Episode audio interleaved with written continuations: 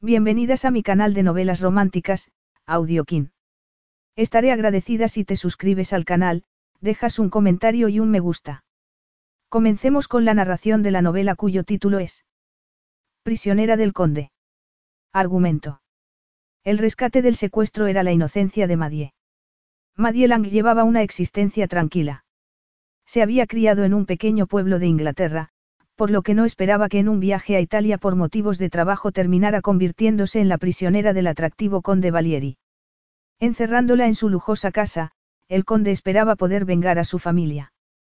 Por mucho que Madie deseaba evitar que su traidor cuerpo despertara, las hábiles caricias del conde hicieron saltar las primeras chispas de lo que podría convertirse en las llamas de una peligrosa atracción. Capítulo 1. Reinaba el silencio en la sala, iluminada tan solo por una pequeña lámpara. El único sonido que se escuchaba era el del ocasional susurro del papel cuando el hombre sentado al antiguo escritorio pasaba las páginas del dossier que tenía frente a él. No tenía prisa. Fruncía con suavidad las negras cejas mientras examinaba cuidadosamente las páginas impresas y las iba dejando a un lado. El hombre de cabello grisáceo que estaba sentado enfrente lo observaba atentamente, pensando que ya no quedaba rastro del muchacho que había conocido en aquel hombre moreno y de rostro incisivo que se inclinaba sobre los documentos que él le había llevado tan solo unas pocas horas antes. La lectura terminó por fin. El hombre de cabello oscuro, el más joven, levantó la mirada y asintió para dar su aprobación. Ha sido usted más que meticuloso, signor Máximo. Lo felicito. Una vida entera redactada para que yo pueda inspeccionarla. No tiene precio, una rápida sonrisa suavizó momentáneamente los duros rasgos de su boca y añadió brillo a unos ojos que eran casi del color de ámbar. Era un rostro orgulloso, de nariz aguileña, moldeados pómulos y fuerte barbilla. Resultaba demasiado austero, demasiado frío, para ser verdaderamente hermoso. Guido Massimo se quedó mirándolo mientras él tomaba la fotografía, que era lo único que quedaba en el dossier, y la estudiaba también. La muchacha que aparecía en ella era rubia. Los pálidos mechones de su cabello le caían como cortinas de seda casi hasta la los hombros. Tenía el rostro ovalado, de piel cremosa, y los ojos de un tono gris muy claro. La nariz era pequeña y recta, la barbilla firme, dominada por unos labios delicadamente curvados que, en aquella instantánea, esbozaban una ligera sonrisa. ¿Cuándo se tomó esta fotografía? Preguntó el hombre más joven. Hace unos meses, con motivo de su compromiso, replicó Guido Máximo. Apareció en una revista que se publica en el país en el que ella se crió. Che bella ragazza. Aquel comentario de apreciación fue recibido con un gesto de indiferencia.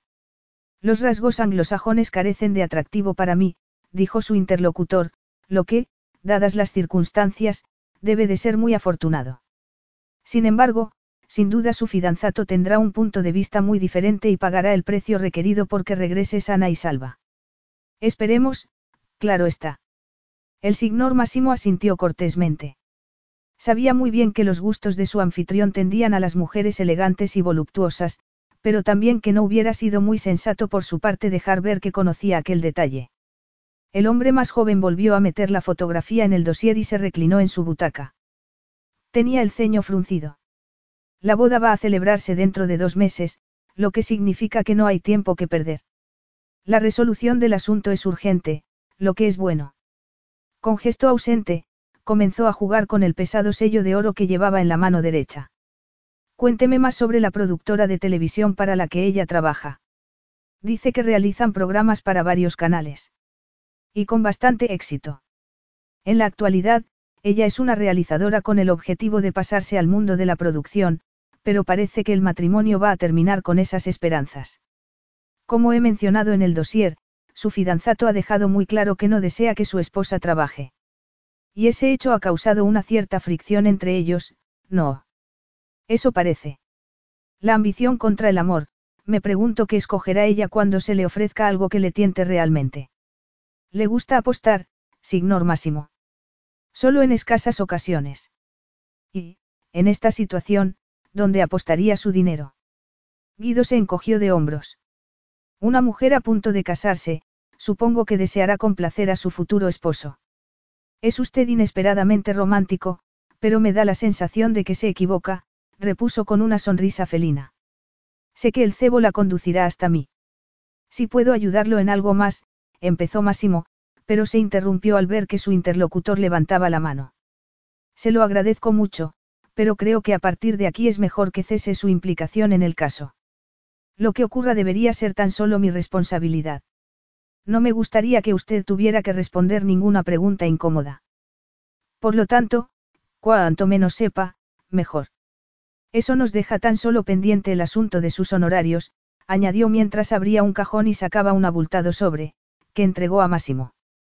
Por las mismas razones, acordamos que esta transacción se realizara en efectivo. Por supuesto, puede contarlo. Ni se me ocurriría hacerlo. Como guste. Eso significa que tan solo me queda darle las gracias una vez más y desearle buenas noches. Nos veremos mañana a la hora de desayunar. Guido Massimo se levantó, realizó una ligera inclinación de cabeza y se dirigió a la puerta. Al llegar allí, se detuvo un instante antes de darse la vuelta. Debo preguntarle una cosa más. ¿Está usted, decidido? Está completamente seguro de que no hay otra opción. Después de todo, esa mujer es completamente inocente en este asunto. Se merece que la traten de ese modo. Quiero que entienda que se trata tan solo de una pregunta. Lo comprendo perfectamente, pero no debe usted preocuparse, amigo mío. Cuando tenga lo que quiero, su bella ragazza retornará sana y salva con su futuro marido. Eso, por supuesto, si él aún la quiere, añadió con gesto adusto. Entonces, se levantó de la butaca y apoyó las manos sobre las estrechas caderas. Le aseguro que no tiene necesidad alguna de tener compasión de ella. La tendré de todas maneras, pensó Guido Máximo mientras abandonaba el despacho. Y también me apiadaré del muchacho que conocí un día y lo recordaré en mis oraciones.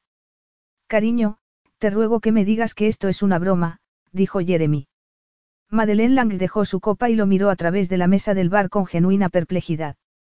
Broma. Estoy hablando de mi trabajo y lo hago totalmente en serio. ¿Por qué iba a estar bromeando? Bueno, solo está la pequeña cuestión de una boda con más de 200 invitados que hay que organizar. ¿O acaso se va a dejar eso en suspenso mientras tú te vas a Italia a buscar gamusinos? Madeleine se mordió el labio. De en suspenso, nada, con tu madrastra al mando. Dudo que mi ausencia se note siquiera. Se produjo una tensa pausa. Después, Jeremy extendió la mano y tomó la de Madeleine con expresión compungida. Cariño, sé que Esme puede ser bastante autoritaria. Jeremy, decir eso es poco y lo sabes, replicó ella con un suspiro. Todo lo que yo quiero y sugiero es, desestimado sin miramientos. De hecho, ni siquiera me parece ya que se trate de nuestra boda.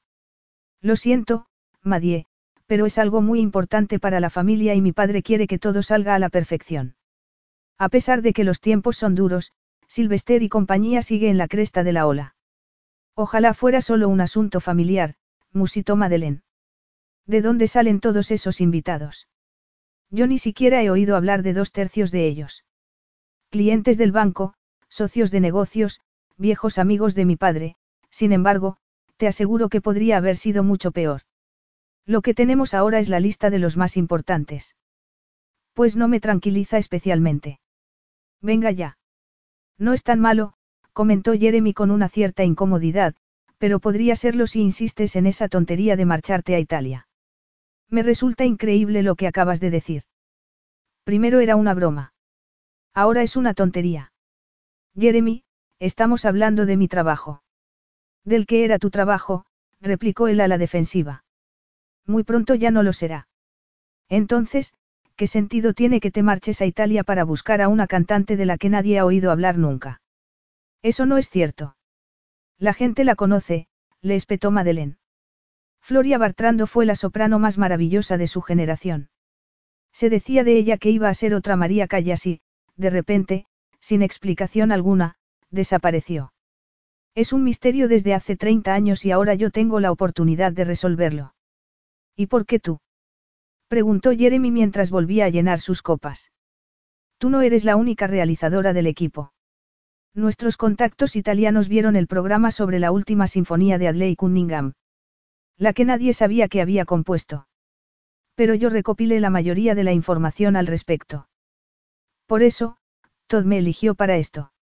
Francamente, cariño, dijo Jeremy frunciendo el ceño, cuando dijiste que tenías algo que contarme, di por sentado que habías entregado tu renuncia tal y como habíamos acordado. Te dije que me lo pensaría, replicó ella. Ya lo he hecho y he decidido que no voy a dejar un trabajo que adoro sin una buena razón. Sin embargo, me he tomado varias semanas de vacaciones para nuestra luna de miel. Jeremy la miró con incredulidad. ¿Y se supone que te tengo que estar agradecido por eso? Preguntó él con sarcasmo. Bueno, pues sí, respondió ella alegremente. Después de todo, no creo que te apetezca ir a las Maldivas solo. Lo siento, pero esto no me resulta en absoluto divertido. Ni a mí tampoco. De hecho, estoy hablando completamente en serio. Jeremy, por favor, te ruego que lo comprendas. ¿Qué tengo que comprender? Evidentemente, recopilar material para un canal de televisión con poca audiencia significa más para ti que ser mi esposa. Ahora sí que estás diciendo tonterías, replicó Madeleine acaloradamente. Estamos en el siglo XXI, por el amor de Dios. La mayoría de las mujeres combinan sus matrimonios con una profesión hoy en día, por si aún no te habías dado cuenta.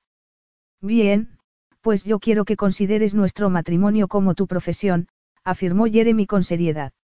No creo que te des cuenta de lo ajetreada que va a ser nuestra vida social ni de cuántas fiestas tendremos que realizar en nuestra casa. Y me refiero a cenas de verdad, no a preparar cualquier costa en el último momento. Es así como me consideras. Como una incompetente con cerebro de mosquito. No, cariño, por supuesto que no, dijo él en tono más conciliador. Es solo que no estamos seguros de que te des cuenta de lo mucho que tendrás que ocuparte o de lo estresante que esto podría resultarte. Madie se reclinó en su asiento y lo miró fijamente a los ojos. Supongo que ese plural no es el majestático, así que he de deducir que estás hablado de esto con tu padre. Naturalmente. Madeleine se mordió el labio. Jeremy, tal vez la boda ya no sea algo nuestro, pero se trata de nuestro matrimonio y debes conseguir que él lo vea. No tengo intención de defraudarte ni de dejar de proporcionarte el apoyo que necesitas en tu carrera. Lo único que pido es que hagas lo mismo por mí. ¿Tan difícil te resulta eso? Se produjo un largo silencio. Entonces, Jeremy volvió a tomar la palabra. Si lo dices así, supongo que no. Volveré a hablar con mi padre, lo que me recuerda, añadió. Miró su reloj e hizo un gesto de sorpresa. Ahora, tengo que marcharme. Tengo que reunirme con algunas personas en Davy, explicó. Entonces, hizo una pequeña pausa. ¿Estás segura de que no quieres venir conmigo? No es problema alguno.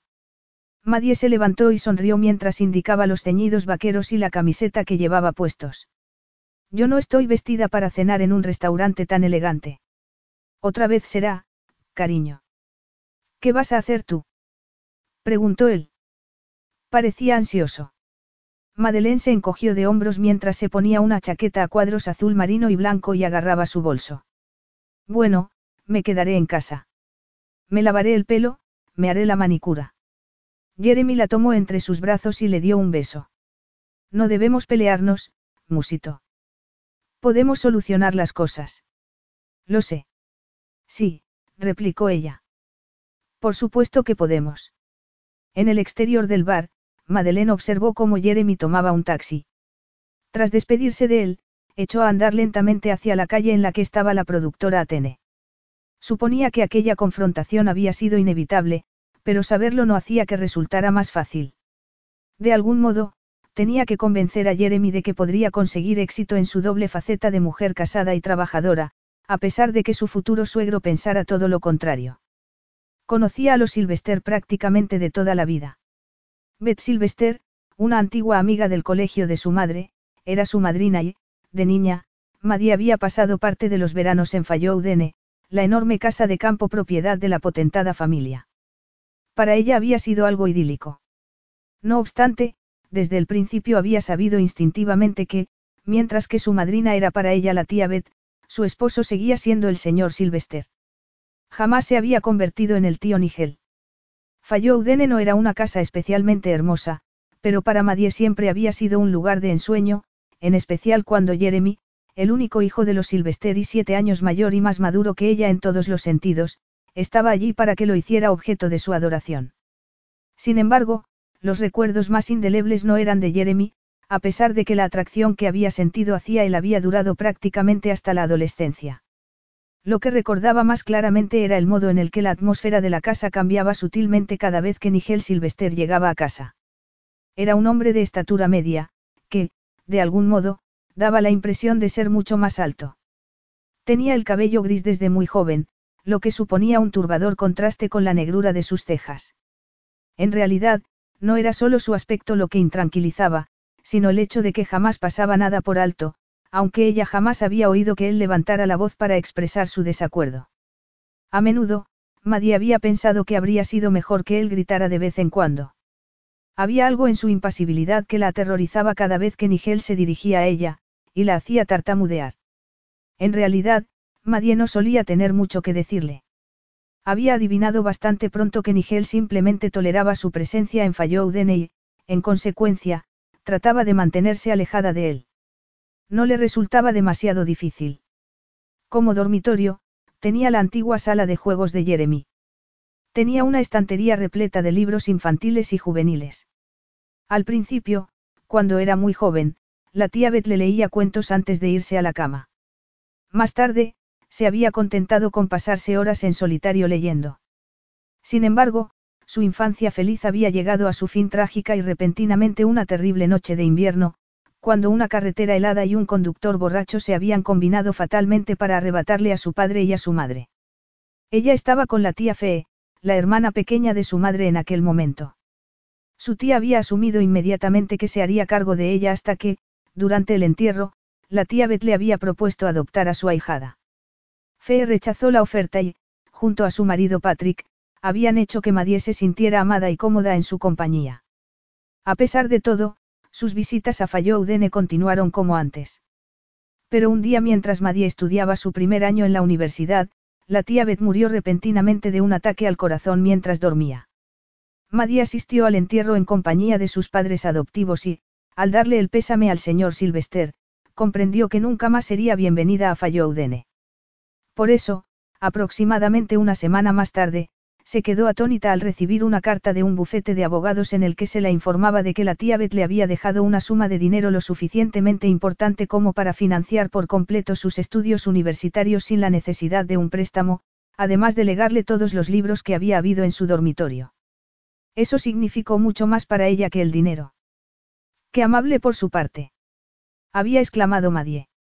La tía Beth siempre supo lo mucho que esos libros significaron para mí, pero no los querrá Jeremy. Parece que no, había respondido la tía Fee.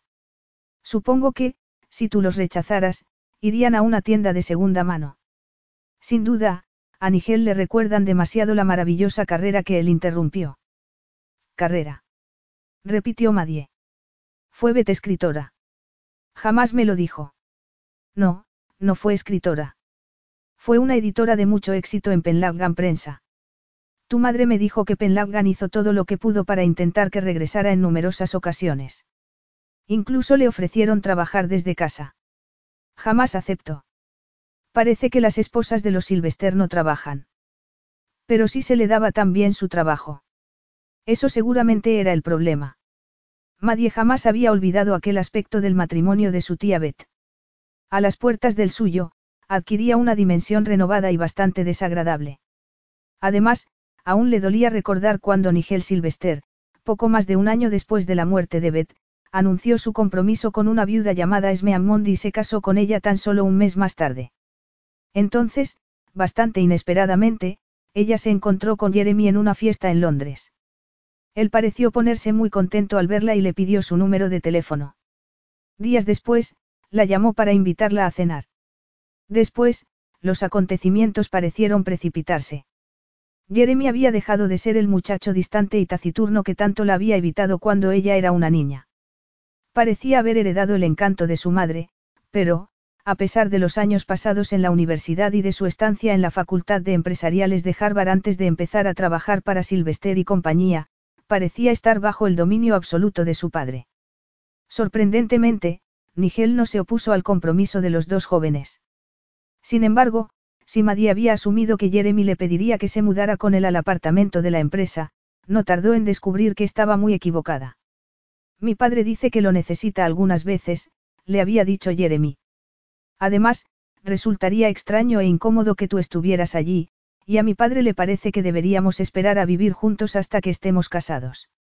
¿Y quién hace eso hoy en día? Preguntó Madie asombrada. Supongo que, en estas cosas, mi padre es muy tradicional. Madie estaba convencida de que la palabra, hipócrita, definía mejor la actitud de Nigel. Se habría apostado el suelo de un año a que Nigel y la glamurosa Esme habían estado compartiendo cama incluso cuando la tía Beth estaba viva. ¿Y qué ocurrirá después de la boda? ¿Por qué entonces viviremos allí? ¿O acaso espera tu padre que yo me marche cuando él tenga planes de pasar la noche en el apartamento? No, por supuesto que no. Me ha dicho que piensa reservar una suite en un hotel. Y créeme, cariño, podría ser peor.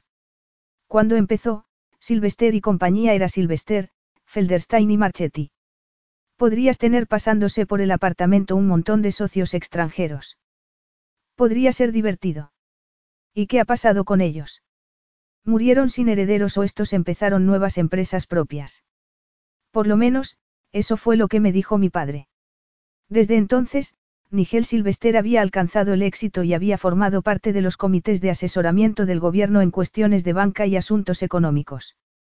Se rumoreaba que iba a estar entre los que formaban parte de la lista de reconocimientos que la mismísima reina elaboraba en el año nuevo. Mientras tomaba el ascensor que la llevaría a su despacho, Madie se preguntó si su futuro suegro esperaría que ella lo llamara Milord. Esme sería aún más insufrible cuando fuera Lady Sylvester. Ya me ocuparé de esto cuando llegue el momento. Por ahora, voy a concentrarme en mi trabajo. Italia en el mes de mayo. Casi no puedo esperar, pensó con un suspiro de éxtasis. Capítulo 2. Madie no se creyó que se fuera a marchar a Italia hasta que el avión despegó. En vista de lo ocurrido en los diez últimos días, no le habría sorprendido que Nigel Silvester hubiera encontrado algún modo de sacarla físicamente del avión. Todo había ocurrido durante una cena en el apartamento de la compañía. Había pensado que Jeremy y ella estarían solos, por lo que se sorprendió al ver que Nigel y Esme estaban allí también. Durante la cena, la conversación se desarrolló con cordialidad.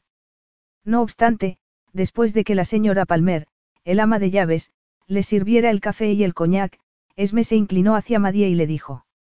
Creo, Madeleine, que si los hombres nos perdonan, no deberíamos aburrirlos con temas femeninos. Tenemos que hablar de tu vestido de boda urgentemente. Asombrada, Madie dejó la taza de café encima de la mesa. No es necesario. ¿Cómo dices?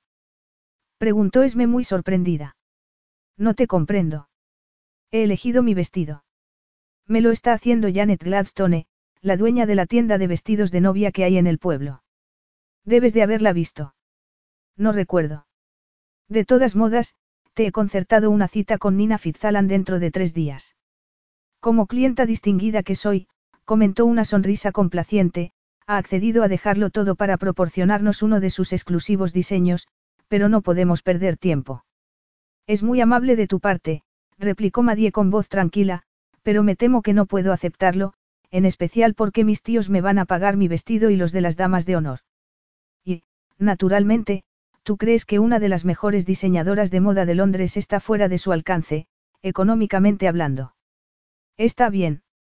No debes preocuparte por eso. Yo me ocuparé de la factura de Nina.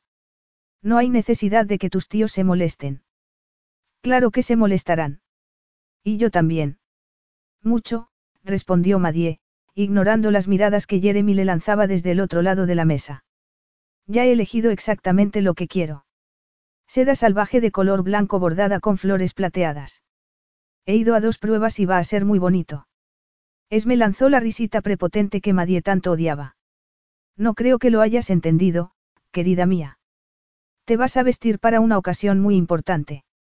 Un vestido hecho en un pueblo, por muy bonito que sea, no vale. Por lo tanto, tendremos la primera reunión con Nina el jueves a las diez y media, después de lo cual estarás disponible para las pruebas en su salón siempre que se te requiera.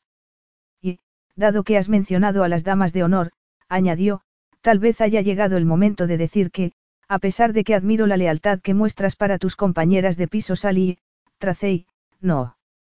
Trisa, la corrigió Madie. Creo que te había dicho que a Nigel le gustaría que los hijos de sus ahijados sean los que te asistan. Maddie apretó las manos sobre el regazo. Y yo creo que he dejado claro que bajo ninguna circunstancia voy a ir acompañada de niños al altar, en especial niños que no he visto nunca. Además, Sally y Trisa son compañeras mías de la universidad aparte de compañeras de piso, por lo que serán mis damas de honor. Y las únicas que me acompañarán. En cuanto a lo del vestido, como voy a estar en el extranjero, no voy a tener tiempo de ir a hacerme pruebas con la señorita Fitzalan, aunque quisiera hacerlo. A propósito, intervino Nigel Silvester en un tono de voz que hizo que Madie se sintiera como si estuviera encima de un trozo de hielo polar, creo que ya va siendo hora de que reconozcas que tienes unas responsabilidades con mi hijo que superan tus obligaciones hacia ese trabajito tuyo y que entregues tu dimisión a tu empresa. Madie levantó la barbilla. Y usted ya debería saber que no tengo intención alguna de abandonar mi profesión profesión. Repitió él. Creo, hija mía, que te estás engañando. A continuación, empezó a hablar bastante cruelmente del trabajo que realizaba Madie, de sus habilidades y de sus ambiciones, como si fueran algo ridículo y quitándoles importancia con velado desprecio, todo ello expresado con una fría sonrisa que le resultaba tan terrorífica como si él le estuviera aplicando una navaja contra la piel. Mientras tanto, lo único que ella pudo hacer fue permanecer sentada, con la cabeza inclinada, en silencio, hasta que todo terminó. ¿Cómo has podido? Le espetó a Jeremy cuando estuvieron a solas de vuelta en el apartamento que ella tenía. Pensaba que ya habíamos hablado de esto. ¿Cómo has podido permanecer sentado dejando que tu padre me hablara y me tratara de esa manera? Ya te he dicho una y otra vez lo que él siente sobre las esposas trabajadoras, dijo Jeremy. También he tratado de explicarte la importancia que mi padre le da a esta boda. Madie estaba a punto de seguir descargando su ira con él cuando se dio cuenta de lo entristecido que estaba Jeremy. Se recordó que nada de todo aquello era su culpa. Su padre llevaba toda la vida controlándolo. Cariño, dijo en tono más suave. Esme y tu padre se han hecho cargo de la mayoría de las cosas que hay que organizar, pero no van a hacer lo mismo conmigo. Llevaré puesto el vestido que quiera y Sally y Trisa serán mi apoyo ese día. Nada de niños. Eso no es negociable. Además está lo de Italia, comentó él lentamente. Si te suplicara que no fueras, te lo pensarías. No quiero que supliques, tan solo que comprendas lo mucho que deseo investigar la historia de Floria Bartrando.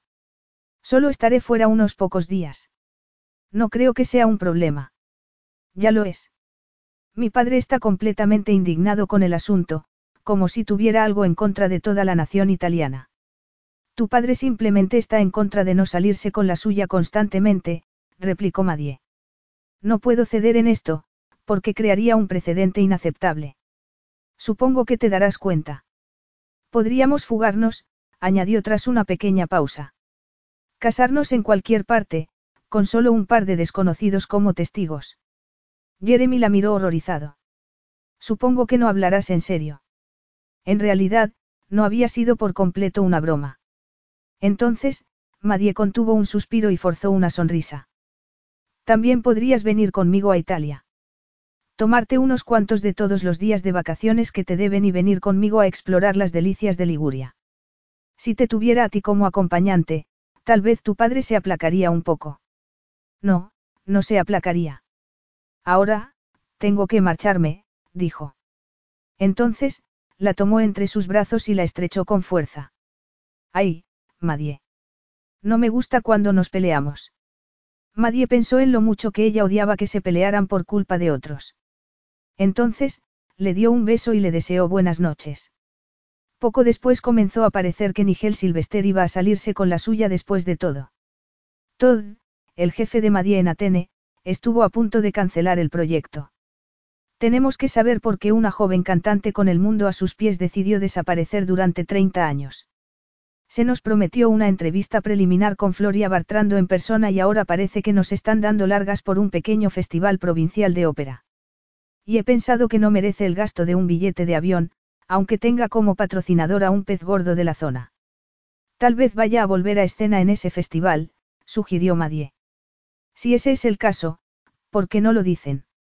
Me preocupa que todo este asunto de la Bartrando solo sea un truco publicitario y que se te termine enseñando una lápida en un cementerio y que se te diga que el festival se celebra en su memoria. Estoy segura de que todo va a salir bien.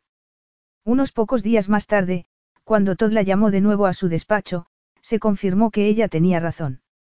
Fui injusto con el patrocinador del festival, anunció mientras señalaba una carta que tenía sobre el escritorio. Nos ha escrito en persona.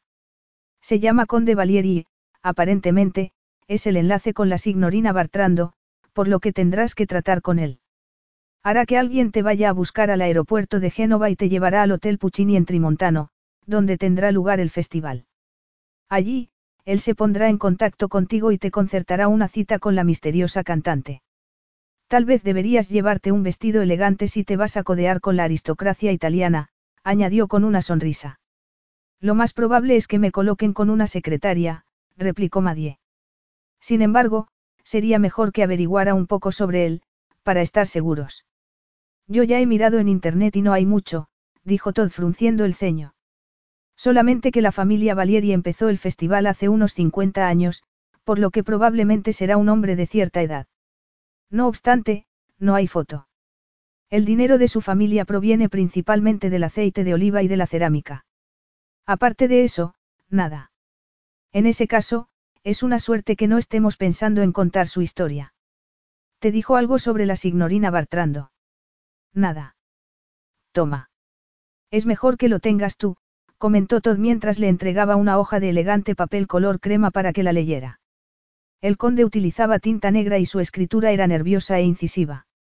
Tal y como era de esperar, Jeremy reaccionó mal al hecho de que el viaje fuera a realizarse finalmente. Desde aquel momento, había reinado una clarísima frialdad entre ellos. Maddie había esperado que él al menos fuera a despedirse al aeropuerto, pero no parecía estar por ninguna parte. De hecho, Jeremy ni siquiera había contestado los mensajes de despedida que ella le había enviado. Se sentía profundamente desilusionada. El vuelo llegó a su fin cuando el capitán anunció que habían comenzado a prepararse para aterrizar en el aeropuerto de Cristoforo Columbo. Madie contuvo el aliento al ver la belleza del paisaje que la esperaba. Las cumbres de los Apeninos, algunas aún coronadas por la nieve, marcaban el horizonte. Cuando llegara a Trimontano, estaría aún más cerca de ellas. Esperaba que aquel hermoso paisaje la ayudara a olvidarse del estrés al que había estado sometida últimamente. Al salir por la puerta de llegadas, un oficial de uniforme se acercó a ella. Signorina Lang. Le preguntó con una tranquilizadora sonrisa. Se me ha pedido que la acompañe al coche del conde. Camillo, el chofer, no habla inglés. Es muy amable de su parte, dijo Madie. Decidió que el conde debía de ser alguien muy importante en la zona. Dejó que el oficial la condujera hasta lo que parecía una zona de aparcamiento privado dentro del aeropuerto. Allí, bajo el cálido sol de mayo, un hombre ataviado con el uniforme de chofer esperaba junto a una limusina. Cuando llegó junto al vehículo, el chofer le abrió la puerta. El coche arrancó.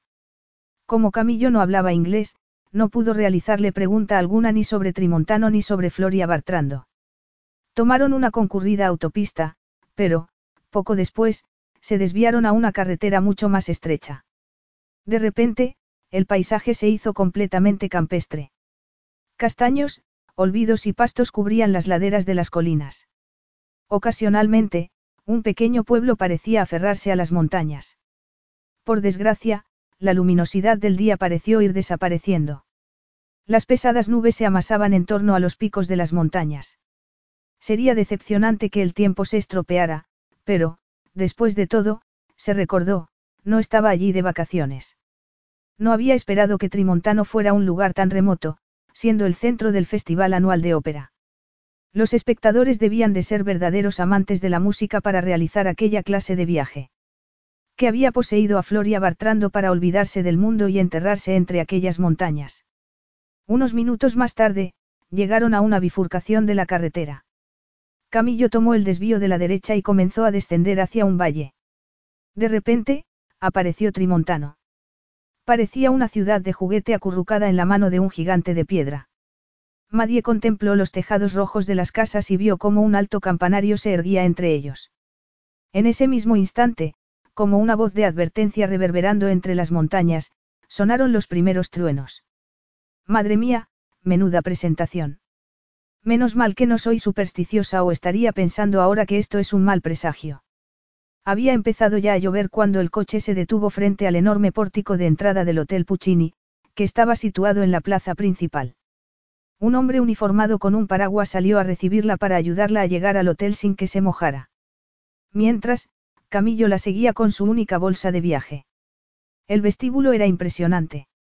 Mármol, espejos y columnas doradas. Madie se giró para mirar a Camillo y se dio cuenta de que el chofer ya se marchaba. Se acercó a la recepción y comenzó con las formalidades del registro. Todo se solucionó rápidamente.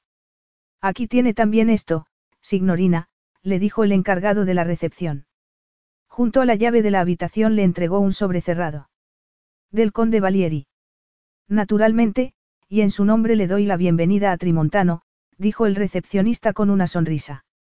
Está usted en la habitación 205, signorina. Tiene el ascensor a sus espaldas y su equipaje esperándola en su habitación. Si necesita algo más, no dude en preguntar. La habitación era más moderna de lo que había imaginado, con unos impresionantes muebles de madera clara acompañados de la cama más grande que había visto en su vida. El cuarto de baño también era maravilloso, alicatado de mármol y líneas doradas. Tenía una enorme bañera para dos ocupantes, una ducha también para dos y todas las comodidades necesarias. Madie lamentó encontrarse sola en un lugar tan bonito. Pero, aunque Jeremy estuviera tan lejos, podía hablar con él. Regresó a la habitación y sacó el teléfono móvil. Entonces, descubrió que no tenía cobertura. Esperemos que sea por culpa del mal tiempo y no la norma en este lugar, musitó mientras llamaba a recepción para que le dieran línea al exterior. Se llevó otra desilusión cuando, después de marcar, el contestador de Jeremy la informó de que él no estaba en su oficina. Suspiró y colgó el teléfono sin dejar mensaje. Después de todo, no tenía nada que contarle sobre el viaje que él quisiera escuchar. Lo importante era escuchar su voz. Recordó el sobre del conde y lo abrió. Si esto es para decirme que Floria Bartrando no quiere verme, sabré decididamente que no hay dos sin tres, dijo mientras desplegaba la única hoja de papel que contenía. En ese momento, otra hoja más pequeña de papel cayó al suelo. Madie lo recogió y descubrió que se trataba de una entrada para la ópera que había aquella noche en el Teatro Grande. El Rigoletto de Verdi, susurró llena de excitación. La última aparición de Floria. Esto tiene que ser significativo. La nota que acompañaba a la entrada iba escrita en la caligrafía que Madie ya conocía. Hasta luego. Valieri. Ese conde es un hombre de pocas palabras, pensó. Decidió que no importaba. Le dio un beso a la entrada y soltó una carcajada. Aquello acababa de demostrar que a la tercera va la vencida. Iba por el camino correcto. Capítulo 3. Cuando el telón cayó en el segundo acto, Madie se reclinó en su asiento con un suspiro. Se había olvidado de lo oscuro que era el argumento de Rigoletto, con sus maldiciones, venganzas, seducciones y traiciones, aunque no de la gloriosa música de Verdi. El teatro grande no lo era tanto como su nombre sugería, aunque resultaba magnífico por la barroca decoración. Durante el primer intervalo, había estado absolutamente convencida de que alguien la observaba desde uno de los palcos. Los había examinado ansiosamente, con la esperanza de ver al conde o incluso a la mismísima Floria Bartrando. Esperaba haber pasado la prueba si alguien, efectivamente, la había estado observando. Se había llevado su mejor vestido, negro y muy sencillo, de escote cuadrado y sin mangas. Se había dejado el cabello suelto, sujeto tan solo con unos pequeños pasadores de plata y, aparte de los pendientes que llevaba en las orejas, la única joya que portaba era el solitario de diamantes que Jeremy le había regalado por su compromiso. Siguió al resto de los espectadores al bar y se llevó su café a una pequeña mesa que había en un rincón tranquilo. Al sentarse, notó el cuadro que colgaba de la pared, un gigantesco óleo con un pesado marco dorado. Presentaba un hombre sentado, de cabello blanco pero aún muy apuesto. Una pequeña placa decía Cesare Valieri. Así que este es mi anfitrión. ¿Y dónde está? Se inclinó hacia un camarero, que estaba limpiando una mesa cercana. El conde Valieri está aquí esta noche. El camarero dudó y apartó la mirada. Vino, signorina, pero ya se ha marchado. Lo siento. Madie se dijo que no importaba, aunque sentía una gran desilusión. Terminarían por reunirse. Al menos, ya sabía lo que esperar. Decidió que seguramente no se había equivocado cuando pensó que alguien la estaba observando, pero le pareció raro que el conde no hubiera aprovechado la oportunidad para presentarse. Se acomodó de nuevo en su asiento para el tercer acto y esperó a que la tragedia llegara a su culminación. Aunque conocía la historia, no pudo contener las lágrimas. El aplauso que resonó en la sala fue largo y generoso. Mientras los espectadores comenzaban a marcharse, se mantuvo en su asiento sin saber qué hacer. Suponía que debería regresar a su hotel y esperar instrucciones. De hecho, esperaba que llegaran al día siguiente. Era muy tarde y, de repente, se sentía muy cansada. Se arrebujó en su pasmina y se dispuso a salir del teatro. Mientras caminaba por la calle, reconoció la limusina que la había recogido en el aeropuerto. El chofer estaba junto al vehículo y había abierto la puerta trasera. En aquella ocasión no se trataba de Camillo. Era un hombre más joven, más alto y más delgado. La amplia gorra de plato le impedía a Madie ver su rostro. Signorina Lang, ¿le importaría venir conmigo, por favor? Madie dudó. Me va a llevar a ver al conde. Y no le gusta esperar. Resultaba algo brusco para un simple empleado, pero al menos hablaba inglés. Madie se metió en el coche. Esperó no quedarse dormida, aunque no logró contener un bostezo. Tenía que mantenerse completamente despierta y alerta. Aquella era una velada muy importante. Comprobó que llevaba la grabadora en el bolso y comenzó a ensayar mentalmente las preguntas que debía hacer, pero no hacía más que pensar en la música. Tras beber un poco de agua de una botella que encontró en la nevera de la limusina, se reclinó en el asiento para relajarse. Decidió que sería mejor cerrar los ojos unos minutos para después sentirse más alerta. Y dejó que una suave y acogedora nube de oscuridad la acogiera delicadamente. Su primer pensamiento consciente fue el de que el coche había dejado de moverse. El siguiente, que ya no estaba sentada, sino tumbada como si estuviera en un sofá. O en una cama. Con gran esfuerzo, abrió los pesados párpados y descubrió que, efectivamente, estaba en una cama. ¡Ay, Dios! Debo de haber caído enferma y estoy de vuelta en el hotel, pensó mientras se obligaba a incorporarse en la cama. Entonces, con solo una mirada, se dio cuenta de que no estaba en su habitación. La cama en la que se encontraba era también grande y cómoda, pero mucho más antigua, con un elegante cabecero de madera y una suntuosa colcha de color granate. Además, parecía haber puertas por todas partes, unas junto a las otras, en todas las paredes, pintadas en tonos verdes, azules y rosados, e intercaladas con ventanas cubiertas con contraventanas. Decidió que aquello solo podía ser un extraño sueño. Ni siquiera llevaba su camisón blanco, sino una maravillosa prenda de seda de color zafiro, con estrechos tirantes y profundo escote. De hecho, fue el suave tacto de aquella tela lo que la convenció de que no estaba soñando. Llegó a la conclusión de que se había puesto enferma en la limusina y la habían llevado a aquella estancia para que se recuperara. Aquella era la única explicación factible. No obstante, no recordaba haberse sentido indispuesta, sino presa de un terrible sopor. Decidió que lo mejor sería que se vistiera, pero no sabía dónde estaba su ropa. Se preguntó también qué hora era, fue entonces cuando, horrorizada, se dio cuenta de que ya no llevaba su reloj de pulsera. Más alarmada se sintió cuando vio que tampoco tenía su anillo de compromiso. Se sentó en la cama, como movida por un resorte. De repente, se sentía completamente alerta. Se preguntó dónde estaba su bolso, su dinero, su pasaporte, su móvil, dónde estaban todas sus cosas. En aquel instante, el hecho de que estuviera prácticamente desnuda en una casa desconocida adquirió un inquietante significado. Aunque seguramente había una explicación perfectamente inocente para todo aquello, el conde Valieri iba a tener que justificarse, cuando por fin se conocieran. Instantes después, Madie escuchó el tintineo de una llave y una sección de la pared opuesta se abrió, mostrando que se trataba efectivamente de una puerta. Sin embargo, no era el anciano del retrato el que entró en la estancia, sino un hombre más joven. Alto, delgado, de piel olivácea y que, en cierto modo, le resultaba familiar. ¿Cómo podía ser? Estaba segura de que jamás había visto aquel atractivo y masculino rostro, ni aquellos sorprendentes ojos castaños que la contemplaban en aquellos momentos con evidente desdén. Veo que por fin se ha despertado. Reconoció aquella voz. Era la misma que, no demasiado cortésmente, le había ordenado entrar en el coche del conde. Sin embargo, en aquellos momentos, en vez de llevar un uniforme de chofer, vestía unos pantalones chinos y un polo negro. Aquel atuendo tan informal enfatizaba la anchura de sus hombros y las esbeltas caderas. Su aspecto solo acrecentó la intranquilidad de Madie. Se dio cuenta de lo mucho que revelaba aquel camisón color zafiro que llevaba puesto y se cubrió con la sábana, dispuesta también a ocultar su estado de ánimo.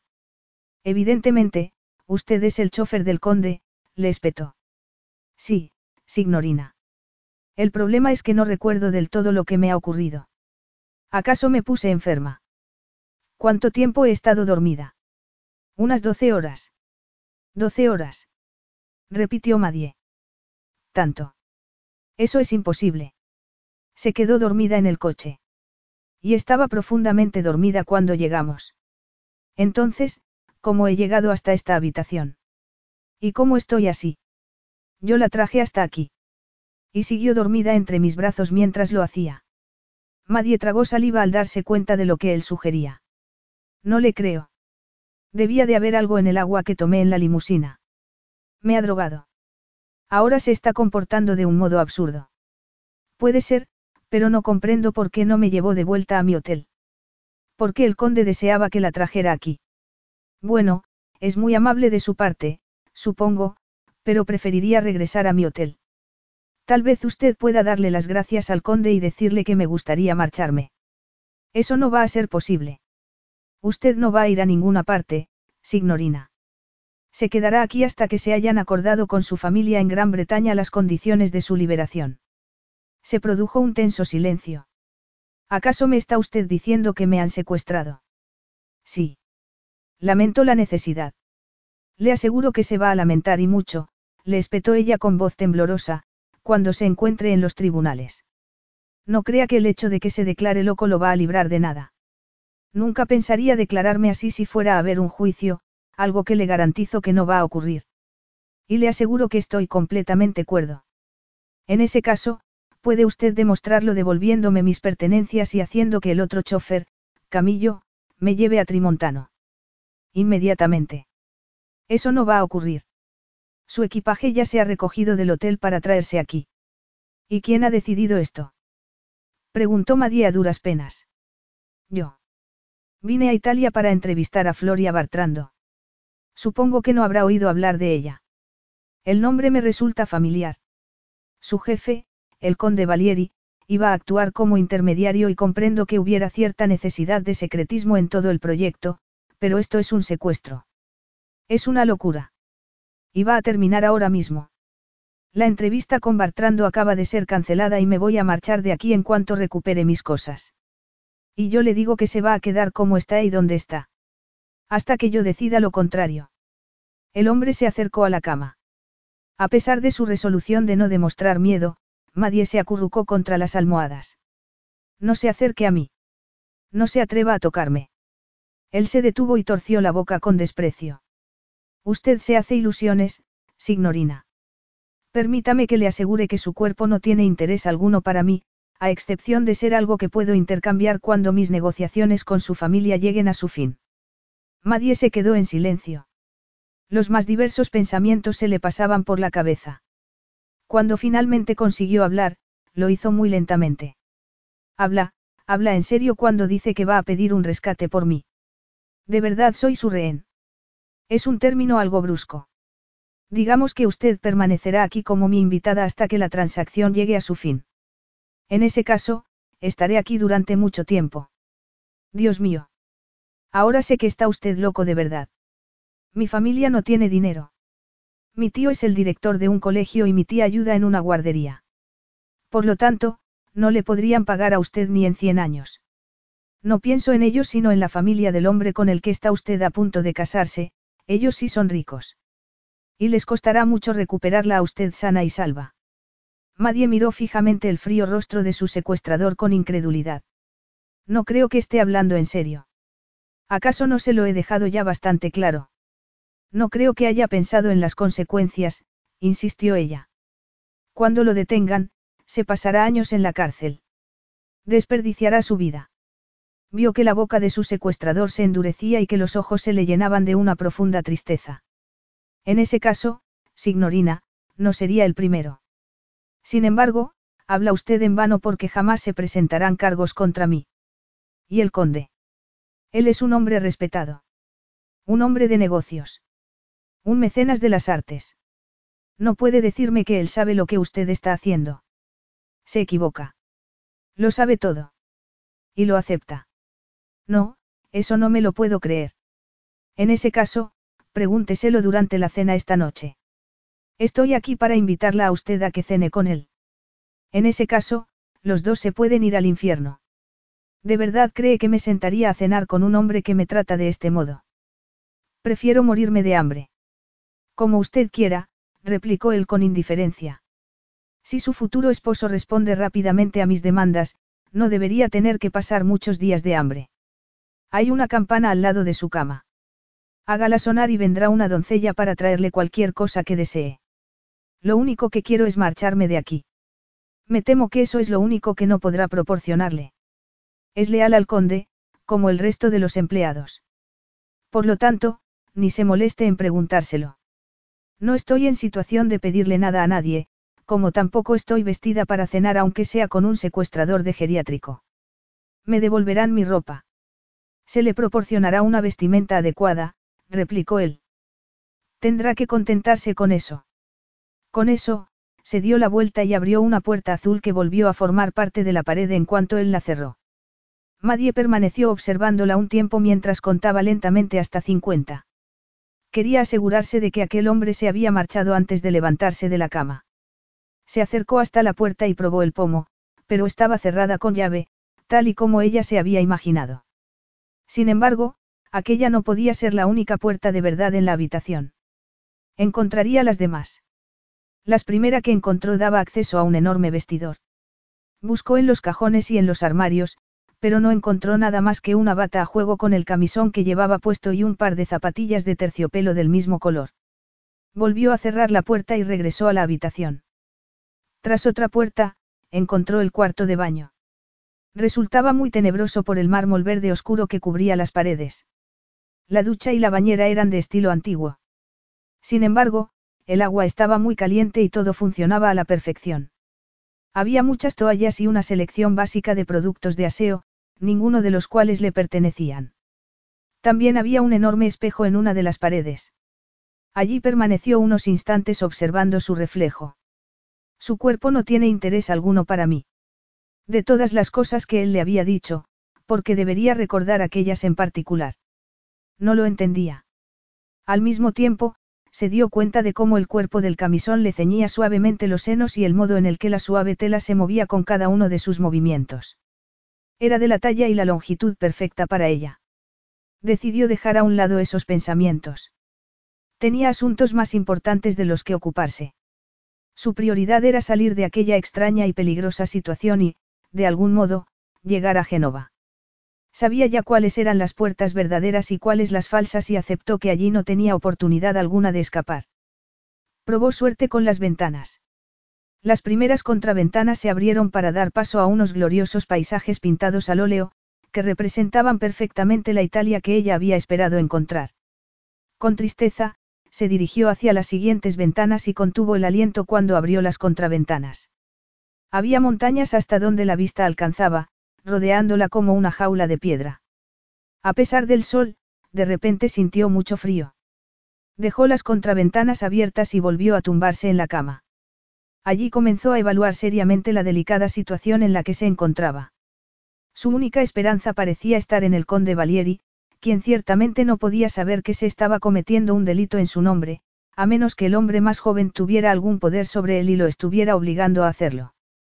Si aquel era el caso, tal vez podrían aliarse para salir de aquella situación antes de que todo llegara demasiado lejos. Podría ser que el conde fuera más débil y anciano de lo que sugería el retrato que había visto en el teatro. Decidió que no podía ser así. Su escritura sugería una personalidad fuerte y decidida, por lo que tal vez estuviera actuando de aquella manera por alguna razón. Si ese era el caso, ella haría que cambiara de opinión. Le diría francamente que Nigel Sylvester también era un hombre fuerte y decidido, alguien a quien no le gustaría tener como enemigo. También podría advertir al conde de que ella no era una de las personas favoritas del conde y podría ser que, si dependiera de él, se negara a pagar el rescate para recuperarla. Al menos, debo decirle que, si esta locura continúa, tendrá entre manos una lucha que no podrá ganar.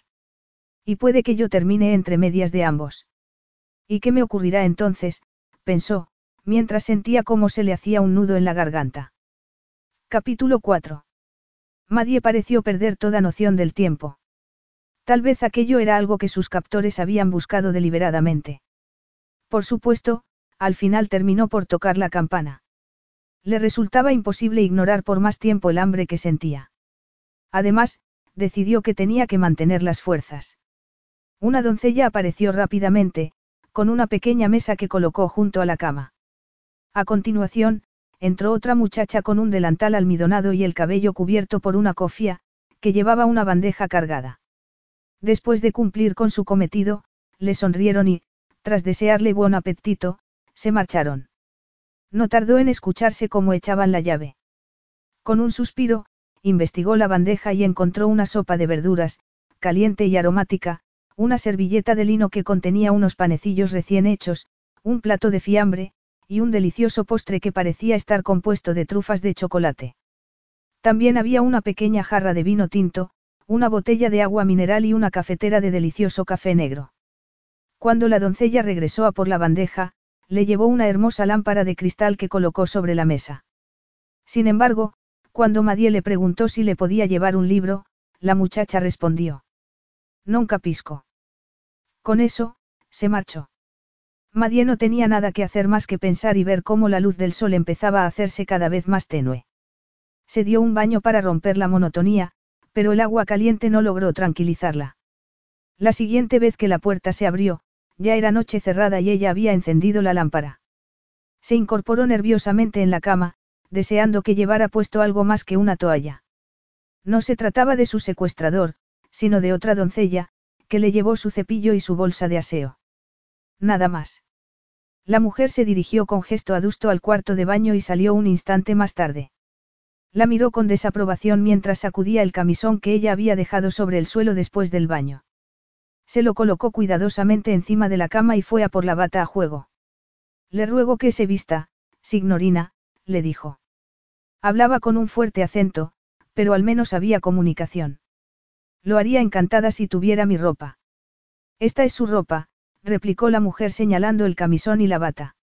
Es hora de cenar, así que le ruego que se dé prisa. Por supuesto, el conde no quiere que lo hagan esperar. Casi se me había olvidado, repuso Madie con un tono sarcástico. Tal vez le causaría menos inconvenientes si dejara que cenara en solitario. E imposible. Quiere que cene con él. Es mejor no hacer que se enfade, signorina. Quiere decir que podría enviar a su matón a buscarme. Le preguntó Madie. Vio el sorprendido rostro de la mujer. No importa. Mientras se marchaba al cuarto de baño para cambiarse, recordó que necesitaba hacer que cambiara de opinión, no provocar su ira. Haría lo que se le había ordenado. Al menos al principio. Cuando se puso la bata, descubrió que tenía un corte muy sobrio, con amplias solapas y un largo que dejaba muy poco al descubierto. Cuando se ató el cinturón dos veces alrededor de su estrecha cintura, se sintió mucho mejor. Decidió no maquillarse y se cepilló el cabello, dejándolo suelto sobre los hombros. Se dio cuenta de que estaba muy pálida. Esperó que el conde la viera así como una víctima y se apiadara de ella. No lo creo, musitó para sí mientras regresaba a la habitación. Allí, la doncella la estaba esperando con evidente impaciencia. Fa presto, signorina, le dijo mientras le indicaba la puerta. Madie vio que la mujer llevaba un manojo de llaves atado al cinturón, que quedaba medio oculto por el delantal. Consideró las posibilidades que tenía de quitárselas y salir corriendo y decidió que no muchas. Aunque consiguiera sorprenderla, la corpulencia de su adversaria la inmovilizaría. Además, no sabía qué había al otro lado de la puerta. Decidió que era mejor ser paciente. ¿Cómo se llama? Le preguntó. Domenica, signorina, respondió la mujer con brusquedad. Andiamo. Madie salió a un largo pasillo que tenía un pequeño tramo de escaleras a un lado y un arco tapado por unas cortinas un poco más allá. Domenica andaba con rapidez, tanta que Madie casi no podía seguirle el paso. Al llegar al arco, la mujer se detuvo y retiró la cortina para que Madie pudiera pasar delante de ella. Madie se encontró en una especie de galería, desde la que se divisaba una sala enorme, con las paredes cubiertas de madera, a la que se accedía por una imponente escalera.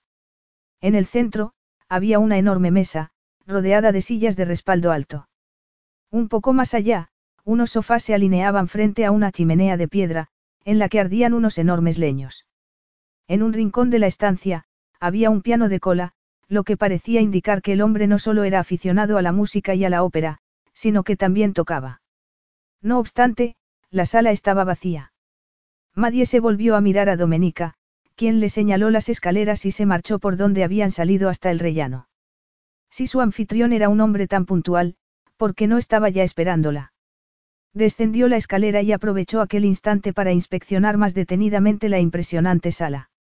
No tardó mucho en darse cuenta de que, una vez más, la decoración resultaba engañosa. No había madera en las paredes, sino que se trataba de una espléndida pintura, maravillosamente aplicada. Atravesó la sala y, entonces, se fijó en el enorme retrato que colgaba sobre la chimenea. Parecía ser uno de los perros favoritos del conde, un pastor alemán inmortalizado en aquel cuadro. Entonces, se dio cuenta de que la forma de la cabeza y los colores del pelaje no tenían nada que ver con un perro. Aquella criatura no era la amada mascota de una persona, ni tampoco se utilizaría para guardar el ganado. Dios mío, pensó con incredulidad mientras observaba el cuadro. Es un lobo. No se dio cuenta de que había hablado en voz alta hasta que una voz que ya conocía dijo suavemente. Sí, signorina. Tiene razón. Permítame que le dé la bienvenida, aunque con algo de retraso, a Casa Lupo. La casa del lobo. Madie se dio la vuelta sobresaltada. ¿Qué está usted haciendo aquí? Preguntó al reconocer al chofer. Bueno, tengo la intención de cenar. ¿Qué si no? Cena el conde habitualmente con sus empleados. Replicó ella levantando la barbilla. Si lo desea, ¿por qué no? ¿Acaso no le parece perfectamente evidente? ¿Por qué había esperado que no tendría que volver a verlo? En ese caso, comentó él encogiéndose de hombros con indiferencia, esperemos que esa sea la peor desilusión que tenga que sufrir. El conde vendrá a cenar, ¿verdad? Tal vez más tarde, si así lo desea. Es importante. Por supuesto que lo es. Tengo que hablar con él, persuadirlo para que razone. Es una pérdida de tiempo. Sus opiniones no afectarán en modo alguno los planes que él tenga. Eso es lo que dice usted. ¿Cómo sé yo que él no es otra de sus víctimas y que también está encerrado para que usted pida un rescate en alguna parte? Tiene la imaginación desbocada, signorina. El conde Valieri es un hombre libre que realiza sus propios asuntos a su antojo. Por lo tanto, le sugiero que se relaje y que confíe en que la familia de su fidanzato actúe rápidamente para hacer efectiva su liberación. ¿Y si no lo hacen? En ese caso, desgraciadamente, la presión se hará mayor, esperemos que no haya que llegar a eso. Se escuchó que alguien llamaba a una puerta en la parte posterior de la sala.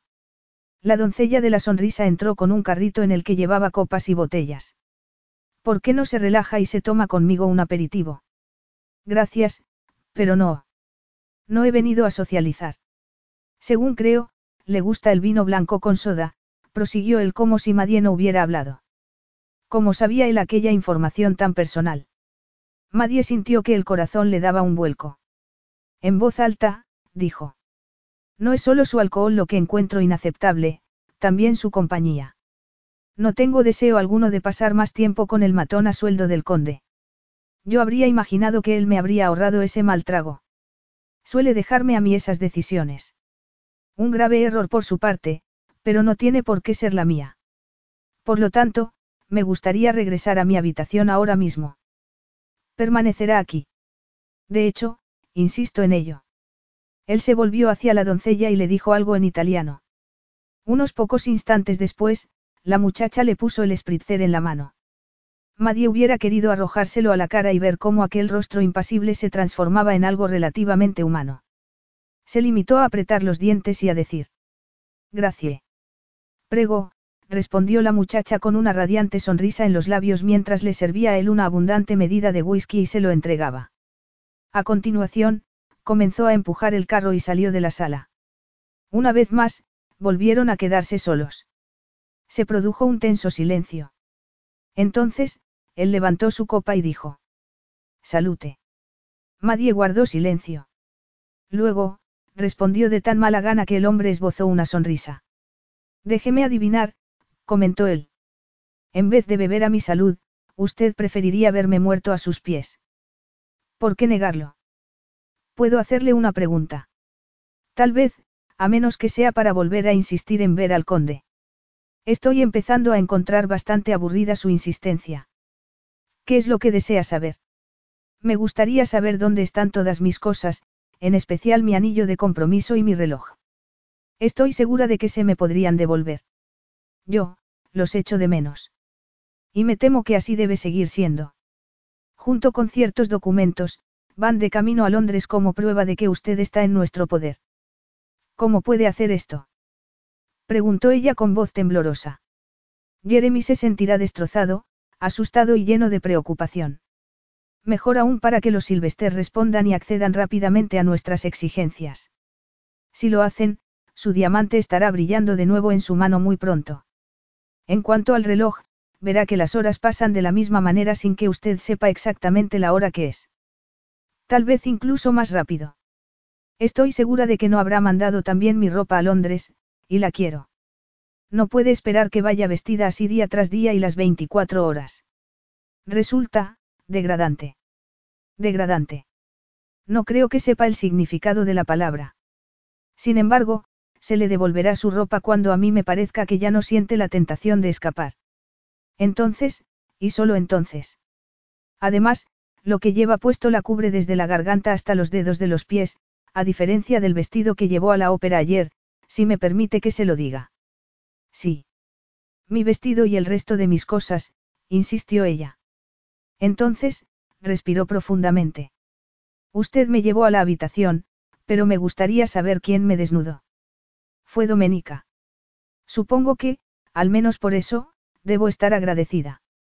Y por mucho más, esperemos. Verá que el conde tiene a una excelente cocinera. Madie comenzó a caminar por la sala y se detuvo a mirar una jaula pintada con su silencioso habitante. Porque en esta casa nada es como parece. Es un estilo de decoración que gusta mucho en esta parte del mundo. Se acostumbrará a ello. Confío en estar muy lejos de aquí antes de que eso pueda ocurrir, replicó. Tomó un sorbo de su copa y se acercó al piano. Al menos, esto es real. Toca el piano el conde. Tomó clases en su infancia, pero él le diría que no es ningún virtuoso y que solo toca para divertirse. ¿Por qué lo pregunta? Madie se dio la vuelta y lo miró con gesto desafiante. ¿Por qué me sorprende que un hombre que afirma ser culto pueda comportarse de este modo tan bárbaro? Eso depende de cómo defina usted la barbarie. Tal vez haya oído que, el fin justifica los medios. Sí. ¿Y qué posible justificación puede haber para secuestrar a una completa desconocida? Usted dista mucho de serlo. Se saben muchas cosas sobre usted. Su edad, su trabajo, sus relaciones, la talla de la ropa que se pone, incluso lo que prefiere beber. Además, está el tema de la venganza. Sencillamente, usted tiene la mala suerte de ser el instrumento por el que se puede conseguir esto. Y eso le da derecho para mantenerme prisionera. No lo creo. Simplemente se le están causando unos inconvenientes muy pequeños, signorina, replicó él con voz firme. Créame si le digo que encontraría el verdadero cautiverio mucho peor que esto. Algo que su jefe y usted no tardarán en experimentar de primera mano.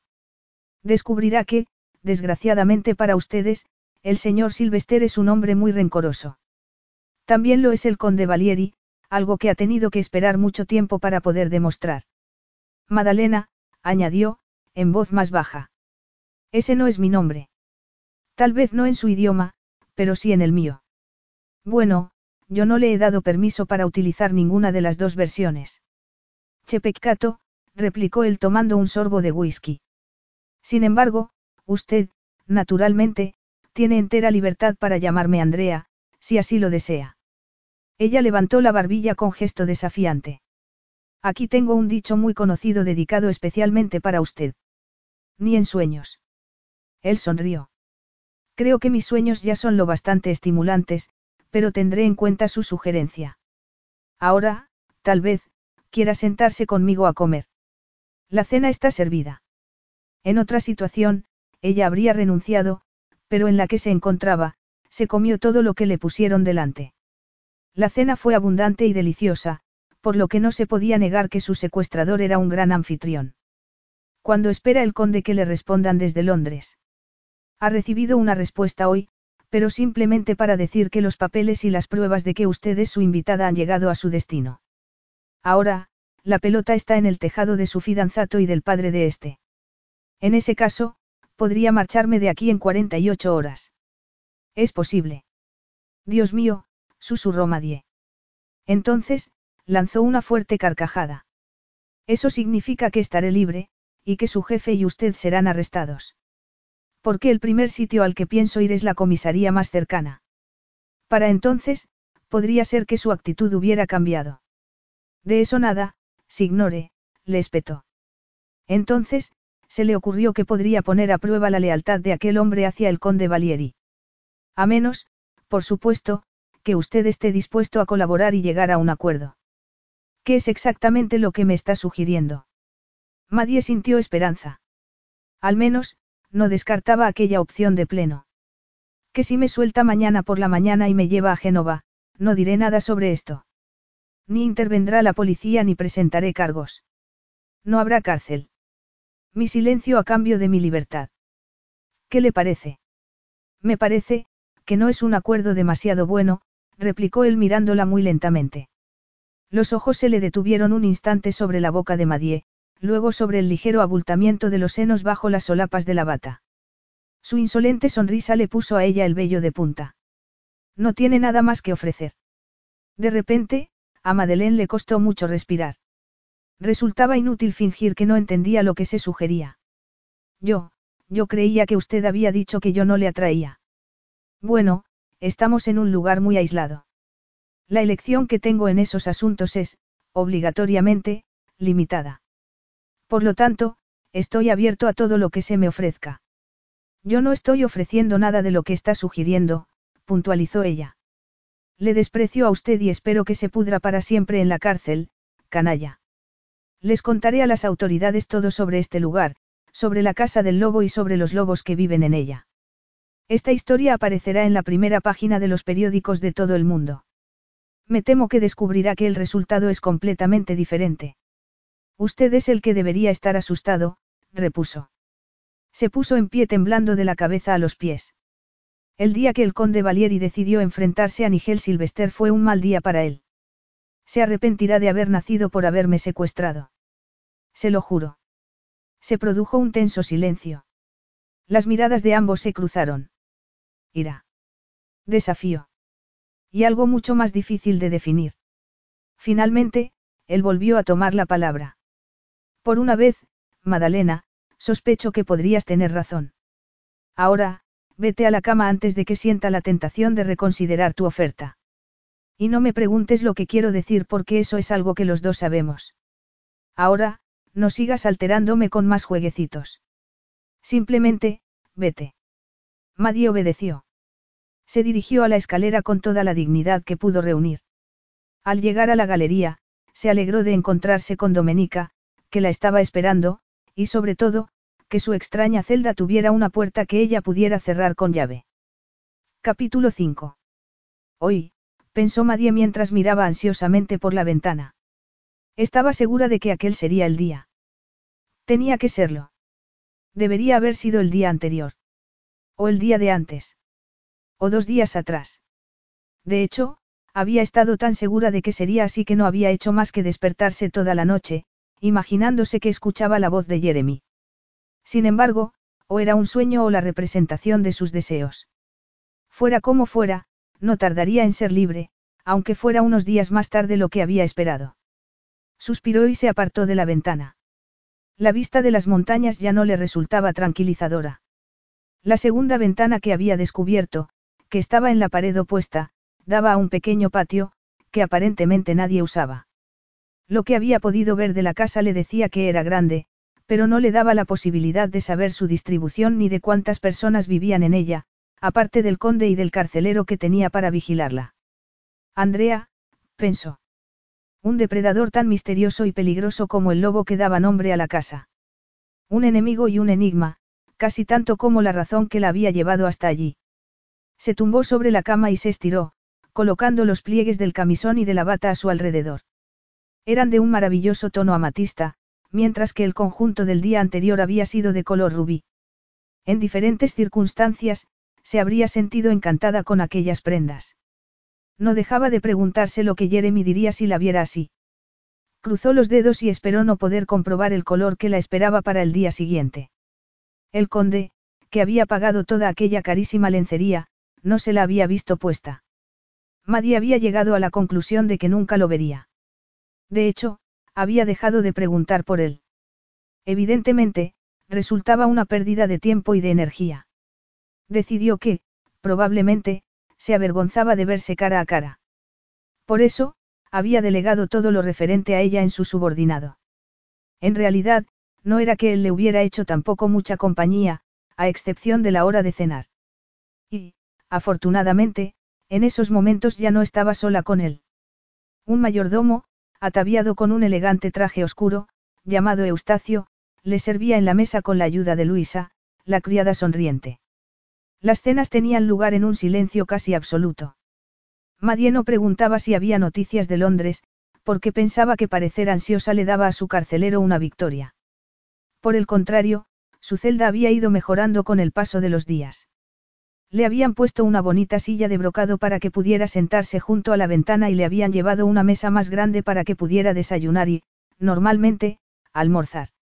Además, la segunda noche, se había tragado su orgullo y había pedido sí, al menos, podría tener un libro. No querría estropear sus negociaciones muriéndome de aburrimiento. Su carcelero le había dedicado una pétrea mirada y había inclinado la cabeza. El libro en cuestión estaba en la mesilla de noche cuando fue a su dormitorio. Días después, cuando ella se estaba levantando de la mesa y deseándole buenas noches, él la había sorprendido con estas palabras. Puedes tomar más libros prestados de la biblioteca del conde, si así lo deseas. Domenica te llevará allí para que puedas elegir. Oh, respondió Madie, muy sorprendida. Gracias, pero, no podría acompañarme otra persona. ¿Por qué? No la encuentro especialmente simpática. No veo por qué eso es necesario. Lo que importa es que su familia lleva años sirviendo fielmente a la familia Valieri. Te recuerdo esto por si estás pensando en considerar ofrecerle otro trato. Después de aquella conversación, Madie se marchó furiosa a su habitación. Allí, se preguntó por qué el conde había decidido concederle aquello. Tal vez esperaba que ella se mostrara magnánima con él en el futuro. Si esa era la razón, se sentiría muy decepcionado. Nunca habría imaginado que era tan vengativa. Abandonó sus pensamientos al escuchar el sonido de voces en el exterior y el golpeteo de las llaves en la puerta, que se abrió, dando paso a Domenica. Iba acompañada por la muchacha que recogía la bandeja del almuerzo, y parecía muy enojada. Por el breve intercambio que se produjo entre ellas, Madie dedujo que había sido el desaliñado aspecto de la muchacha lo que había provocado la desaprobación de Domenica. Cuando la muchacha hubo recogido la bandeja, Domenica se volvió a Madie. ¿Desea ir a por libros, signorina? Le preguntó sin entusiasmo. Andiamo. Las tres salieron de la habitación. A mitad del pasillo, Domenica se detuvo y señaló una puerta mientras le daba a la muchacha una orden muy brusca. Cuando la puerta se abrió, Madie vio por encima del hombro de Domenica que se trataba de una especie de almacén para la ropa blanca de la casa, pero también había una parte dedicada a los uniformes de los empleados. Fingió que aquello no le interesaba. Aquellas prendas podrían ofrecerle un perfecto disfraz y estaban a pocos metros de distancia de su habitación. Ojalá lo hubiera sabido antes, sin embargo, ¿qué podría haber hecho? Romper la cerradura de su puerta para poder apoderarse de algo que ponerse. Ya no importaba. No tardaría en marcharse de allí. Oyó que la puerta del almacén volvía a cerrarse. Cuando la muchacha hubo desaparecido, dijo. No ha sido demasiado dura con ella. Ella es estiata. Desaliñada. Su excelencia se enfadará mucho al ver que la atiende a usted de esa manera. No ha visto nada.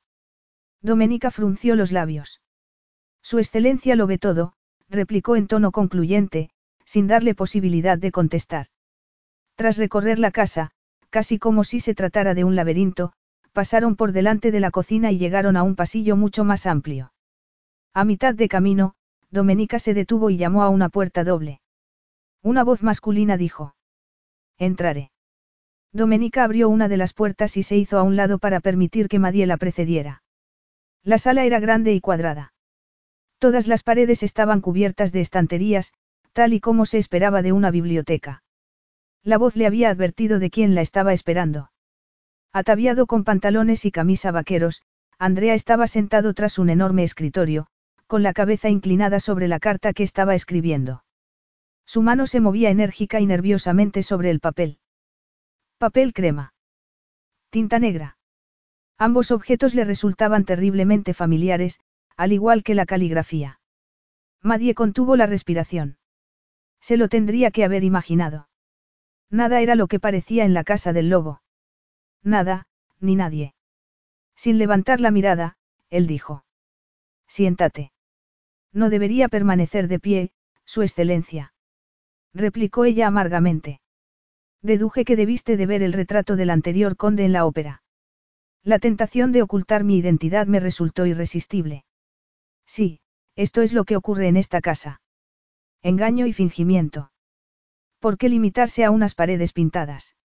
Si deseas considerarlo así, sin embargo, tenía otras razones. Se puede decir mucho sobre alguien por el modo en el que trata a los que, supuestamente, son inferiores a él. Yo no le consideraba a usted inferior, replicó ella fríamente. Simplemente un delincuente y un chantajista. Aún sigo pensando lo mismo. Una pena, cuando parece que estamos destinados a disfrutar de nuestra mutua compañía durante un tiempo. ¿Quiere decir que aún no me voy a marchar de aquí? Preguntó ella lentamente. ¿Por qué? ¿Qué es lo que ha ocurrido? Él firmó la carta. No hemos recibido contacto alguno de la familia de tu fidanzato, respondió él con la voz tan fría como el acero. Parece que tu inmediata liberación no es su prioridad inmediata y están considerando otras opciones. No le creo. Está mintiendo, replicó ella levantando la voz. Jeremy jamás me dejaría aquí. No lo comprende, añadió mientras golpeaba el escritorio con el puño. Nos vamos a casar, muy pronto. Sí. Dentro de seis semanas. Espero que este asunto se solucione antes de entonces. ¿Qué le hace pensar que no vaya a ser así? He puesto mis condiciones. Lo único que tienen que hacer es aceptarlas. Es muy sencillo. En lo que se refiere a Nigel Silvester no lo es. Uno no puede dictar a un dictador, si ignore. No, se le derrota en batalla. Sin importar lo que les ocurra a las partes inocentes que estén implicadas. Ah, dijo él mientras se reclinaba sobre el sillón. ¿Te refieres a ti misma? Pero si yo te he apartado del conflicto. Pero tal vez yo no deseo eso. Tal vez quiero estar con el hombre que amo, luchando a su lado. En ese caso, te llevarás una desilusión, replicó. Entonces, le indicó una mesa que había al otro lado de la sala, en la que la esperaba una caja de cartón abierta. Allí tienes una selección de libros en inglés, para que así puedas pasar el tiempo más agradablemente. Mal hombre. Le espetó Madie. Y malos son sus libros. No quiero nada de usted. Ahora te estás comportando de un modo irracional, repuso el conde tranquilamente. Haré que te lleven los libros a tu habitación. Si eliges tirarlos por la ventana que da a la montaña, puedes hacerlo, pero si tu fidanzato sigue mostrándose tan obstinado, podrías lamentarlo. Le ruego que deje de llamarlo de esa manera. Rugió Madie.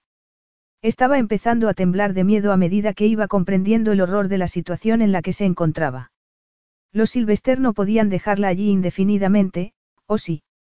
Se llama Jeremy. Y yo me llamo Andrea, replicó él.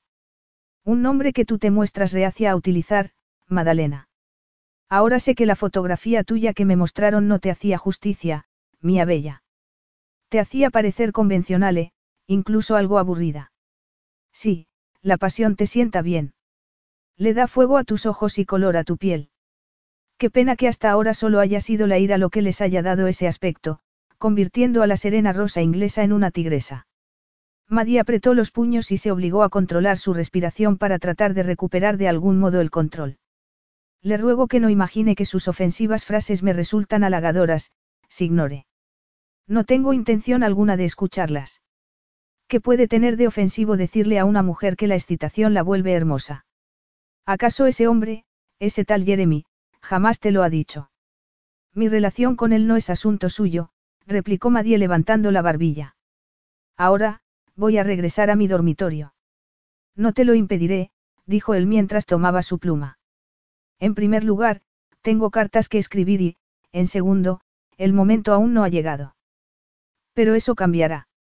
Las miradas de ambos se cruzaron. El fuego pareció prender entre ellos.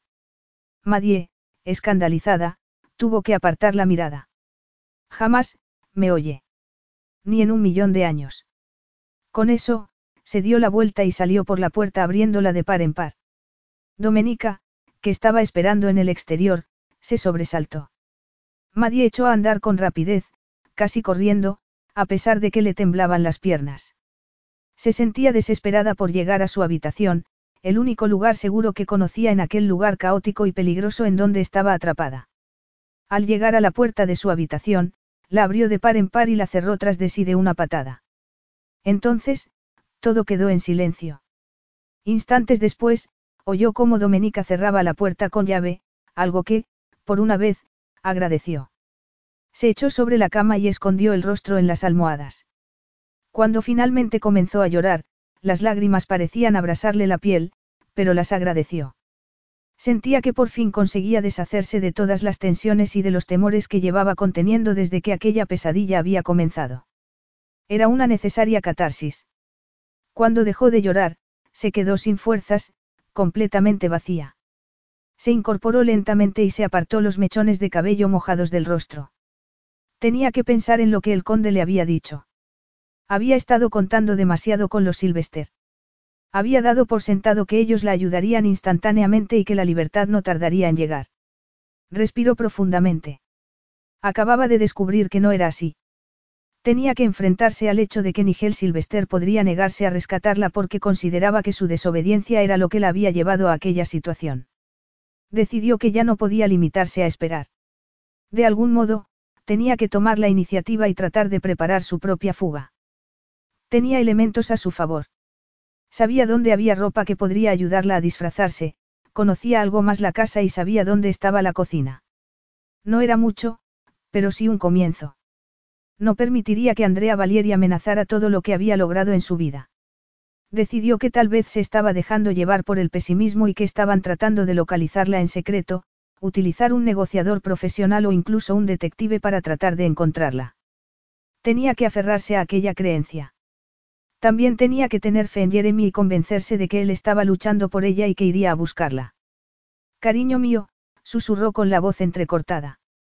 Te necesito tan desesperadamente, por el amor de Dios, date prisa.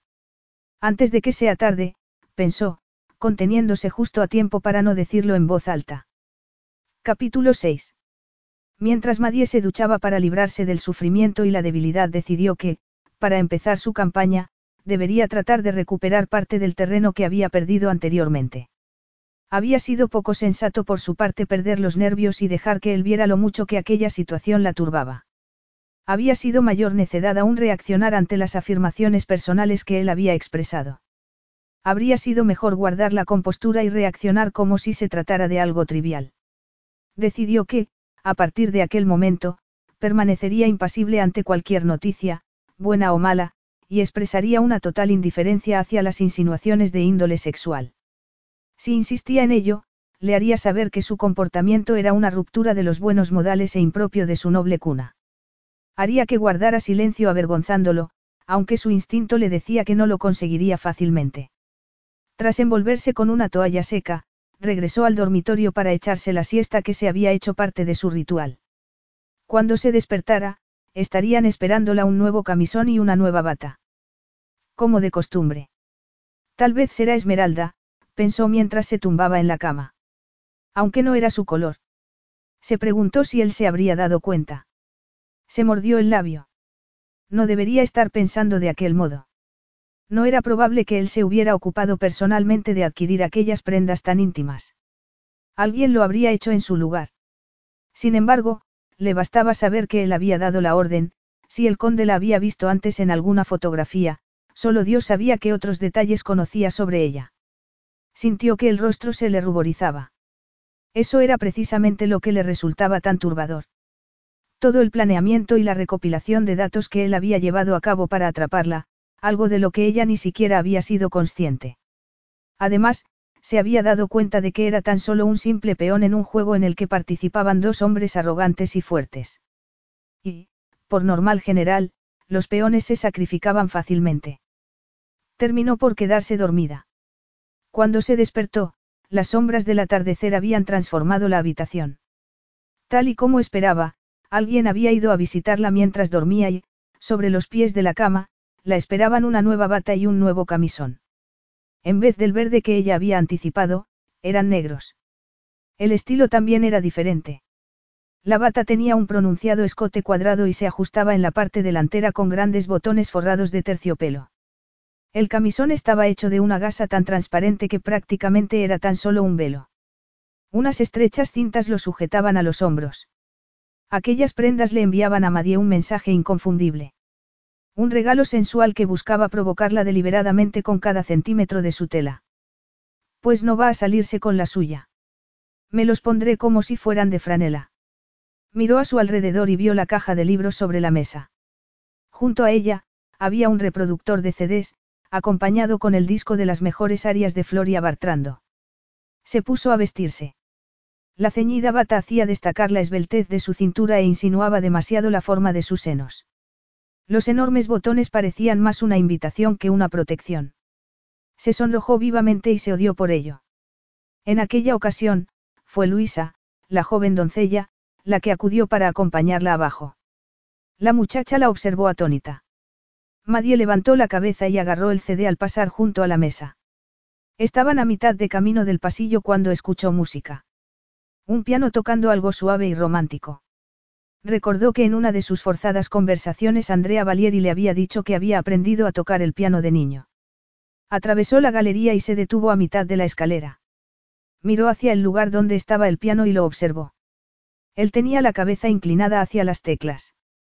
Parecía absorto, ajeno a todo, pero Madie no se dejó engañar. Incluso desde la distancia podía sentirlo, como si se tratara de la caricia de un dedo sobre la piel desnuda. Atónita, se dio cuenta de que los pezones se le habían puesto erectos contra la gasa que los cubría. Reconoció cómo se despertaba el deseo al ritmo de aquella maravillosa música. Dejó que ella la transportara escaleras abajo, hacia él, dejando que la seda negra flotara a su alrededor. Cuando llegó la nota final, la sala quedó en silencio. Madie aplaudió lentamente, casi con languidez, haciendo que él la mirara fijamente. Bravo, Signore. Pensaba que había dicho que no era un virtuoso. Halagos de tu parte, estoy asombrado, dijo él levantándose del taburete. Creo que haría falta mucho más que eso para sorprenderlo. No he reconocido la música. ¿Qué era? Se trata de algo muy nuevo, compuesto por alguien con el que estuve en el colegio, Gianfranco de Loria. Él lleva recogiendo música popular de esta zona desde hace algún tiempo para darle un giro más contemporáneo. Vaya, es muy hermoso. Se sentiría muy halagado si te escuchara. Su primer álbum va a ponerse a la venta dentro de poco y dará un recital en Trimontano en otoño. Ah, sí. El festival. Eso me recuerda, gracias por el reproductor de CDs, pero se puede quedar con esto, dijo Madie mientras colocaba el disco de Floria Bartrando sobre la mesa. No quiero recuerdos de mi estancia en este lugar. Sin embargo, ella es quien la ha conducido hasta aquí. Como si necesitara que me lo recordara, replicó con la voz llena de amargura. Sin embargo, eso era cuando yo buscaba información para un programa de televisión.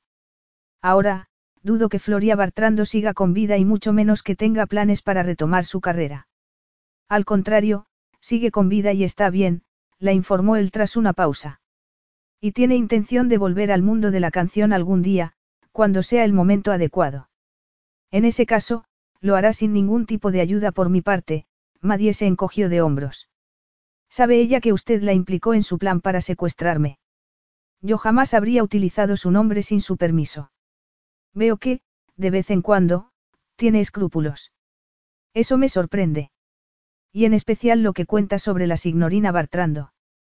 ¿Cómo puede alguien con la voz de un ángel prestarse, aunque sea superficialmente, a un delito de extorsión? ¿Acaso está pasando por un mal momento? Vive con todas las comodidades. Y veo que usted también, comentó ella mirando a su alrededor. ¿O acaso se ha visto también afectado por la crisis económica mundial? Están atravesando los mercados del aceite de oliva y de la cerámica por un mal momento. No, pero veo que usted también me ha investigado.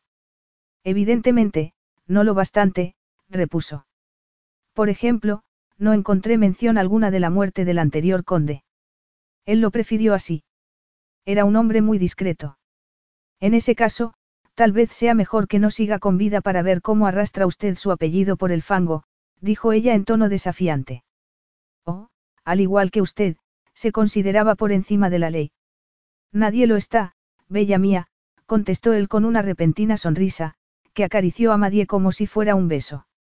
No, no me llame así, susurró ella, sin poder controlar la ligera falta de aliento que tenía en la voz. ¿Acaso crees que es otro engaño? Te prometo que no lo es, afirmó Valieri mientras la estudiaba atentamente con la mirada. Antes eras encantadora, Madalena. Esta noche estás arrebatadora. Deje de hablar así, murmuró ella atropelladamente. No tiene ningún derecho, ningún derecho en absoluto. Tengo cualquier derecho que yo decida imponer, musitó, pero no hay necesidad de dejarse llevar por el pánico. Te estaba haciendo un cumplido. No trataba de seducirte. Seducirme. No querrá decir, otra cosa peor. No, contestó él con firmeza. En absoluto. Y me insultas a mí y a mi apellido sugiriendo algo así. Te juro por el honor de mi familia que jamás en toda mi vida he poseído a una mujer en contra de su voluntad. Tú, Madalena, no vas a ser la primera. Debes saberlo, o acaso es posible que sigas siendo inocente, sin experiencia alguna sobre cómo un hombre expresa su deseo. Por supuesto que no, Madie respiró profundamente. Sabe muy bien que estoy prometida, a punto de casarme. Sí, pero una cosa no descarta necesariamente la otra. Y tú, Curiosamente, pareces, virgen. Sí que es curioso, dijo ella secamente, dado que Jeremy y yo estamos profunda y apasionadamente enamorados. Supongo que tengo que seguir soportando sus desagradables especulaciones machistas junto con todo lo demás que ya me ha hecho soportar. Eso no será necesario. Ya he sacado mis propias conclusiones sobre la profundidad de tu pasión, pero dime, mía cara, ¿te has preguntado alguna vez si podría haber más? No, le espetó ella. Amar a alguien y querer pasar el resto de la vida con esa persona no tiene que ver tan solo con el sexo. Ah, un cínico podría decir que acabas de condenarte, Madalena. Pero, dime, ¿dónde está ese amante tan apasionado y tan dedicado a ti? Si tú me pertenecieras, yo habría entrado en la casa como un rayo, ofreciendo todo lo que poseo en el mundo para volver a tenerte entre mis brazos. Pero yo.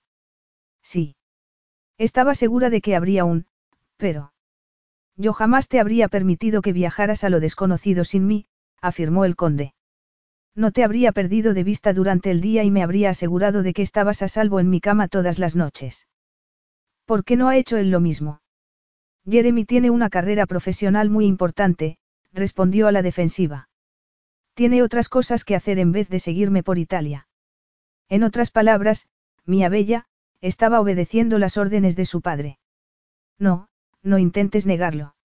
Yo también he hecho bien mis deberes. Y, como los míos, están incompletos. No conoce a mi futuro suegro, le espetó ella. Ni él me conoce a mí, Madalena. Pareces olvidarlo. Porque carece de importancia. Dios.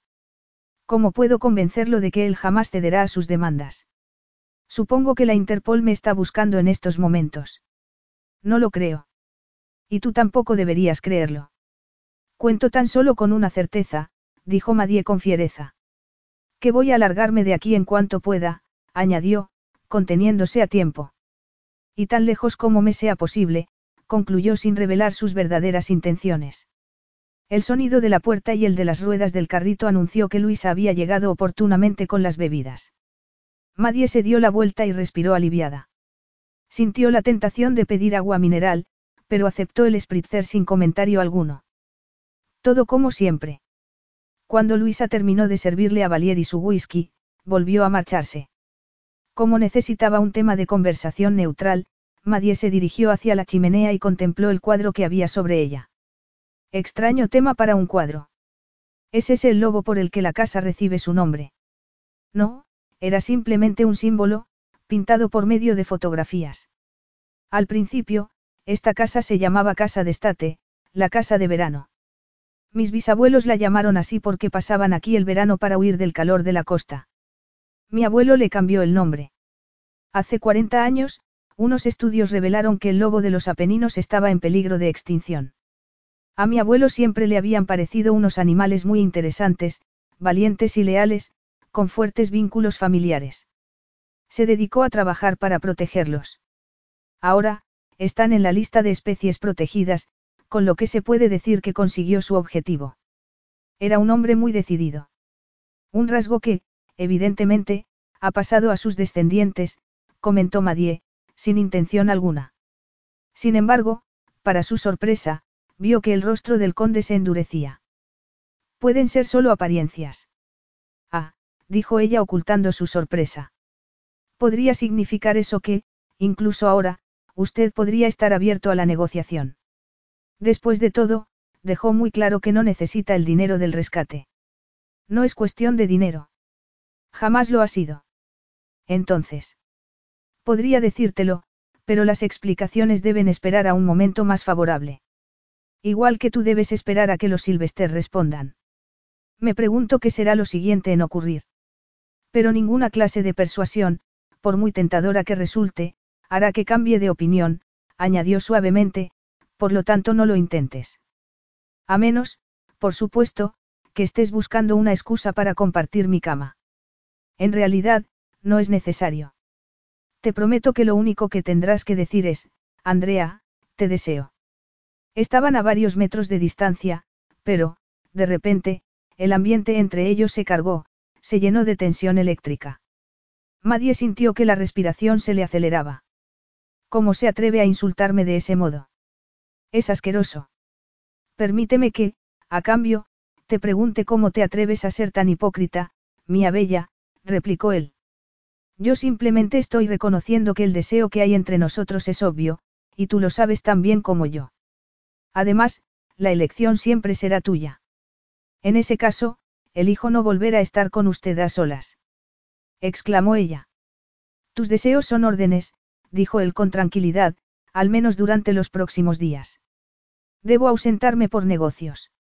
Si hubiera un mensaje de Jeremy o de su padre, usted no estará aquí para recibirlo. No temas. Si hay alguna novedad, algo que dudo, me informarán enseguida. Pero a mí no, protestó. Tendré que permanecer encerrada aquí, sin saber absolutamente nada, cuando podría estar ocurriendo cualquier cosa. Sigues esperando que tu futuro suegro ejerza su influencia en Viteal y consiga que los SAS británicos se tiren aquí en paracaídas para rescatarte. Esperas en vano. Sin embargo, hay otro factor que usted ha pasado por alto. La productora de televisión para la que trabajo, la que me envió aquí. Están esperando informes frecuentes sobre mi progreso con el asunto Bartrando.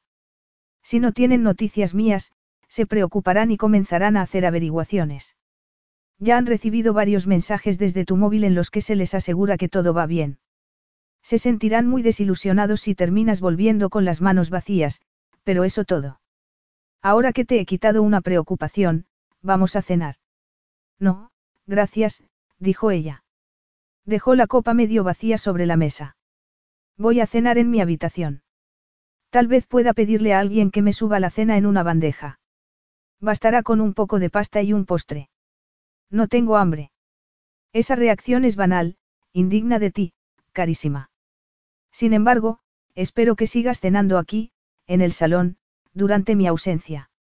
Madie ya estaba a mitad de camino de las escaleras, pero se dio la vuelta para mirarlo. Confía en mí.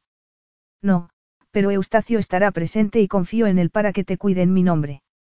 Además, mientras estoy lejos, me gustará pensar que adornas mi mesa con tu belleza e imaginarme que habrá un tiempo en el que no nos daremos las buenas noches cuando terminemos de cenar. Madie se sonrojó al tiempo que sintió como el delicioso tormento del deseo despertaba lentamente en su interior. Aquella traicionera sensación le indicaba sin duda que todas sus protestas eran mentira. Le habría sido tan fácil decir, Andrea, te deseo. Se clavó las uñas en las palmas de las manos para tratar de encontrar una mordaz contestación que lo silenciara para siempre, pero no lo consiguió. Subió las escaleras y se encontró con Domenica, que la estaba esperando entre las sombras. Mientras avanzaba, sintió la mirada del conde, acompañándola como si estuviera caminando con ella con la mano en su cintura y los labios acariciándole el cabello. Hasta que volvamos a vernos, dijo él, con voz ligeramente burlona. Créeme, carísima Madalena. Estaré contando las horas.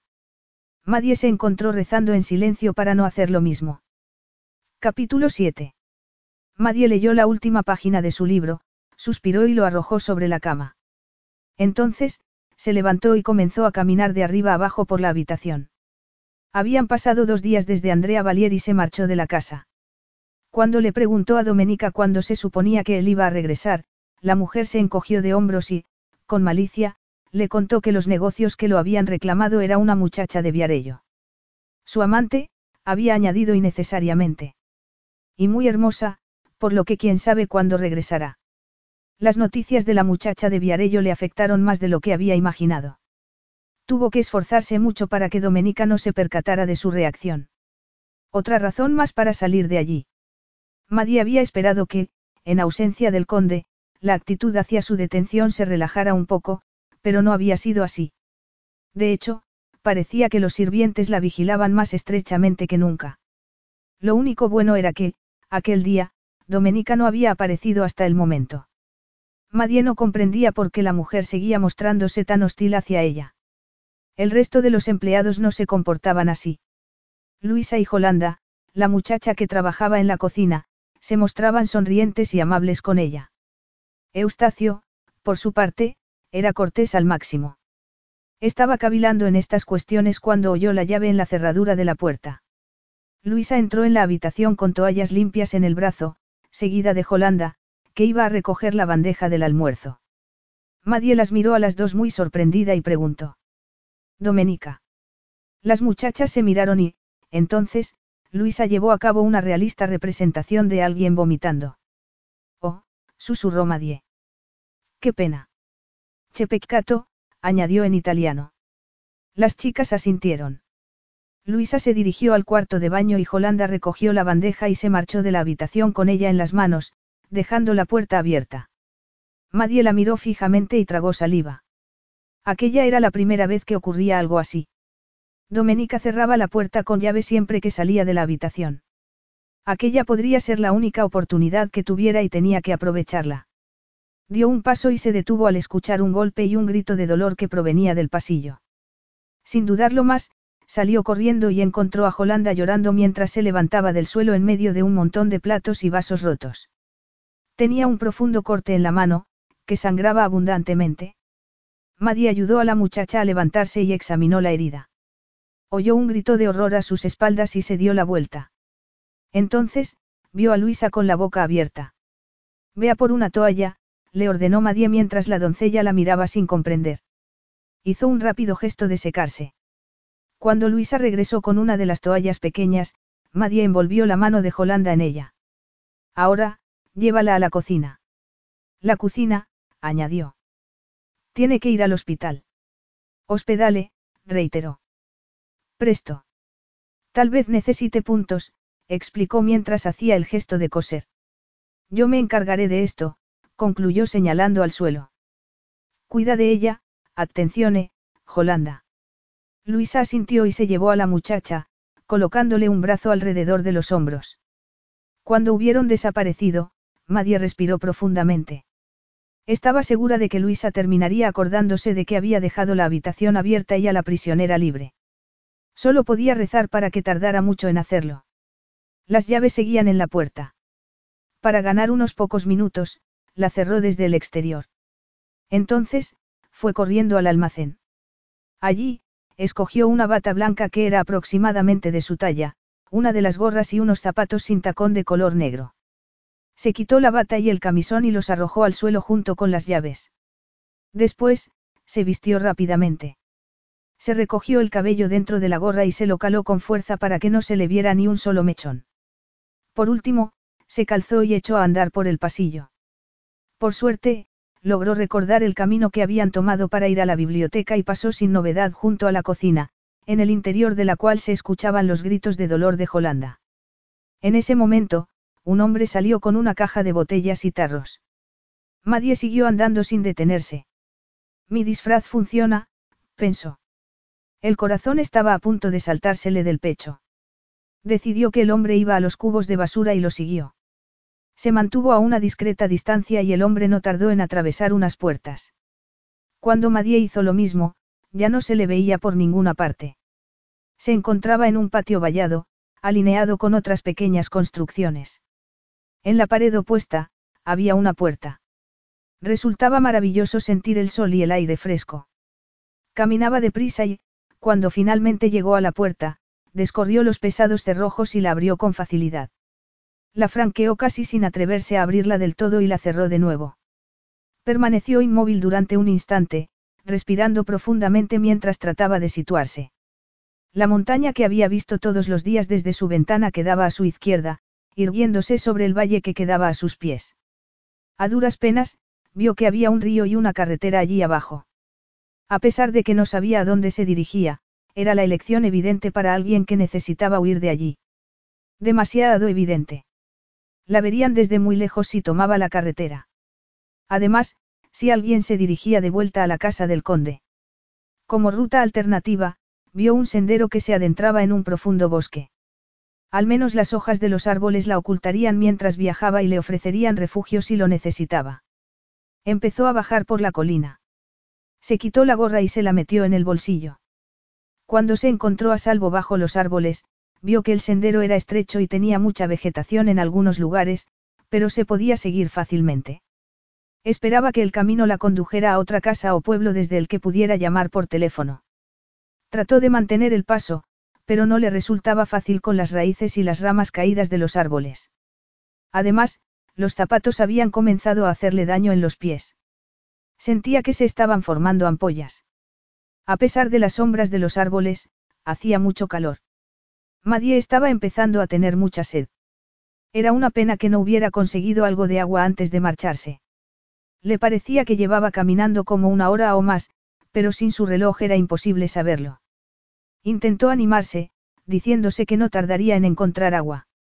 Seguramente habría pequeños arroyos alimentando el río que había visto en el valle. Solo tendría que esperar que su agua fuera potable. Siguió caminando, tratando de no pensar que aquel bosque podría ser muy extenso. Estaba lleno de sonidos. El susurro de las hojas en las ramas, los arbustos que se movían a su paso, lo que indicaba la presencia de pequeños animales. Los pájaros cesaban sus cantos a su paso. Entonces, oyó otro ruido, ajeno a los sonidos del bosque. Era un helicóptero. Contuvo el aliento y miró hacia arriba, tratando de vislumbrarlo a través de las copas de los árboles. Vio el reluciente cuerpo de la máquina pasando prácticamente encima de ella. Parecía estar realizando las maniobras de aterrizaje y Madie supo, sin lugar a dudas, quién estaba en su interior. Decidió que era imposible que él pudiera verla. De hecho, seguramente daba por sentado que seguía encerrada en su prisión. No obstante, no pasaría mucho tiempo antes de que descubriera la verdad. Entonces, como un lobo, empezaría a buscarla. Trató de calcular el tiempo del que disponía antes de que fuera a buscarla y decidió que debía encontrar algún sitio en el que ocultarse. No puedo dejar que me encuentre, no puedo. Con decisión, reunió las fuerzas que le quedaban y apretó el paso. Desgraciadamente, el sendero comenzó a hacerse más empinado. Las piedras sueltas dificultaban el avance. No tardó mucho en estar completamente agotada. El sudor le caía por el rostro. Se sentó un instante para descansar y, entonces, vio una serpiente. Durante un instante, se quedó completamente inmóvil, rígida de terror. Entonces, se abalanzó hacia un arbusto. Durante un breve instante, se sintió aprisionada por ramas y pinchos hasta que oyó que la madera se quebraba. El arbusto cedió y Madie se encontró rodando colina abajo en medio de un remolino de piedras, arena y hojas. Por suerte, un tronco caído la detuvo en seco. Mientras trataba de recuperar el aliento, permaneció donde estaba, preguntándose cuántos huesos se habría roto. Cuando consiguió sentarse, miró a su alrededor por si la serpiente la había seguido. Cuando se aseguró de que no era así, comenzó a mover brazos y piernas con cuidado. No parecía tener nada roto. Se levantó. Se sentía dolorida, con arañazos por todas partes, y parecía haberse torcido un tobillo. Al día siguiente estaría cubierta de hematomas, pero al menos no le había ocurrido nada grave. Desgraciadamente, había perdido dos botones de la bata que se había puesto y tenía la falda rasgada desde la cintura hacia abajo. En aquellos momentos, el ruinoso uniforme rayaba la indecencia. Se sentó en el tronco y trató de contener las lágrimas. Cuando se tranquilizó, decidió que tenía que volver a ponerse en camino. Había empezado a hacer más frío, lo que indicaba que el sol no tardaría en ponerse. Y no quería seguir en aquel bosque cuando aún fuera de noche. Miró a su alrededor y eligió una rama seca. La utilizó como bastón para ayudarse a llegar a la parte alta de la colina.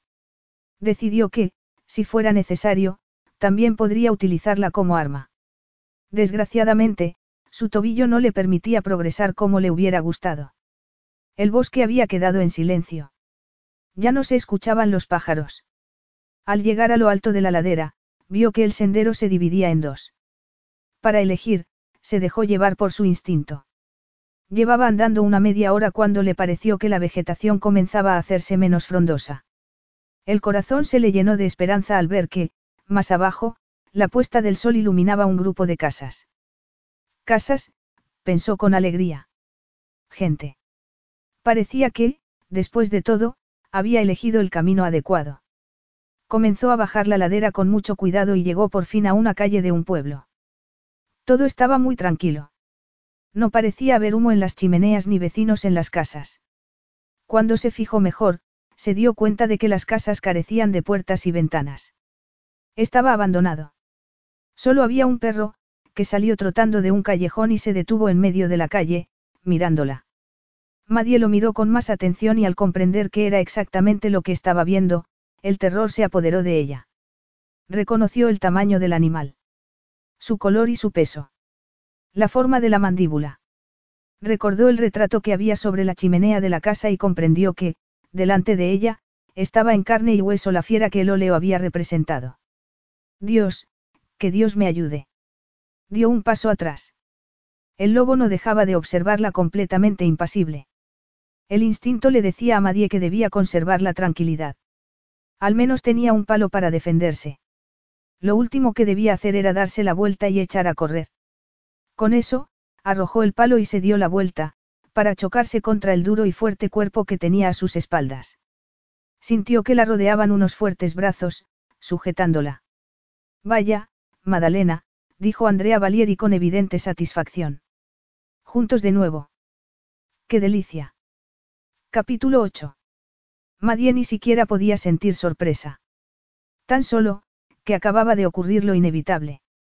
Mientras él la tenía entre sus brazos, aspiró su cálido y masculino aroma, mezclado con la fragancia que él utilizaba.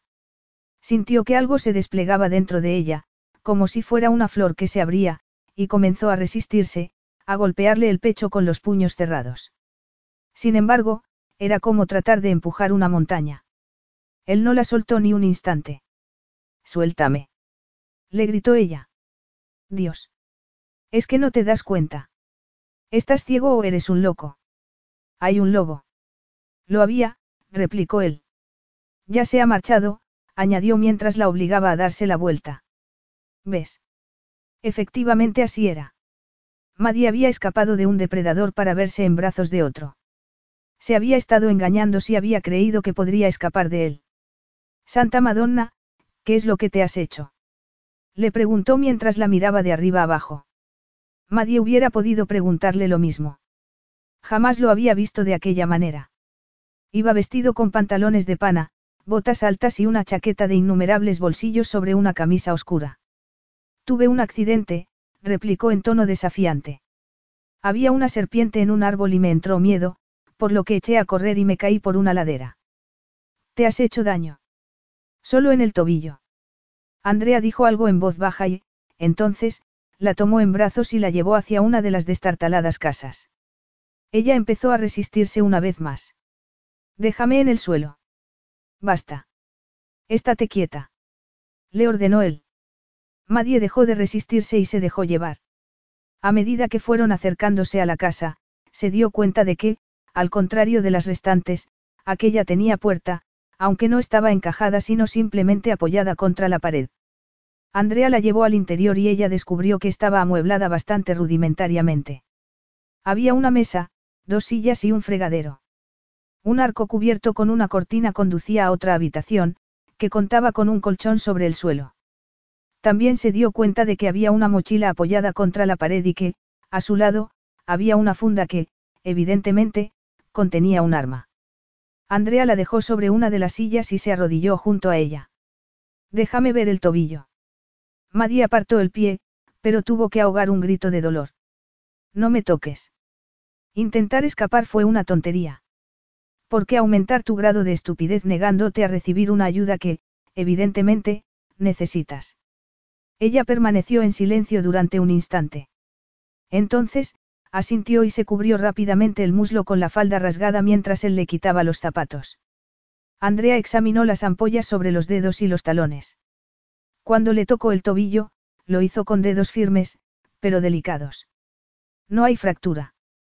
Eso te lo podría haber dicho yo. Solo es un ligero esguince. Necesita un poco de hielo, pero Giacomo no tiene congelador, por lo que debemos utilizar lo que tenemos a mano.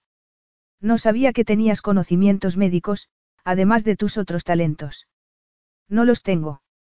Se llama sentido común. Permíteme que te lo recomiende. Andrea la miró y frunció el ceño al ver que Madie se echaba a temblar. Se puso de pie y se dirigió a la chimenea mientras se sacaba unas cerillas de uno de los bolsillos de la chaqueta. Entonces, prendió las ramitas que había en el hogar. Cuando consiguió hacer llamas, añadió más madera y agarró una cazuela, que llenó de agua en el fregadero antes de colgarla sobre las llamas. Después, fue a la habitación y regresó arrastrando una pequeña bañera que colocó delante de la chimenea. Supongo que estarás bromeando, susurró ella con voz temblorosa. No, algunos de esos arañazos deben limpiarse bien, pero no te preocupes. No insistiré en ser testigo del proceso. Abrió un cajón que había bajo el fregadero y sacó unas velas que estaban colocadas en desconchados candeleros de porcelana. ¿Y ese Giacomo vive aquí? Debe de resultarle muy solitario. Es pastor. Está acostumbrado a su propia compañía. Este lugar le resulta útil cuando tiene ovejas o cabras que trasladar. Y no le importan los visitantes. En esta región, todos nos ayudamos los unos a los otros. Giacomo me dijo que te había visto hoy y me informó de a dónde creía que te dirigías. Y después Aldo, que estaba buscando un oso salvaje con su hijo, me confirmó lo que Giacomo había dicho y vine a buscarte. ¿Quieres decir que me estaban vigilando? ¿Crees que una rubia con el cabello como los rayos del sol no atraería la atención de nadie? Por cierto, la descripción es de ellos, no mía. Estaban preocupados por ti. Esto no es terreno para alguien sin la ropa o el calzado adecuados. Ni nada para beber, tengo tanta sed, admitió, muy a su pesar. Andrea se dirigió a la mochila y sacó una botella de agua mineral y una taza de metal. Bebe despacio, le advirtió mientras le daba la taza llena. ¿Cómo te comunicaron que me habían visto? Preguntó ella tras tomar un sorbo. No estabas aquí, añadió con cierto retintín, pensando en lo que Domenica le había dicho sobre la amante de Viarello. Giacomo y Aldo se pusieron en contacto conmigo por radio. Regresé en cuanto me dijeron que te habías escapado. Qué bien, dijo Madie con amargura. Pues menos mal. No creo que te hubiera gustado pasar la noche aquí arriba tú sola, en un lugar como este. ¿Y cómo conseguiste llegar aquí antes que yo? No me adelantaste por el camino. Hay otra carretera. Camillo me dejó en el cruce y vine campo a través para esperarte. ¿Quieres decir que el coche no está lejos? Menos mal. ¿Tantas ganas tienes de regresar a tu celda? Le preguntó mientras seguía vertiendo agua en la bañera antes de añadir la que se había calentado en la cazuela. Al contrario, pero al menos es mejor que esto. Me alegra que Giacomo no oiga cómo insultas su hospitalidad, dijo mientras indicaba la bañera. El baño la espera, signorina. Lamento que no haya ni jabón ni toallas. Tendrás que secarte con lo que llevas puesto. Madie se sonrojó. Pero eso es imposible. Es, lo único que tengo. Andrea se quitó la chaqueta y la colgó en el respaldo de la otra silla. Entonces, comenzó a desabrocharse la camisa que llevaba puesta. ¿Qué estás haciendo? Tranquilízate. No estoy pensando meterme en la bañera contigo, le dijo. Se quitó la camisa y se la lanzó. Ponte esto cuando te hayas lavado. Madie observó que tenía la piel bronceada. Los huesos y los músculos eran fuertes, pero, al mismo tiempo, elegantes y esbeltos. Tenía el torso cubierto de vello oscuro, que bajaba en forma de flecha hasta la cintura. No se parecía en nada a Jeremy, cuya piel era suave y pálida, a pesar de las constantes sesiones de bronceado. Sus hombros también eran menos anchos y menos poderosos, apartó rápidamente la mirada. Yo, no podría. No seas tonta, susurró él. Ciertamente será más recatado que lo que llevas puesto ahora. El rostro de Madie se cubrió de rubor mientras observaba cómo Andrea se dirigía a la mochila y sacaba un fino jersey de lana, que se metió por la cabeza. Después sacó también un pequeño tarro y lo dejó sobre la mesa. Crema antiséptica, dijo. Con eso, salió de la casa. Madie tragó saliva y se quitó la bata para meterse en la bañera. A pesar de todo, le sentó muy bien. Se lavó cuidadosamente todos los arañazos y se puso de pie para dejar que el agua le cayera por el cuerpo. No hacía más que mirar hacia la puerta, pero no había ni una sombra que indicara que él estuviera cerca. Se secó con la bata que se había quitado y aplicó la crema en los arañazos. Luego, tomó la camisa y, de mala gana, se la puso. Olía a él, tanto que le costó bastante trabajo abrocharse los botones. Cuando terminó, tuvo que admitir que el conde tenía razón. Aquella prenda era mucho más adecuada, más larga incluso que algunos de los vestidos que se había puesto en Inglaterra. Se remangó las mangas hasta los codos. Entonces, respiró profundamente y dijo. He terminado. Había esperado que él respondiera inmediatamente. No fue así, de modo que corrió hacia la puerta y miró afuera. No había nada. Andrea. Gritó con voz urgente. Él salió inmediatamente de entre unos árboles. ¿Ocurre algo? Le preguntó mientras se acercaba a ella. No, es que no sabía dónde estabas. Fui a dar un paseo, replicó secamente. No soy un santo y decidí apartarme de la tentación. Madie volvió a sonrojarse, por lo que agradeció la oscuridad. Pensé que el lobo podría regresar y no te llevaste el rifle. ¿Por qué no hay necesidad? Estás a salvo, le aseguró mientras le ponía la mano sobre el hombro y la hacía entrar de nuevo en la casa. El cálido tacto parecía penetrar cada uno de los huesos del cuerpo de Madie. Ahora, siéntate. Te curaré las ampollas. Madie obedeció y se colocó las manos sobre el regazo mientras él llevaba la pequeña bañera al exterior para vaciarla. Después, Andrea volvió junto a la mochila y sacó un rollo de vendas y un pequeño tubo. Es gel, le dijo. Actúa como piel artificial. Me va a doler. Un poco, pero te ayudará. Espero que te cures rápidamente, mía bella. Cuando prometí devolverte sana y salva, no me había dado cuenta de lo inquieta que eres. Madie reaccionó enseguida al escuchar aquellas palabras. ¿Acaso has recibido noticias de Londres? Me marcho ya a casa. No han respondido de manera alguna, contestó mientras aplicaba el gel. ¿Y qué ocurrirá si no responden nunca? Preguntó angustiada. No debes preocuparte por eso, le aseguró Andrea. Terminarán respondiendo, te lo prometo, añadió mientras volvía a cerrar el tubo. Tendrás que ser paciente, Madalena, y no correr más riesgos estúpidos. Comenzó a vendarle los pies rápida y eficazmente. A ti te resulta fácil decir eso, susurró ella mientras se secaba una lágrima con el reverso de la mano. Se produjo un largo silencio. Entonces, Andrea volvió a tomar la palabra. Te sentirás mejor, mía cara, cuando hayas comido algo. Madie se puso de pie. En ese caso, te ruego que me lleves de vuelta a tu casa. Preferiría comer sola en mi habitación. Si no comes algo ahora, mañana tendrás mucha hambre. Comeremos ahora. Mañana. No hablarás en serio, no me puedo imaginar siquiera pasar la noche aquí. No tuvo que añadir, contigo. Resultó evidente. Purtropo. Me temo que ninguno de los dos tenemos elección en el asunto. Pero Camillo te trajo hasta aquí en coche. Tú mismo lo dijiste. Le dije que volviera. No, no me lo puedo creer. ¿Por qué hiciste eso? Porque la carretera, como el pueblo, está abandonada y es peligrosa. No pienso pedirle a Camillo que corra ese riesgo con tan poca luz. Vendrá a buscarnos en el jeep mañana. Y tú, Madalena, debes vivir con las consecuencias de tu propia estupidez. ¿Qué hay de estúpido en querer ser libre? replicó ella mientras se sentaba en una silla. Querer regresar con el hombre que amo. Nada, pero, por el momento, solo tenemos sopa, pan y salchichón. Puedes comer o pasar hambre. Como desees, le espetó. Ella permaneció sentada, observando cómo él lo preparaba todo.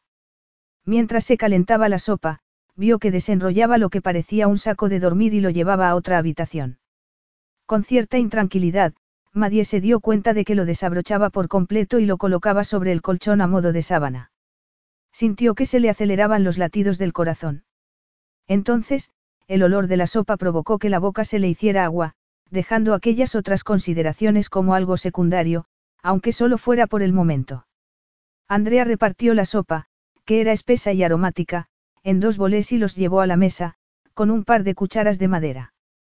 Después, llevó un plato de pan y salchichón, que había cortado en trozos con su cuchillo de caza. Madie se tomó todo lo que le pusieron delante. Gracie, signore, dijo cuando hubo terminado. Prego. Antes me llamaste por mi nombre de mi pila. Se me escapó. Estaba nerviosa. Che peccato. Veo que mis esperanzas se hacen pedazos una vez más. Dada la situación, no debes esperar mucho más. ¿Cómo tiene la mano Jolanda? Necesitó que le aplicaran puntos. Eres muy amable por preguntar. La llevaron a una clínica cercana para que la atendieran. Un pequeño drama que tú aprovechaste muy bien, mía cara. Puede ser, pero no evita que me preocupe por ella. Y espero que Luisa no se meta en un lío por olvidarse de cerrar la puerta. Se ha llevado una buena reprimenda por ello. Y Domenica también tendrá algo que decir al respecto cuando vuelva. Lo imaginaba. ¿Por qué tiene que ser tan desagradable? Tiene otra cara que tú no has visto. Peresempio, siente adoración por mi madre. ¿Tu madre sigue viva? Sí, respondió él con una afectuosa sonrisa. Vaya, yo había dado por sentado que. Por supuesto. ¿Por qué preguntarme por mi familia y utilizar mi nombre de pila sería tratarme como un ser humano? Resulta más fácil considerarme un monstruo. No es eso, susurró Madie bajando los ojos. A pesar de todo, esta noche has sido muy, amable conmigo. Eres muy importante para mi estrategia, mía cara. Percio, no puedo dejarte marchar. La situación ha ido demasiado lejos para eso. Madie se quedó pensando en lo que él había dicho mientras observaba atentamente la llama de la vela. Se dio cuenta de que iba a bostezar y trató de impedirlo ocultándose la boca con la mano. Por supuesto, Andrea se dio cuenta. Has tenido un día agotador, Madalena. Es hora de que te vayas a la cama. Lamento que el resto de las comodidades estén en una cabaña en el exterior a la que se sale por la puerta trasera, pero tengo una linterna. Estoy bien aquí. Estás agotada, mía bella, pero sigues enfrentándote a mí. Tuttavia, debo insistir. El colchón nos puede acomodar a los dos fácilmente y prefiero tenerte a mi lado. Estoy seguro de que comprendes por qué. Si prometo que no saldré huyendo, dormirás fuera. No porque, gracias a ti, yo también he tenido un día agotador. No estás en situación de poner condiciones. Madie se puso de pie. Pero me dijiste, me prometiste que no harías esto. Tendría que haberme imaginado que no podía confiar en ti. Eres un canalla. Dije que no te poseería en contra de tu voluntad, le corrigió él. Y no estoy de humor para poner a prueba tu resistencia esta noche. Deseo descansar, no disfrutar del placer. Eres, malvado. Y tú, mía carísima, eres un doloroso y persistente aguijón para mí. Rezo a Dios para que me libre pronto de ti. Amén. Durante un instante, los dos se miraron fijamente. Entonces, él se echó a reír. Ahora que hemos dicho nuestras oraciones, Madalena, nos podemos ir a la cama. Puedes andar o te llevo en brazos. Yo, susurró ella mientras recordaba lo que había sentido la vez anterior, cuando él la tomó en brazos. Puedo arreglármelas. Pues adelante. Andrea se dirigió a su mochila y sacó una linterna, que le entregó a ella. Yo recogeré todo esto antes de reunirme contigo. María sintió y se dirigió a la otra habitación. Gracias a la venda, el tobillo no le dolía demasiado. Con la ayuda de la linterna, salió por la puerta trasera. Como él había dicho, era solo una primitiva cabaña. Madie sintió miedo al escuchar los sonidos y los susurros que se producían a su alrededor. Se alegró de volver al interior de la casa. El colchón era viejo y olía a paja, pero era algo mejor que el suelo. Se tumbó y apagó la linterna. Entonces, contempló las estrellas, que se veían perfectamente a través de los agujeros del techo. Trató de controlar los temblores mientras esperaba. Él apagó las velas de la otra habitación, lo que indicó que por fin se disponía a acostarse. Madie se puso rápidamente de costado, casi en el borde del colchón. Cerró los ojos con fuerza, pero era plenamente consciente de los movimientos de Andrea. Todos los sentidos le decían que él estaba junto a su lado del colchón, observándola. Inclinándose hacia ella. Su voz resonó suave e irónica en la oscuridad de la noche. Yo me quedaré con la linterna, mía bella. Me acabo de dar cuenta de que es muy pesada y no tengo ganas de despertarme con un golpe en la cabeza.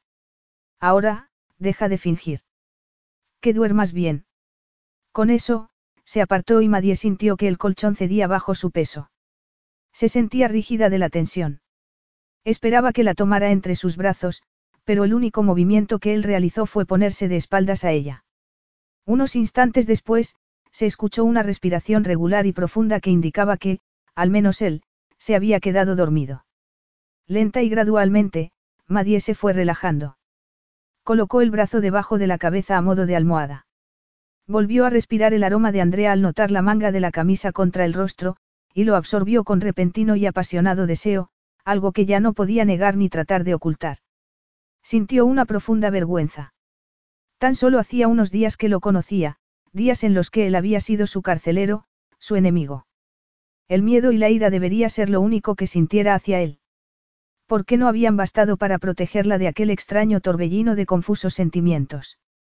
Me dije que solo quería recuperar la libertad, regresar a Inglaterra a cualquier precio. Sin embargo, no era tan sencillo, porque, en realidad, lo que he estado haciendo ha sido huir de mí misma.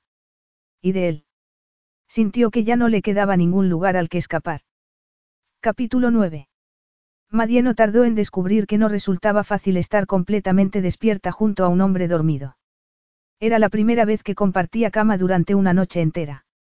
Se preguntó qué ocurriría si se moviera por algún motivo o si, simplemente, se quedara dormida y se diera la vuelta. Ni lo pienses, se recordó. Limítate a concentrarte en las estrellas que se ven a través de aquellos agujeros. Aunque su cuerpo permaneció completamente inmóvil, su mente no podía parar de pensar. No había una especie de síndrome psicológico en el que las víctimas de un secuestro se sienten físicamente atraídas por sus secuestradores. Saber eso la ayudaría a superar aquella ilógica y peligrosa obsesión de acercarse a él, de permitir que los brazos de Andrea le proporcionaran la seguridad que parecían ofrecer. No podía poner en peligro su futuro. Su matrimonio, sus sueños de felicidad no podían echarse a perder por lo que tan solo sería una breve y sórdida aventura con un reputado seductor. Un hombre que acababa de pasar dos días y dos noches con otra mujer en Viarello. Un hombre que había hecho mucho daño a los Sylvester. Piensa en Jeremy, se dijo. Eso era. Debía centrarse en él. En reunirse con él cuando aquella pesadilla hubiera terminado.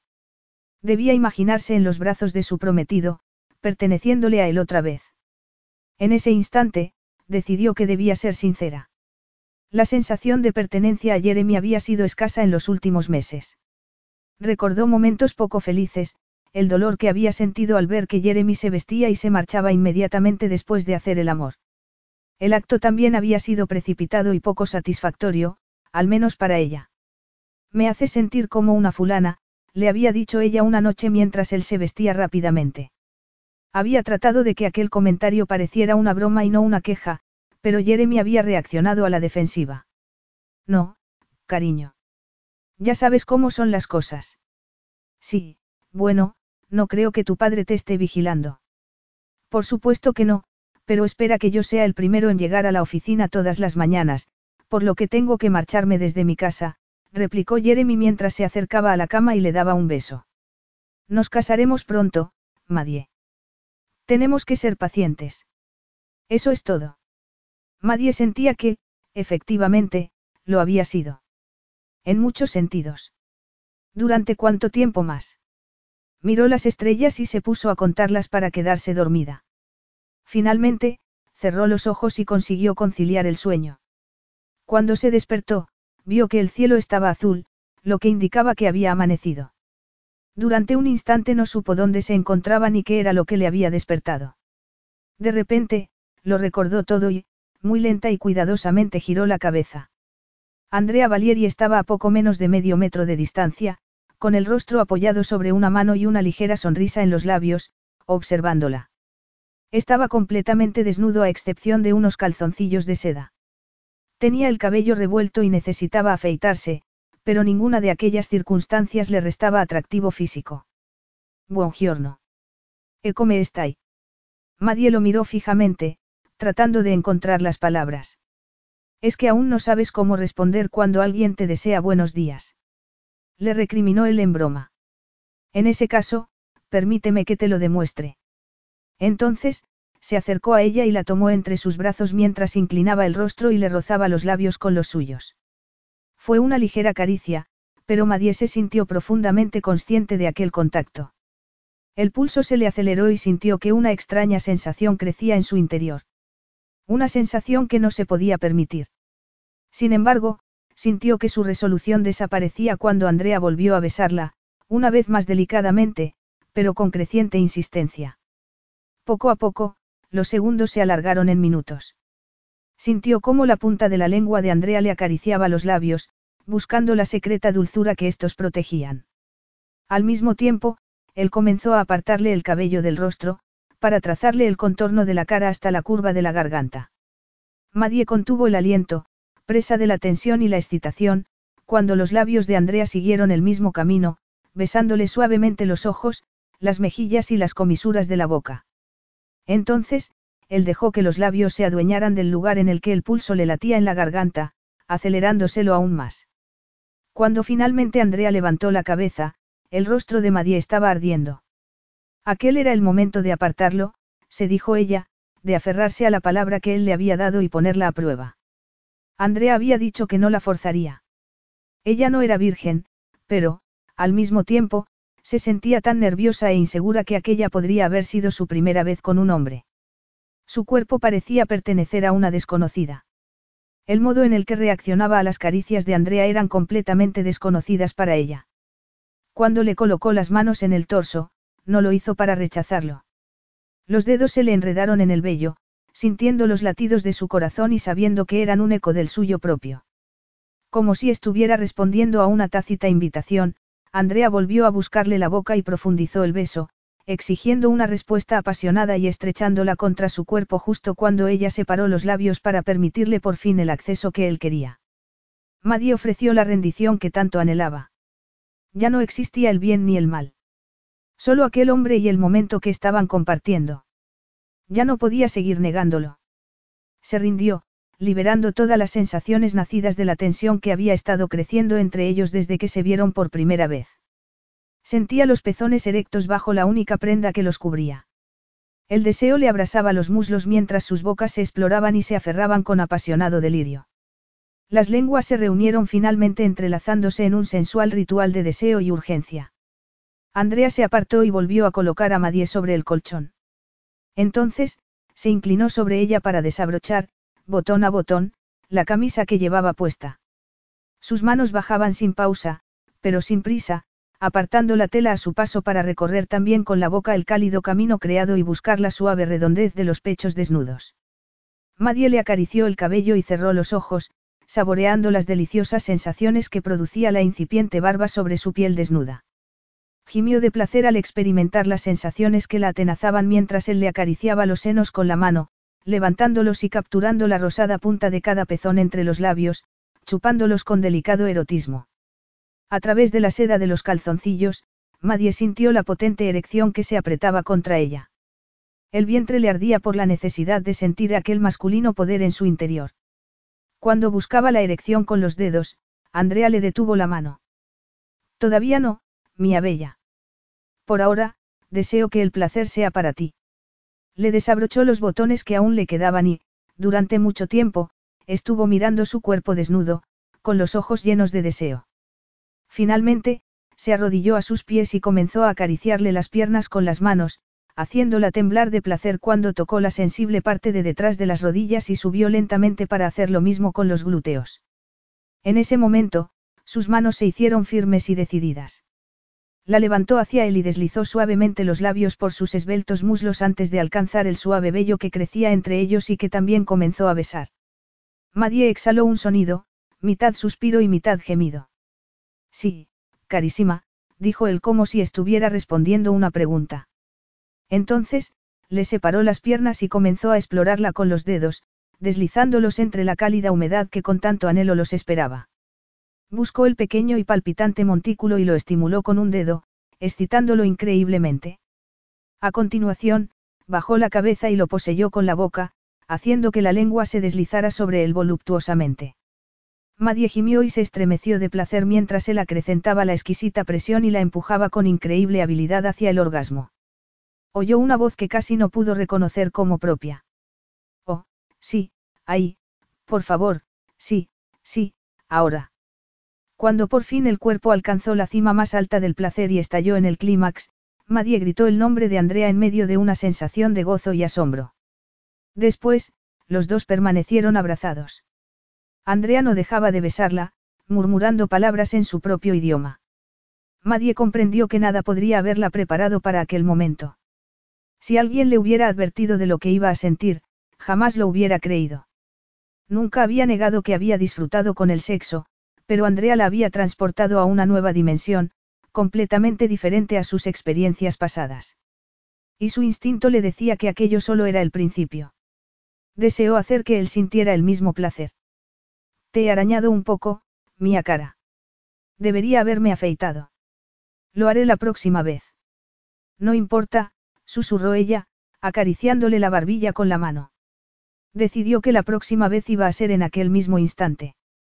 Se incorporó un poco y se apoyó sobre un brazo. Entonces, estiró la mano y comenzó a juguetear con la cinturilla de los calzoncillos antes de disponerse a bajárselos por los muslos. Andrea se echó a reír y se tumbó de espaldas, tras colocarse los brazos detrás de la cabeza. Su actitud era una invitación abierta a lo que ella quisiera hacerle. Entonces, en cuestión de un suspiro, todo cambió. Andrea se incorporó y se sentó en el colchón. Estiró la cabeza, como si estuviera escuchando algo. ¿Qué ocurre? Le preguntó Madie muy sorprendida. Andrea le hizo guardar silencio. Efectivamente, en la distancia se escuchaba el sonido de un motor que se acercaba. Camillo, dijo él. No lo esperaba tan pronto, añadió mientras se levantaba del colchón. Quédate aquí, le ordenó mientras se mesaba el cabello con una mano y se dirigía hacia la otra habitación. Voy a vestirme y a hablar con él. Madie se quedó allí, presa de unos sentimientos encontrados. Desilusión, vergüenza y frustración física. Se puso de nuevo la camisa y, con temblorosos dedos, comenzó a abrocharse los botones. Tras haber saboreado el placer entre sus brazos, quería experimentarlo todo, aunque sabía que debería sentirse aliviada de que Andrea se hubiera dado cuenta de que Camillo se acercaba y hubiera evitado así que el hombre los pillara infraganti. De repente, sintió un nudo en la garganta. ¿En qué estaba pensando? Tenía razones más importantes para agradecer que los hubieran interrumpido. He estado a punto de cometer el mayor error de mi vida, pensó. ¿Cómo he podido ser tan estúpida? Debía volver a pensar en Andrea de nuevo como en su secuestrador y no en el amante cuyas manos y boca provocaban el delirio en su cuerpo. Debería haberse dado cuenta de ello cuando él le dijo que jamás poseía a una mujer a la fuerza. No era necesario. Debo de haber sido su conquista más fácil, pensó con amargura. Además, ¿cómo volvería a enfrentarse a Jeremy después de aquello, sabiendo que había cometido la máxima traición teniendo una aventura con su enemigo? Si no hubiera sido por Camillo, en aquellos momentos estaría entre sus brazos, respondiendo con pasión y abandono todo lo que él le pidiera. Se había convertido en una criatura irreconocible y le había mostrado a Andrea Valieri un deseo que ella no había sabido que pudiera existir hasta aquel momento. Había gemido y le había suplicado le diera una satisfacción que iba más allá de sus sueños más salvajes. Decidió que no habría próxima vez. Había vuelto a recuperar el control de su mente y de su cuerpo. No se permitiría que algo similar volviera a ocurrir. Oyó voces y se cubrió con el saco de dormir. Entonces, la cortina se apartó y Andrea entró. Camillo te ha traído esto, dijo mientras colocaba su bolsa de viaje a los pies del colchón. Mis cosas. Mis cosas. Repitió con incredulidad. ¿Me las devuelves? Él esbozó una sonrisa. Sí, Dabbero. He puesto un poco de agua a calentar para ti, pero te recomiendo que te des prisa. Camillo dice que el tiempo va a cambiar y que va a haber tormenta. La carretera ya es bastante peligrosa. Yo, me daré prisa. Y debo recoger esto, dijo él.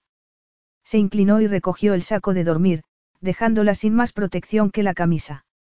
Con un gesto nervioso, Madie se cubrió con ella lo mejor que pudo y vio el asombro que se reflejaba en el rostro de Andrea y que luego se transformó en algo mucho más turbador y más frío.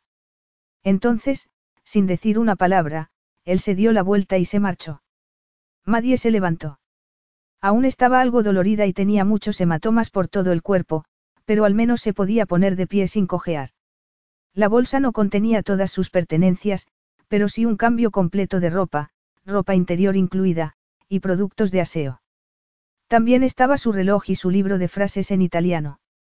Por supuesto, no estaba su pasaporte, ni su cartera ni su grabadora. Se aseó rápidamente y se preguntó por qué su secuestrador habría cambiado de opinión.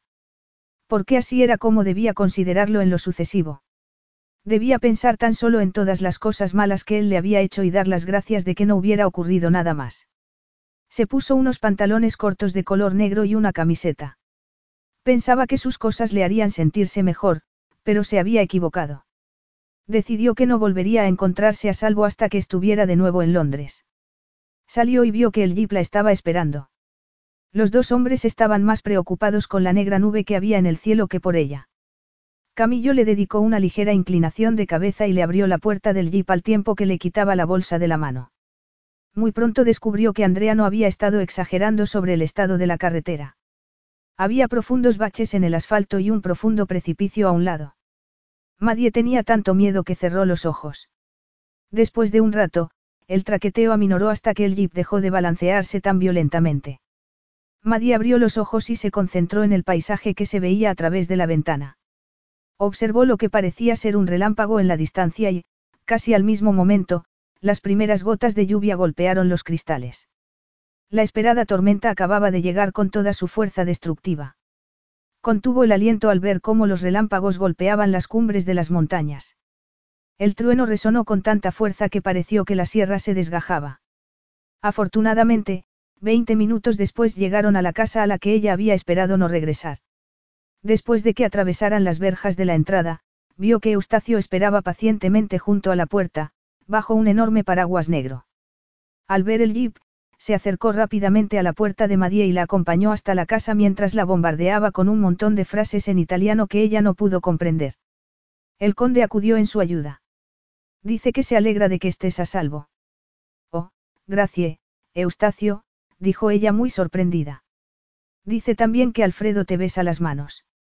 Ni sé quién es Alfredo ni por qué quiere hacer algo así.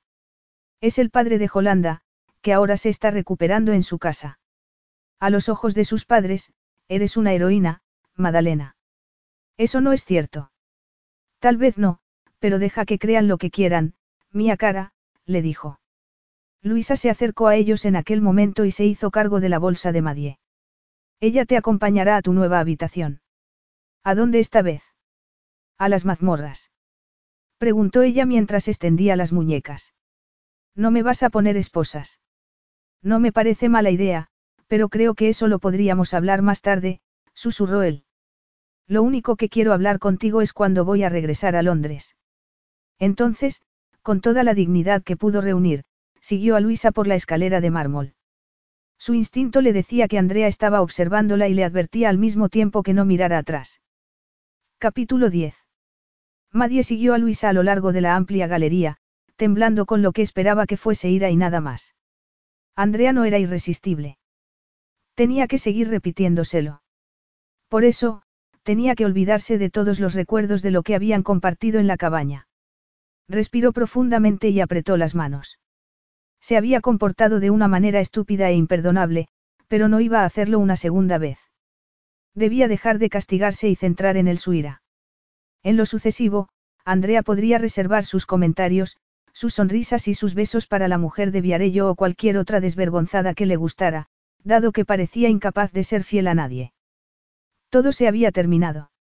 La referencia a las mazmorras había sido una broma, pero, después de su frustrado intento de huida, parecían haberla trasladado a una zona más remota y segura que la habitación en la que había estado.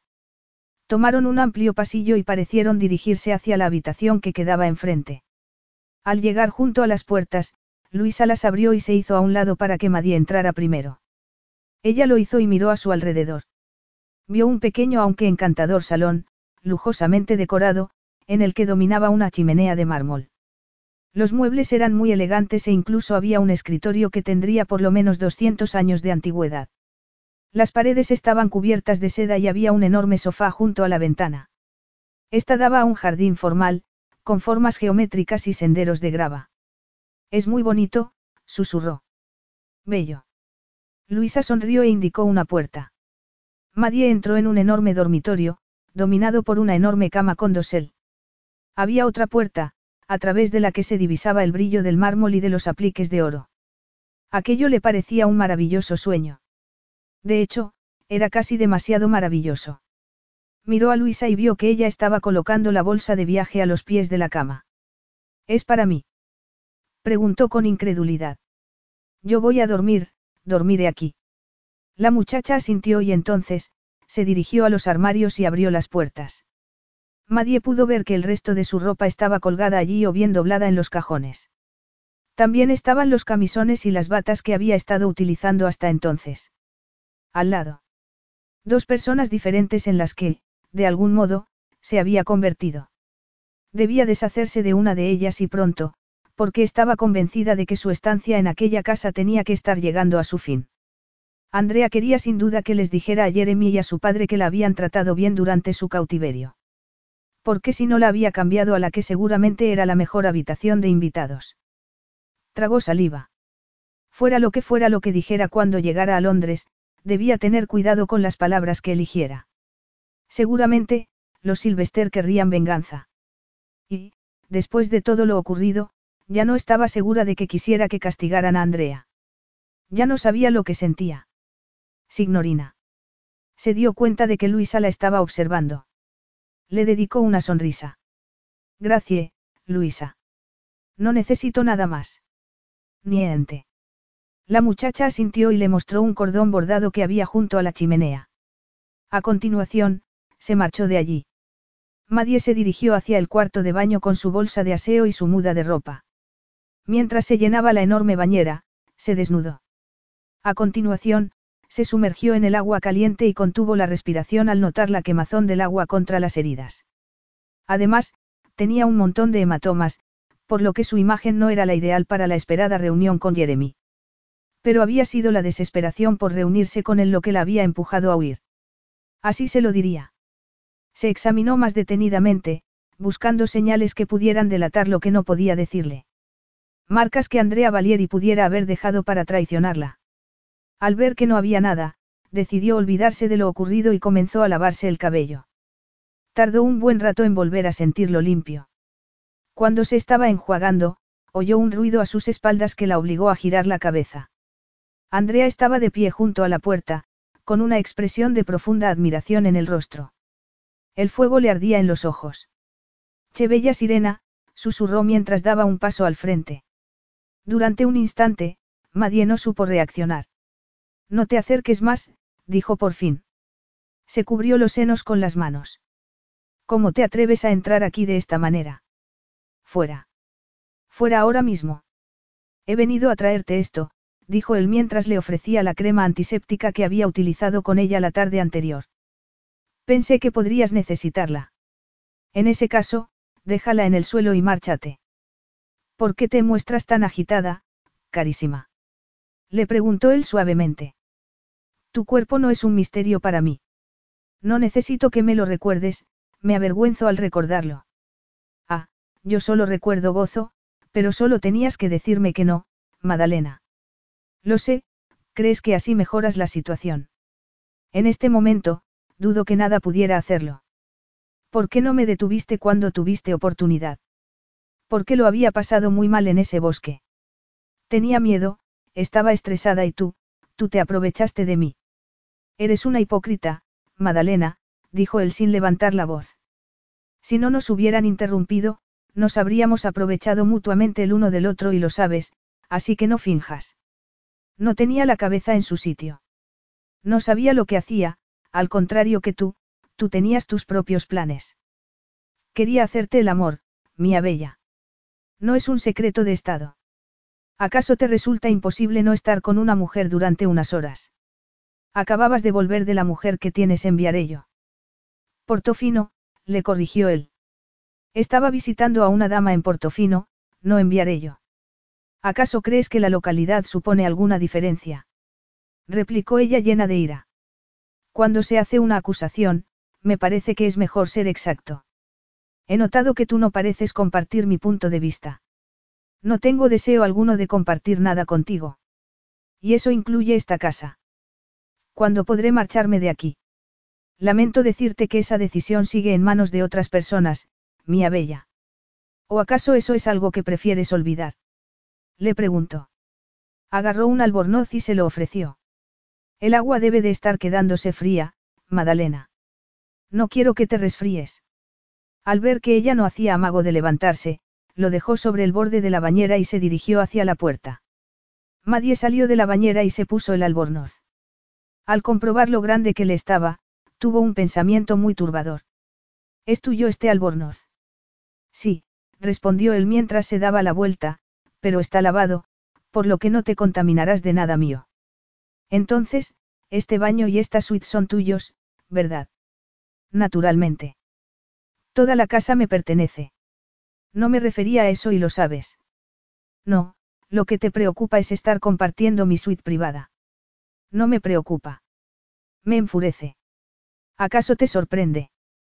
Creo que hay poco más que puedas hacer para sorprenderme, Madalena.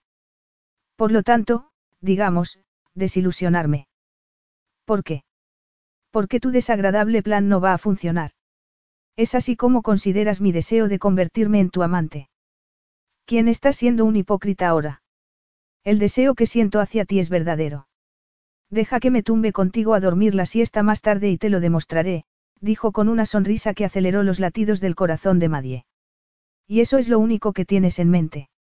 No me lo creo. Contigo entre mis brazos, carísima, ¿cómo podría pensar en otra cosa? Podría ser también que deseo tenerte cerca de mí para evitar un nuevo intento de fuga. O podrías estar buscando otro modo de castigar a los Sylvester, o al menos a Jeremy. Eso me parece más probable. ¿Por qué, cuando para eso ya he hecho lo necesario? ¿Por qué no han respondido a tu chantaje? Por lo tanto, poseerme y dejar que mi prometido se entere sería una forma de venganza muy especial. Andrea dejó de sonreír.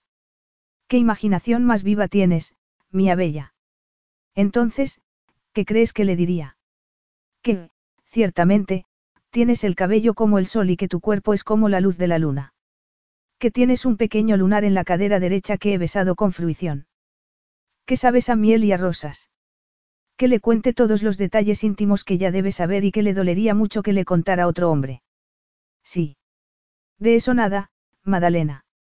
Me vengaré por lo que se me debe y por nada más. Lo que estás sugiriendo es un insulto, tanto para ti como para mí.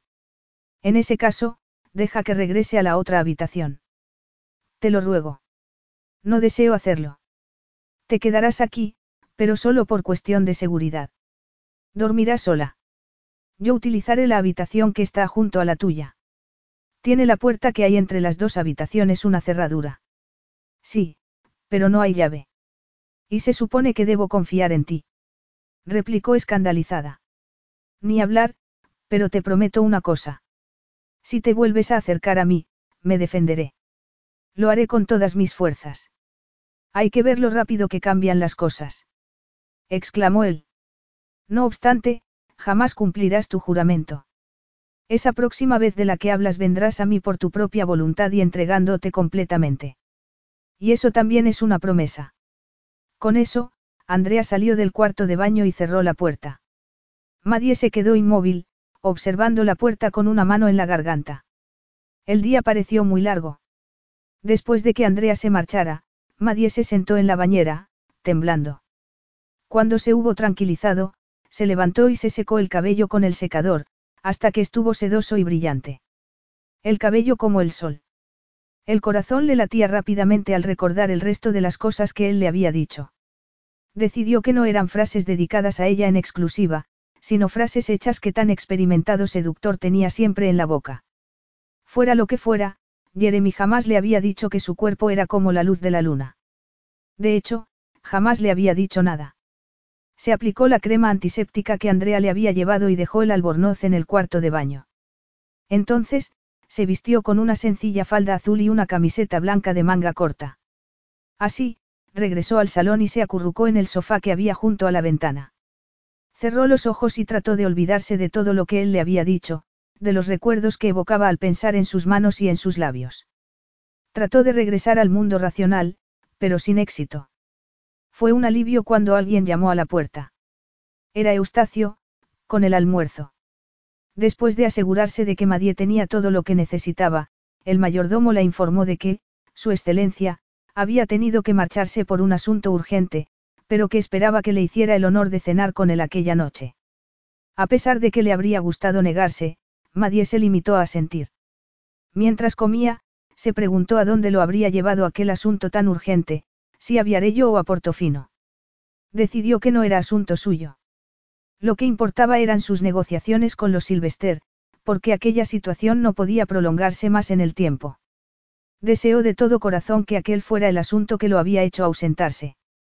Cuando empezó a atardecer, se puso el vestido negro que había llevado a la ópera y volvió a sentarse junto a la ventana. Luisa no tardó en ir a buscarla para acompañarla al salón principal. Allí, a Madie le llamó la atención que el espacio encima de la chimenea estuviera vacío. He hecho que lo quiten. Madie se dio la vuelta y vio a Andrea de pie junto al umbral de la puerta.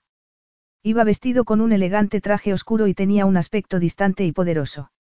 Ya no había rastro alguno del amante que le había mostrado el paraíso aquella mañana. Que lo quiten.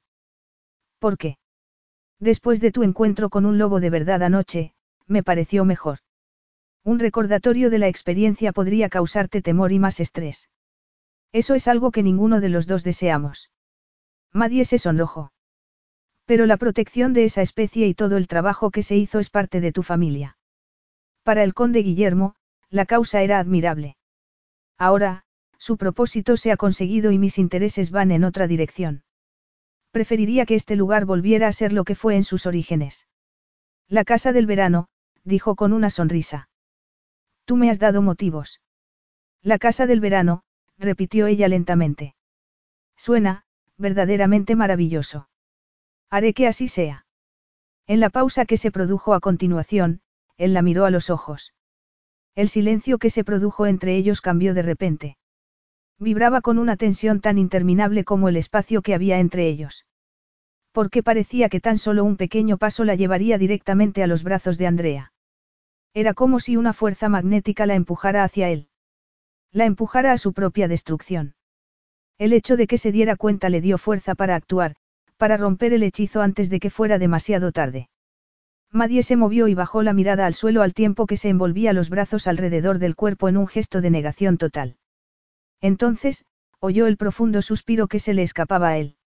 Un suspiro que encontró eco en las profundidades de su ser, aunque no se expresó en voz alta. Déjame ir, dijo ella. Tienes que dejarme ir. Una vez presumiste de que jamás habías poseído a una mujer a la fuerza, pero así es como me mantienes aquí. No puedo seguir así y lo sabes. Claro que lo sé, pero no será así durante mucho más tiempo. Madie sintió que se le hacía un nudo en la garganta y se obligó a mirarlo. ¿Quieres decir que hay noticias? ¿Has recibido alguna comunicación de Londres? No. En ese caso, termina con esto. Olvídate de lo ocurrido y deja que me vaya. El padre de Jeremy no cederá nunca. No sabes a quién te enfrentas. En eso te equivocas, Madalena. Lo sé desde hace mucho tiempo, casi toda mi vida. Y yo tampoco pienso rendirme. ¿Y tú?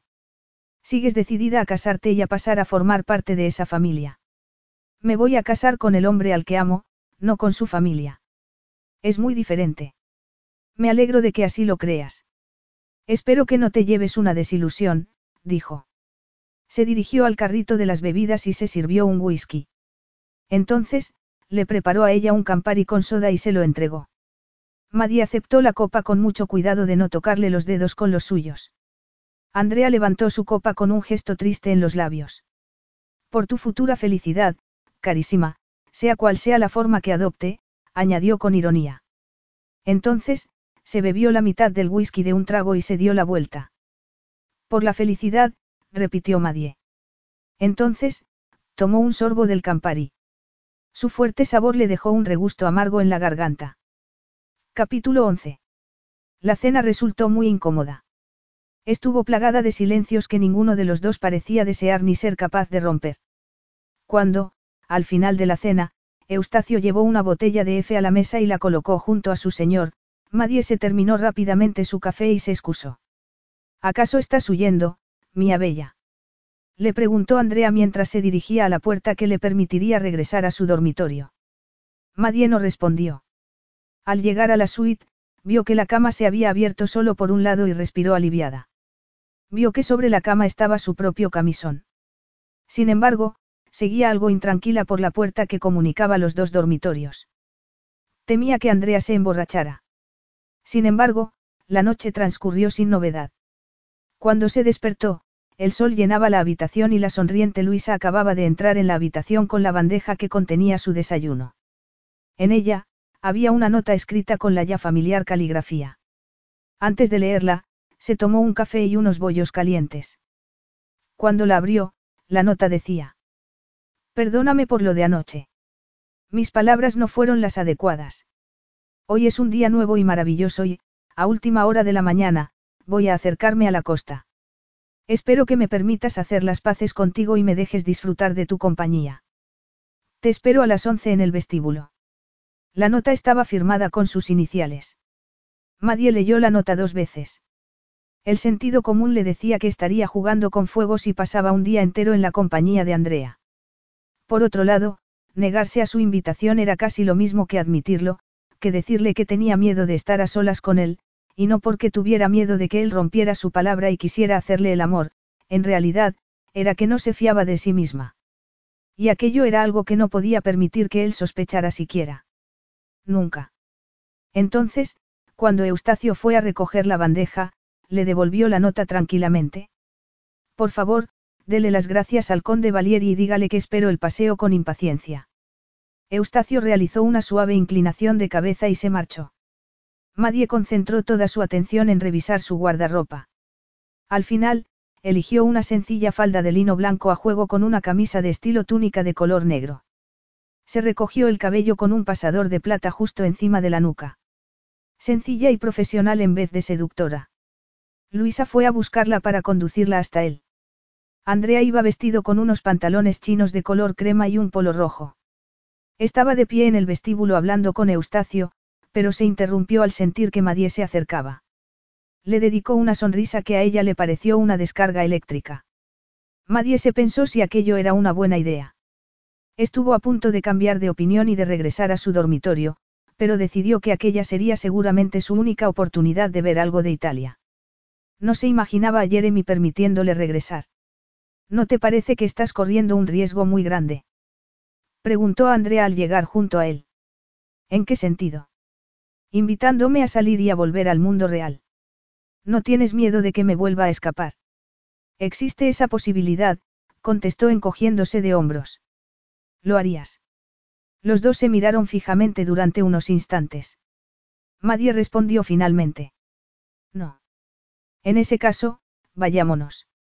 Se dirigieron a un coche que ella no había visto antes. Se trataba de un elegante deportivo, que, evidentemente, el propio Andrea iba a conducir. Madie se acomodó en el asiento del copiloto y se colocó un pañuelo sobre la cabeza. Esperaba que tuviera un aspecto más tranquilo de lo que se sentía en realidad. Andrea arrancó el motor y tomó la carretera que serpenteaba valle abajo. Me alegro de que hayan cesado las tormentas, dijo Madie para romper el silencio. Van a volver, pero espero que hoy no. O al menos hasta que yo haya regresado a mi casa, comentó para tratar de dejar claro que aquel era su verdadero objetivo. Naturalmente, repuso él con voz sedosa. Sin embargo, nadie sabe cuándo va a ser eso. Ni cómo será mi vida cuando regrese, susurró. Se imaginó que Nigel Sylvester se pondría hecho una furia por haber tenido que rescatarla. Se echó a temblar. ¿Qué es lo que quieres decir? Madie se mordió los labios, arrepintiéndose de haber cometido aquel pequeño desliz. En primer lugar, tengo que volver a mi trabajo. Desaparezco de la faz de la tierra durante un montón de días y vuelvo con las manos vacías. Eso no es bueno para ascender en la profesión. Pero te vas a casar. Por lo tanto, ese tipo de cosas no importan. No me puedo creer que acabes de decir eso. Es de un machismo tan descarado, deberías sentirte avergonzado. Simplemente estaba repitiendo un punto de vista ya familiar. ¿O acaso vas a decirme que tu fidanzato quiere que sigas trabajando después de casarte? No me lo creo, Madalena. Ella giró la cabeza para mirarlo con desaprobación.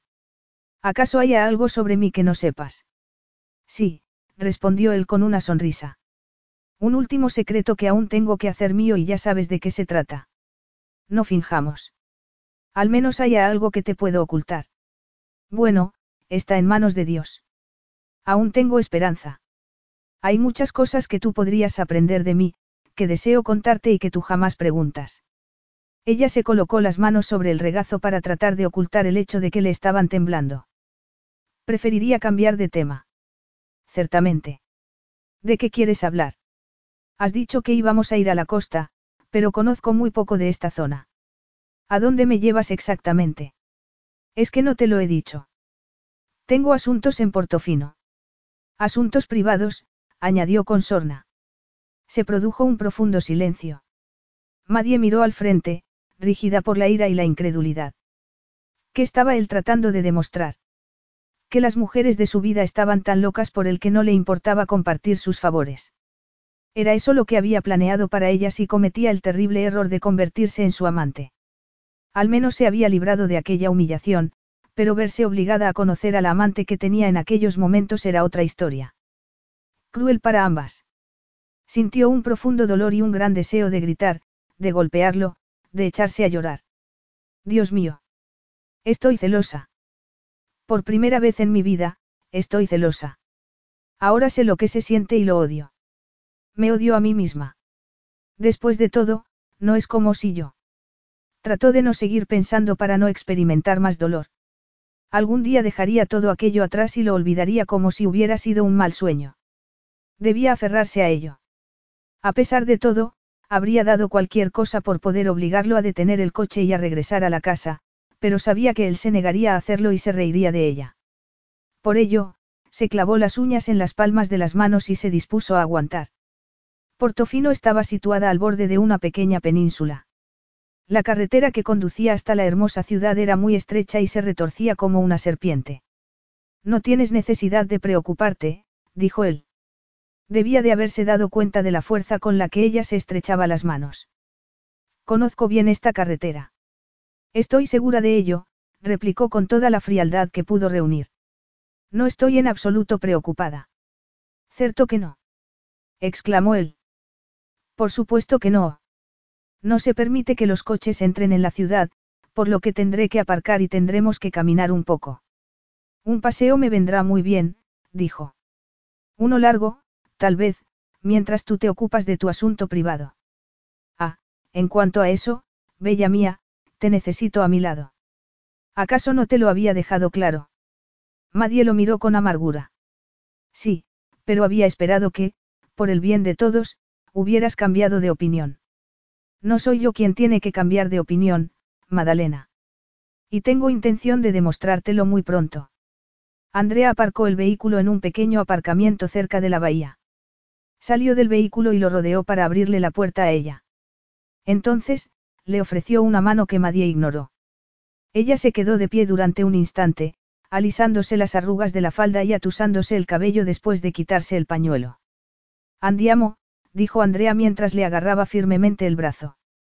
Ella trató de zafarse. Te lo ruego, no puedo hacer esto. No estoy preparada. Preparada o no, es hora de que sepas la verdad. Debes saber por qué te traje aquí. Y las razones por las que no te he dejado escapar. Bajaron por una empinada calle, de la que se apartaron unos metros después para entrar en otra más tranquila. ¿A dónde vamos? A hacer una visita a Villa Gabriele. ¿Te das cuenta de lo cruel que está siendo, con esa mujer? Le preguntó. No quiso añadir que con ella también. Esto no es crueldad, sino necesidad. Dieron la vuelta a una esquina y se encontraron de frente con una casa de color miel, protegida con unas altas verjas de hierro. Era muy grande y estaba rodeada de un hermoso jardín. Madie pensó que Andrea no escatimaba el dinero con su amante. Decidió que, con aquella visita, quería demostrarle lo que se iba a perder por no querer convertirse en una más de sus conquistas. Habría otra casa de similares características esperándola a ella. Andrea atravesó la verja y se dirigió hacia la puerta de entrada. Allí, llamó al timbre. La puerta se abrió inmediatamente y Madie se quedó muy asombrada al ver a Domenica. Esta saludó a Andrea con una inclinación de cabeza y un murmullo cortés, pero, para la atónita Madie, no hubo más que una mirada de antipatía. ¿Qué estaba Domenica haciendo allí? Domenica los condujo hasta un amplio salón en la parte posterior de la casa y luego los acompañó hasta una terraza desde la que se dominaba el resto de la ciudad y el mar, una mujer vestida de negro estaba de pie junto a la balaustrada de piedra. Se dio la vuelta rápidamente. Aquella no era la seductora mujer que Madie había imaginado. Era una mujer madura. Llevaba el cabello oscuro, teñido ya de mechones plateados, recogido en la nuca. Seguía siendo hermosa gracias a una exquisita estructura ósea, pero al mismo tiempo revelaba una expresión tensa, cansada. Observaba a Madie con unos ojos color ámbar en los que se percibía la misma expresión utilizada por Domenica. La mujer se giró hacia Andrea y le habló rápidamente en italiano. Él respondió. Mamina, tenía que ocurrir. Ya lo sabes. Ahora, te ruego que hables inglés para que Madalena pueda entender, dijo él mirando a Madie, que permanecía de pie como una estatua junto a él. Carísima, deseo que conozcas a. Sé quién es, replicó ella. Es Floria Bartrando. La cantante de ópera desaparecida por la que vine a Italia. Yo, no me lo puedo creer. También es mi madre, dijo Andrea. La condesa Valieri.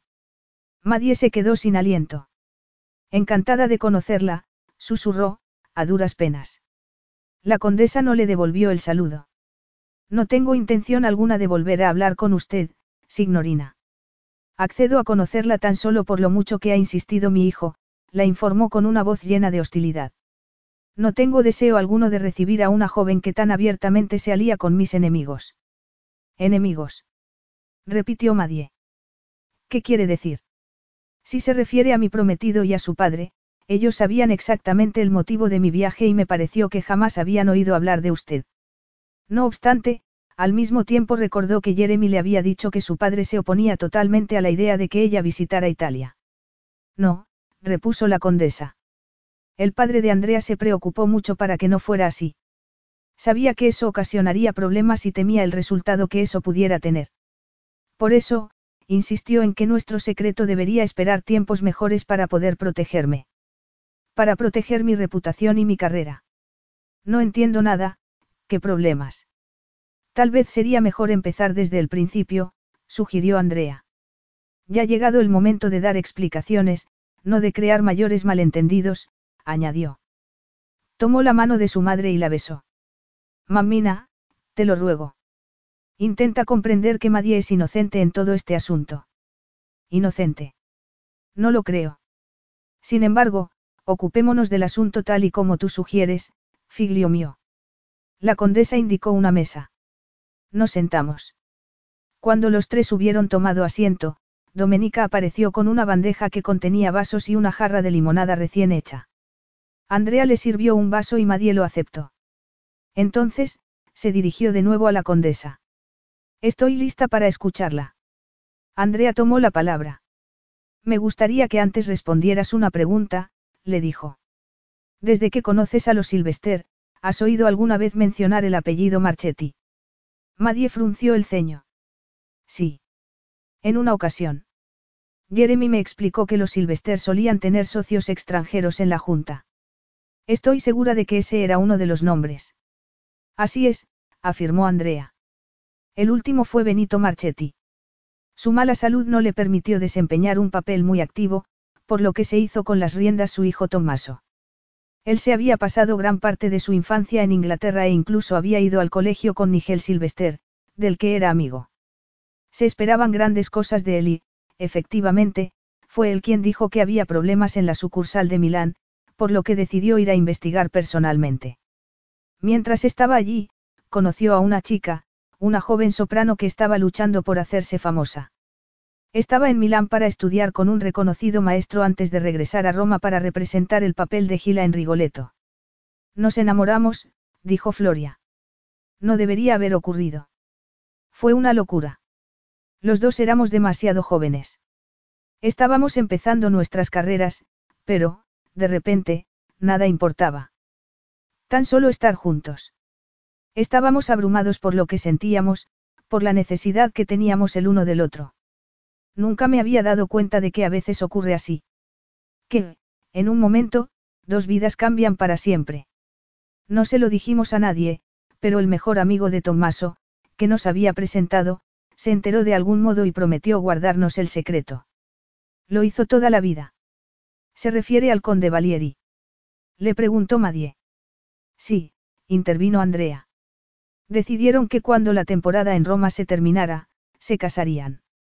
Tommaso regresó a Londres para investigar algunas de las cosas que había averiguado en Milán.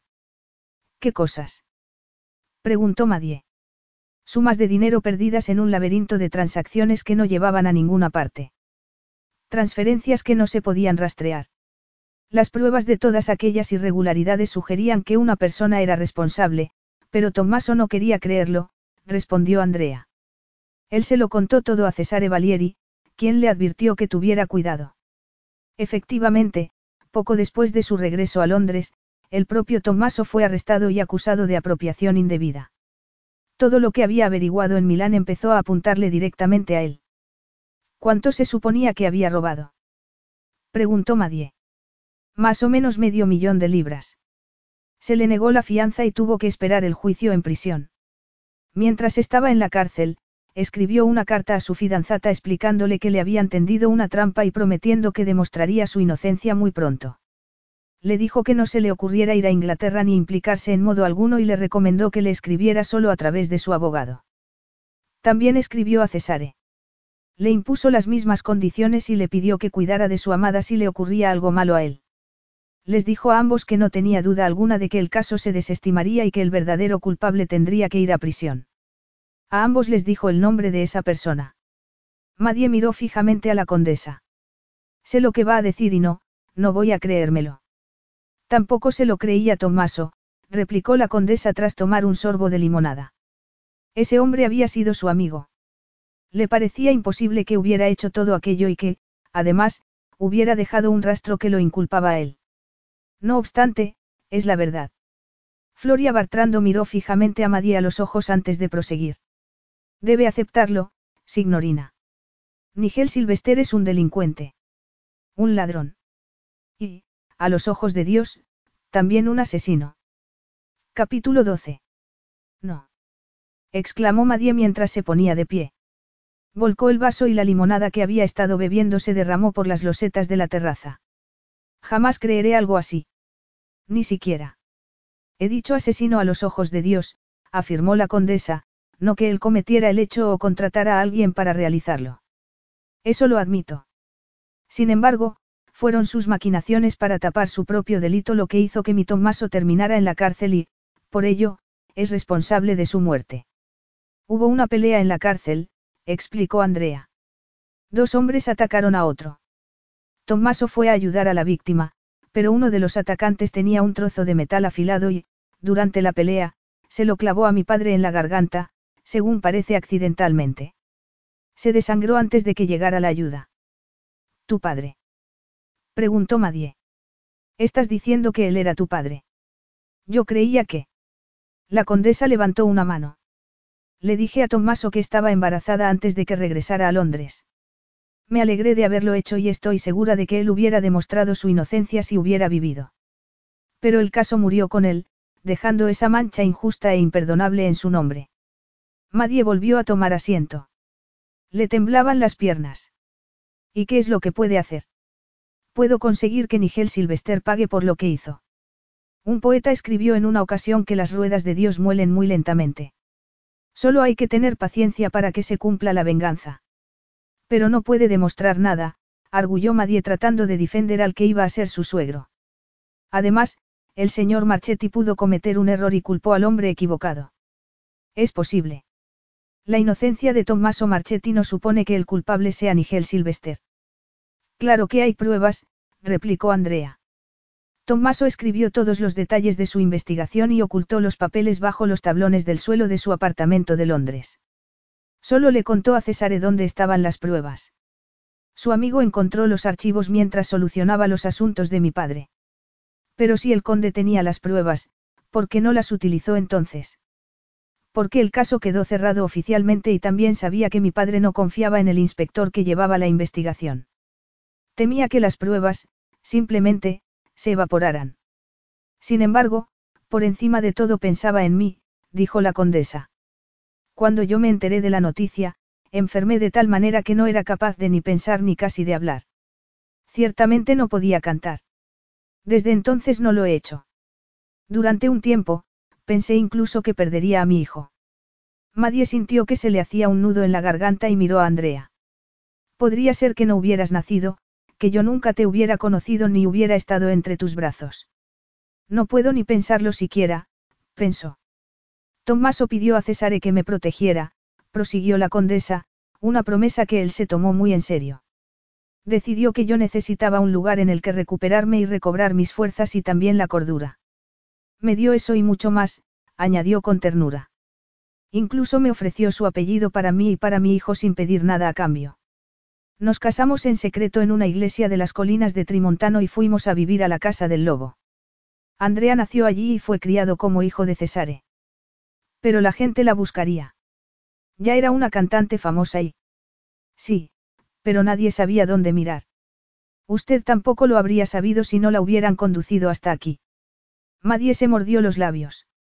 No necesita recordármelo, pero usted tenía una voz tan hermosa, como pudo soportar dejar de cantar. Durante un tiempo, me pareció que me iba a morir de tristeza. Sin embargo, a medida que fue pasando el tiempo, nació mi hijo y mi vida cambió para mejor. Me convertí en la esposa de un hombre que me amaba y, con la felicidad renovada, fui recuperando la voz poco a poco. Sin embargo, me hice la solemne promesa de que no volvería a cantar en público hasta que Nigel Silvester hubiera pagado por lo que hizo. Y no lo haré, aunque ahora espero que mi retorno no se demore ya demasiado. Y así fue como captó mi atención, suspiró Madie. ¿Qué habría hecho usted si mi productora hubiera enviado a otra persona?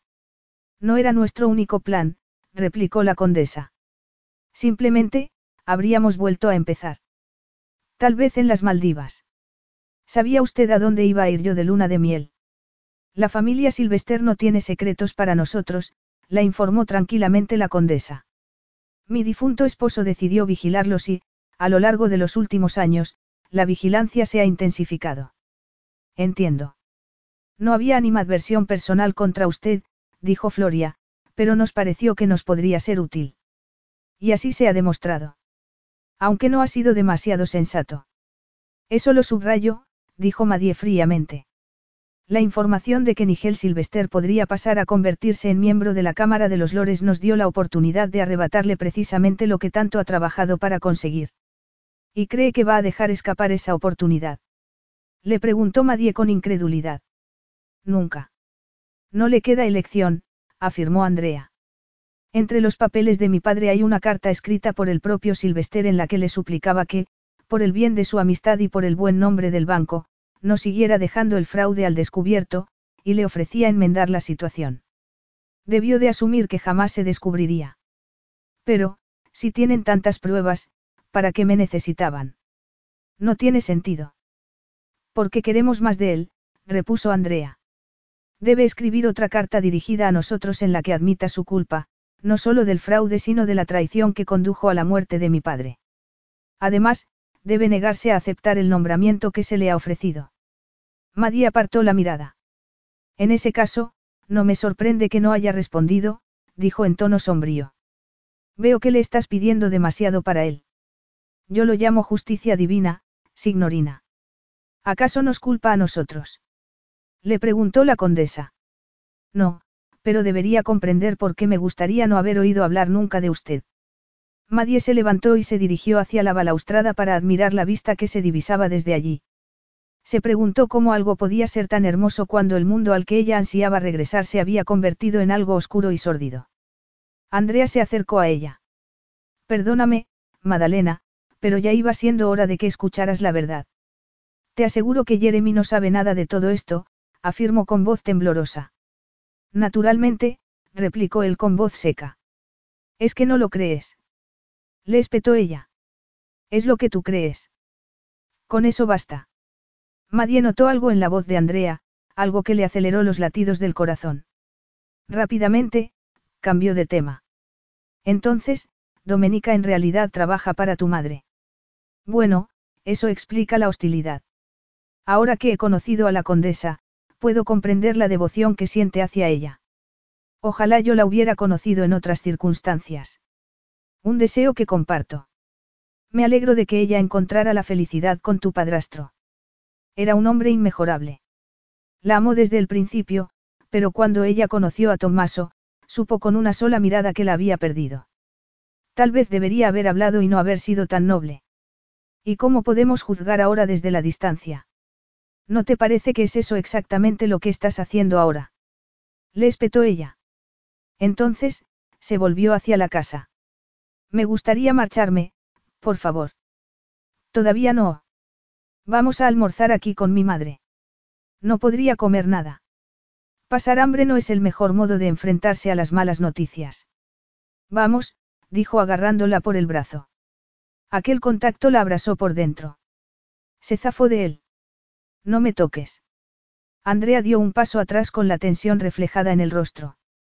Como desees, Madalena, pero mi madre y el almuerzo están esperando. Espero que al menos me obedezcas en esto. Madie entró en la casa seguida de Andrea. Allí, Domenica los estaba esperando para acompañarlos al comedor, una sala tan grande y tan bellamente decorada que conseguía que el comedor de la casa del lobo pareciera rústico y sencillo. Madie tomó asiento y todos empezaron a comer. Después de los antipasti, una deliciosa selección de fiambres y marisco, tomaron linguine con un delicioso pesto. El plato principal era pescado al horno y de postre, tomaron melocotones al vino tinto. Domenica se encargó de atender la mesa, por lo que Madie casi esperó que alguna de aquellas delicias terminara derramada sobre su regazo, pero no fue así. Consiguió comer, a pesar de que había perdido el apetito. La conversación fue prácticamente inexistente. Andrea parecía perdido en sus pensamientos, por lo que era la condesa a la que, de vez en cuando, se dirigía a Madie para mantener la cortesía que se le debía como invitada. Estaban aún comiendo cuando Domenica regresó al comedor.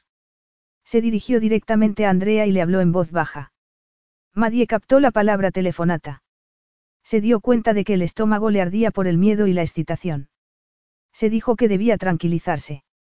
Seguramente, tan solo se trataba de algún problema en sus negocios o en la casa. Él se levantó de la mesa y salió del comedor tras colocarle a su madre una mano en el hombro. Aquel gesto le hizo pensar a Madie que el asunto podría ser de importancia. La tensión reinante en el comedor era casi tangible. Los minutos fueron pasando y la espera se hizo interminable. Madie tenía las manos sobre el regazo y las apretaba con tanta fuerza que tenía los nudillos blancos. Se dijo que aquel era el momento que estaba esperando. Deberías estar pensando en que te vas a reunir con Jeremy. Deberías estar sonriendo ante la perspectiva de verlo, de regresar a la normalidad, de volver a ocuparte de los preparativos de la boda. Sin embargo, Aquel día lo había cambiado todo. Ya no sabía lo que esperar. Había averiguado cosas que no hubiera querido saber nunca. Se echó a temblar. Andrea regresó por fin. Cuanto tomó la palabra, su voz era suave, casi plana, sin triunfalismo alguno. Ha llegado un visitante de Inglaterra y está esperando en la casa. Parece que lleva consigo la carta que estábamos esperando. Por fin, todo ha terminado. Se produjo un tenso silencio. Finalmente, la condesa perdió el control y rompió a llorar. Andrea se acercó a ella para abrazarla mientras le susurraba tiernas palabras en su propio idioma. Madie se levantó y se dirigió hacia la puerta para salir de allí. En el vestíbulo, se encontró con Domenica. ¿Por qué está usted aquí? Le preguntó la mujer con agresividad. ¿Acaso la ha invitado su excelencia a recorrer la casa? No lo creo. Deseo ir al cuarto de baño. Supongo que eso me está permitido, replicó Madie. Domenica murmuró algo entre dientes y la condujo a un espacioso cuarto de baño. Yo la espero fuera, le dijo. Madie sentía unas enormes ganas de llorar. Las piernas le temblaban tanto que tuvo que apoyarse contra el lavabo de mármol para no caerse mientras se mojaba el rostro y las muñecas con agua fría. Al mirarse en el espejo, vio que estaba muy pálida. Decidió que era tan solo el shock en el que se encontraba por lo que acababa de averiguar. Shock mezclado con alivio. Nada más. Cuando llegara a la casa del lobo, Jeremy la estaría esperando y ella volvería a sentirse bien. Se enfrentarían juntos a los inevitables problemas. Entonces, porque le resultaba tan difícil formar su imagen no recordar el sonido de su voz o lo que sentía cuando él la abrazaba. Domenica llamó a la puerta y la sacó de su ensoñación. Un momento, dijo mientras se apartaba los cabellos del rostro y trataba de abrocharse de nuevo el pasador. Entonces, abrió la puerta y se dispuso a salir al pasillo. ¿Acaso desea registrarme? Le preguntó a Domenica mientras abría la puerta. Entonces, se detuvo en seco y se ruborizó al ver que la persona que la estaba esperando no era Domenica, sino la condesa. Oh, lo siento. No hay necesidad, replicó la condesa. Tenía los ojos enrojecidos, pero había vuelto a recuperar el control. Mi hijo me ha pedido que le diga que desea marcharse lo antes posible. Sí, por supuesto. Además, he hecho que mi doncella se marche para que podamos hablar en privado, añadió. Pensaba que usted conocía la verdadera naturaleza de su futuro suegro, pero que estaba dispuesta a pasarlo por alto por su riqueza y posición. Por lo tanto, para mí, usted era uno de ellos. Tras haberla conocido, ya no lo creo. Acepto que tenía derecho a saber la verdadera razón de su implicación en este asunto y que debería haberla escuchado antes de mis labios. Mi relación con el señor Sylvester jamás ha sido fácil, admitió Madie, y ahora va a ser más difícil que nunca. Yo también acepto eso. Sin embargo, por otro lado, siempre me dije que me iba a casar con Jeremy y no con su padre, y sé que mi prometido es otra parte inocente en todo este asunto, dijo con una sonrisa. Estoy segura de que podremos solucionar las cosas. Se produjo un breve silencio. Su lealtad es muy loable y la de Domenica también lo es, aunque de un modo diferente. Siempre ha sentido una gran devoción hacia mí. Ya me he dado cuenta. Se comporta de ese modo con todos los que no pertenecen a la familia o solo conmigo. Se decía que su abuela tenía un don, la habilidad de ver el futuro, dijo Floria. Parece que predijo que una mujer de cabello muy claro que venía desde el otro lado del mar ocasionaría el fin de la casa del lobo. Desde el principio, Domenica ha estado convencida de que será usted. Pues se equivoca, le aseguró Madie. Estoy segura de que no seré la última rubia extranjera que se cruce con Andrea. Forzó otra sonrisa. Sé que he realizado muchas amenazas desde el principio y las decía en serio, pero eso ya es agua pasada, añadió. Prometo que no le causaré problemas cuando regrese a Londres, por lo que no se debe preocupar por eso. Te lo agradezco. Tuttavia, signorina, me temo que sea demasiado tarde y que el daño ya esté hecho. Que sea lo que Dios quiera, dijo con un suspiro. Ahora, es mejor que no hagamos esperar más a Andrea. Capítulo 13. Andrea estaba en el vestíbulo, paseando de arriba abajo incansablemente. Tenía la tensión reflejada en el rostro y parecía pensativo. Al encontrarse con su madre, le agarró las manos y se las besó, y luego también en la mejilla. Ahora, me ocuparé de lo que queda por hacer, mamina, le dijo. Procedo tal y como acordamos. No has cambiado de opinión. Se hará justicia, respondió la condesa. Eso es lo que importa. Y nuestra decisión está tomada. Andrea asintió. Madie experimentó un escalofrío. Había pensado que Andrea no sabía a quién se enfrentaba cuando decidió desafiar a Nigel Sylvester. Ya no seguía pensando lo mismo. Mientras regresaban al coche, Madie volvió el rostro hacia la casa y vio una cara familiar observándola desde una de las ventanas superiores con el puño extendido. ¿Qué significa esto? Le preguntó Andrea repitiendo el gesto. Es la mano cornuto, replicó él bruscamente. Protección contra el mal de ojo. Supongo que se trata de Domenica. Sí, pero creo que está siendo demasiado cautelosa, contestó, tratando de que pareciera que estaba bromeando. Después de todo, no va a volver a verme. En realidad, siento que te conociera, replicó Andrea. La puse a tu cargo porque mi madre le enseñó a hablar inglés y pensé que así todo sería más fácil. Ahora veo que cometí un error. El inglés de tu madre es maravilloso. Aprendió idiomas como parte de su preparación musical. También sabe hablar fluidamente francés y un poco de alemán. Si la carta es lo que esperáis, ¿crees que volverá de nuevo a cantar? No lo sé, dijo él encogiéndose de hombros. ¿Quién lo sabe? Con ese comentario, Andrea pareció dar por concluida la conversación. ¿Por qué debería eso importarle a ella cuando, muy cerca de allí, Jeremy la estaba esperando para que los dos pudieran volver juntos a casa? En cuanto lo vea, en cuanto me tome entre sus brazos, todo volverá a ser como antes. Además, ya puedo enfrentarme a su padre, lo que hará que nuestro futuro juntos sea más fácil. Estoy segura de ello. Cuando llegaron a la casa del lobo, vieron un coche desconocido aparcado frente a la casa. El conductor estaba apoyado sobre el capó mientras se fumaba un cigarrillo. Eustacio, por su parte, estaba en la escalera de entrada a la casa con una expresión francamente ansiosa en el rostro. Cuando Andrea se bajó del vehículo, el mayordomo le dedicó una larga parrafada en italiano. Él se detuvo un instante antes de dejar que Madie entrara antes en la casa. En el vestíbulo, ella se detuvo y oyó que Andrea decía suavemente a sus espaldas. Madalena. Madie tuvo la alocada y aterradora sensación de darse la vuelta y arrojarse entre sus brazos, de suplicarle que la abrazara y la mantuviera a salvo para siempre. Se encontró resistiéndose con cada átomo de fuerza de voluntad que poseía. Me llamo Madie, dijo. Madie Lang. Y me gustaría ver a mi prometido, por favor. Vio cómo Andrea abría la puerta del salón mientras el corazón le latía alocadamente.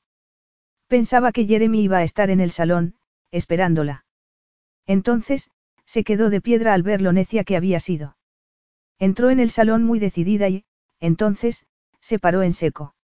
El hombre que la estaba esperando no era Jeremy, sino un completo desconocido, algo corpulento, cabello gris y cara enrojecida.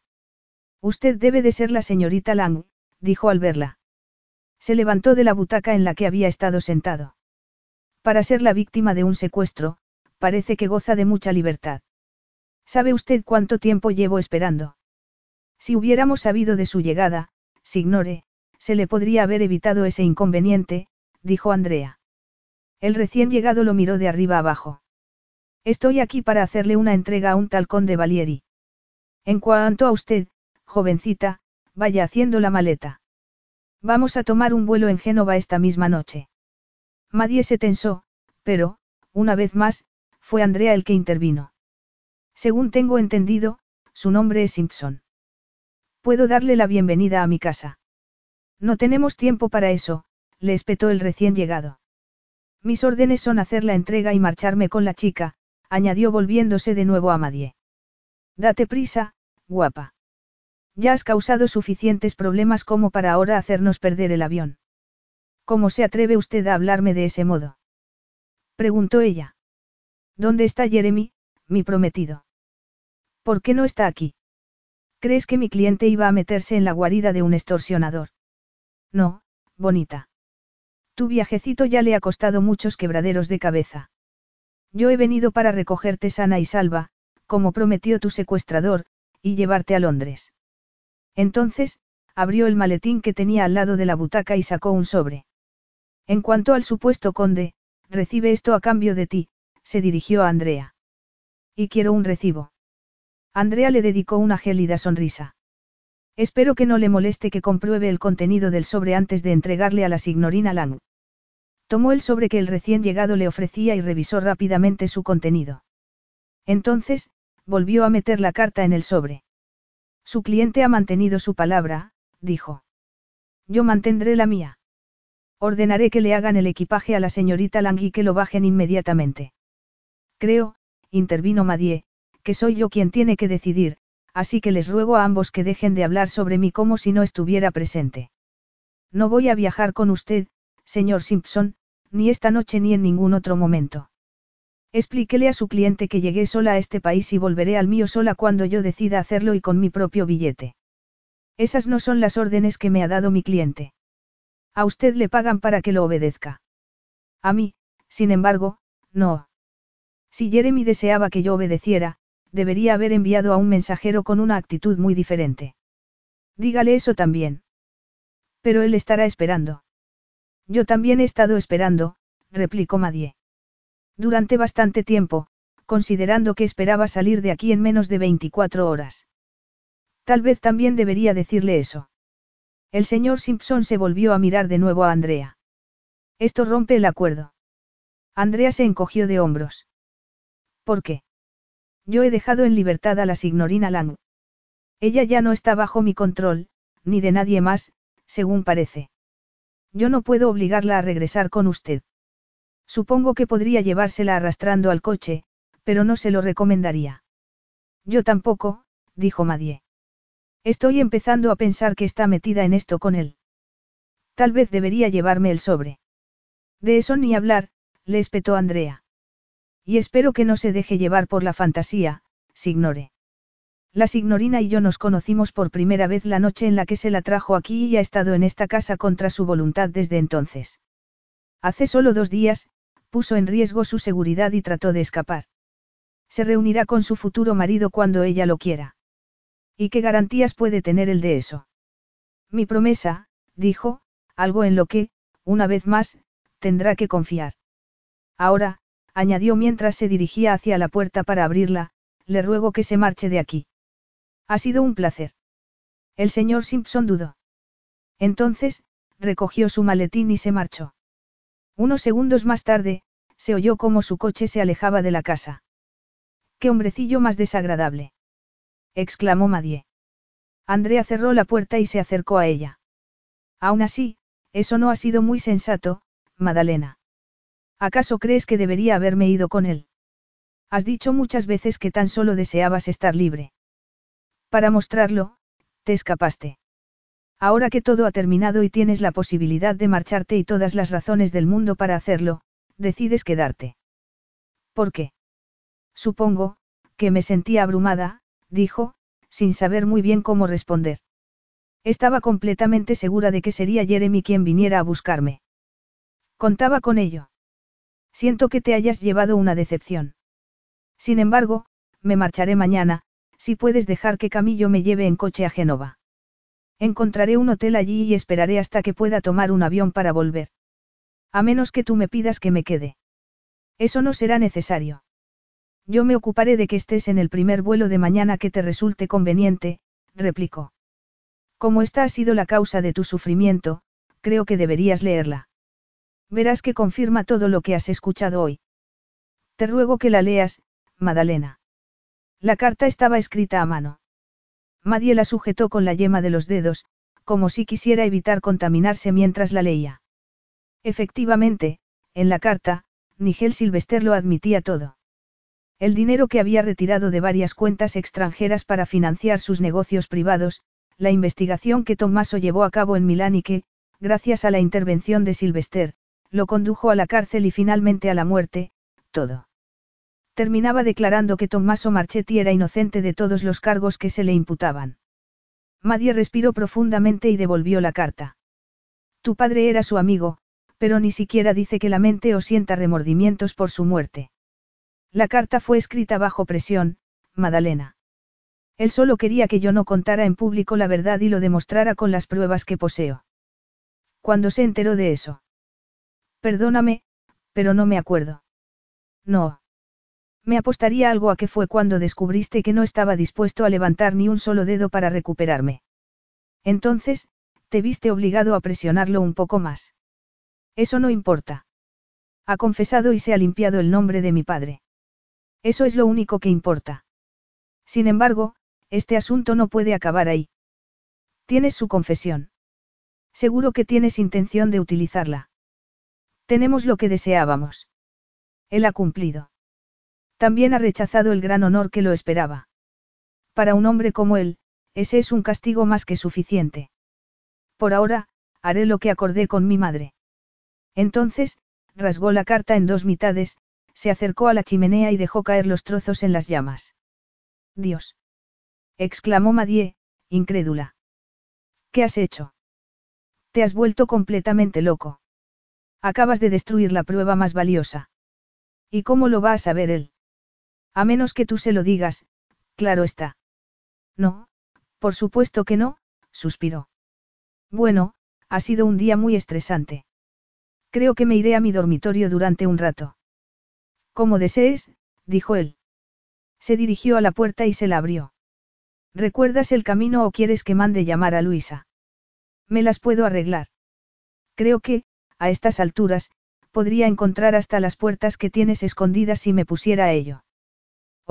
Al menos, las que has visto, replicó él con una sonrisa. A Madie le pareció que la estaba tratando como a una invitada. Nada más. Sin embargo, ¿qué era lo que había esperado? Hasta luego, entonces, añadió él. Madie sintió y se marchó. Apretó las manos con fuerza para que él no se diera cuenta de que estaba temblando. Cuando llegó a la suite, se dirigió a su dormitorio y se tumbó sobre la cama. ¿Qué voy a hacer, Dios mío? ¿Qué voy a hacer? De algún modo, tenía que lograr pasar el tiempo que le quedaba allí sin que se le notara el laberinto interior en el que se encontraba y poder enfrentarse al desconocido en el que Andrea se había convertido de repente. Se había sentido atraída por él desde el principio y se había dejado llevar, primero en contra de su voluntad. Desgraciadamente, había terminado prisionera de su propia trampa y le resultaba imposible resistir la atracción que sentía hacia él, la urgente necesidad que, de algún modo, Andrea había despertado en ella y que parecían compartir. Sin embargo, a pesar de que no había sido su intención, sabía que, en aquel momento, no tenía nada. Nada podía ser peor que vivir en aquel limbo. Tal vez incluso debería haberse marchado con el odioso Simpson. Finalmente, se levantó de la cama, se soltó el cabello y se desnudó. Tras asearse un poco en el cuarto de baño, se metió bajo las sábanas y trató de dormir. No le resultó fácil. No hacía más que pensar en Andrea, recordaba cómo él la había devorado con los ojos mientras bajaba la escalera, arrodillándose para atender las ampollas que tenía en los dedos y, sobre todo, dándole placer con tanta dulzura. Los recuerdos serían lo único que podría llevarse consigo cuando se marchara. Poco a poco, las imágenes fueron desvaneciéndose y se quedó dormida. Cuando se despertó, notó que había alguien en el cuarto de baño. Inmediatamente, Luisa salió. Scusi, signorina. El hora di cena, dijo. Se dirigió al armario y sacó el vestido negro. No, gracias. Yo elegiré lo que voy a ponerme, decidiré. Luisa volvió a colgar el vestido, inclinó la cabeza y dejó a Madie sola. Ella se levantó y decidió que la siesta le había sentado muy bien. Se dirigió al cuarto de baño y comprobó que, al despertar, veía las cosas con mucha más claridad que cuando se había quedado dormida. Como resultado, había tomado una decisión. Una última tirada de dados. Ganar, o perder. Eligió una esencia de baño y añadió una generosa cantidad al agua. Después de bañarse, se aplicó la crema del mismo aroma y se miró en el espejo. Los hematomas aún se le veían, pero los arañazos estaban cicatrizando muy bien. No tenía tiempo para esperar a que las marcas se le borraran. Tenía que actuar en aquel mismo instante. Aquella noche. Además, él ya sabía el aspecto que tenía desnuda. Abrió el armario y sacó el camisón y la bata negros. Se puso el camisón. Este era tan transparente que parecía una delicada y oscura bruma tocándola como una caricia. Por supuesto, no ocultaba casi nada, pero aquella era precisamente la razón por la que lo había elegido. A continuación, se puso la bata y se abrochó los botones. Se cepilló el cabello, dejándoselo suelto, y se maquilló. En aquella ocasión, bajó sola al salón, subrayando su nuevo estatus como invitada y no como prisionera. Cuando entró en el salón, vio que Andrea estaba de pie junto a la chimenea observando las llamas. ¿Has visto?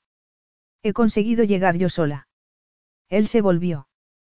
Tenía un vaso en la mano y la observó como si estuviera presa de una ensoñación. Enhorabuena, dijo. Te alegrará saber que ya se te ha reservado tu vuelto a Londres para mañana. Camillo te llevará a Génova. Deberías estar lista a mediodía. Es muy amable de tu parte. Al contrario. Los dos nos sentiremos aliviados cuando nuestras vidas recuperen la normalidad. ¿Te apetece algo de beber? Un vino blanco, por favor, dijo, algo afectada por lo que él acababa de decir. Las cosas no parecían ir según su plan. Aceptó la copa que Andrea le ofrecía y la levantó a modo de brindis. Por el futuro, sea lo que sea lo que pueda traer. Para ti parece haber pocas dudas, replicó él tras tomar un sorbo. Te casarás con el hombre que amas. Tu fe en él no ha disminuido. Aparte de hoy, cuando no vino a buscarme. Un pequeño malentendido que se olvidará muy rápidamente. Pero tú dijiste que, en su lugar, habrías entrado como un rayo aquí para recuperarme. Dije muchas cosas, ninguna de las cuales importa ahora, repuso Andrea. Se terminó su whisky y colocó el vaso vacío sobre la mesa del comedor. En aquel momento, Madie se dio cuenta de que solo estaba preparada para un comensal. En ese momento, Andrea añadió. Ahora, debes excusarme, Madalena. Esta noche voy a salir a cenar fuera. Tal vez no regrese antes de que te marches mañana, por lo que espero que aceptes mis mejores deseos. Que tengas un buen viaje. ¿Qué es lo que dice vuestro Shakespeare? Que, los viajes acaban en reuniones de amantes. Espero que eso sea cierto en tu caso. Entonces, le tomó la mano y se inclinó sobre ella. Adiós, mía bella. Tu fidanzato es un hombre muy afortunado. Incapaz de reaccionar, Madie vio cómo él se dirigía hacia la puerta. No lo comprendo. Te marchas y me dejas pasar esta noche, la última vez que estamos juntos, a solas. Andrea se volvió para responder. No existe nada entre nosotros, Madalena. ¿Cómo podría haberlo? Nos podemos separar sin lamentarnos.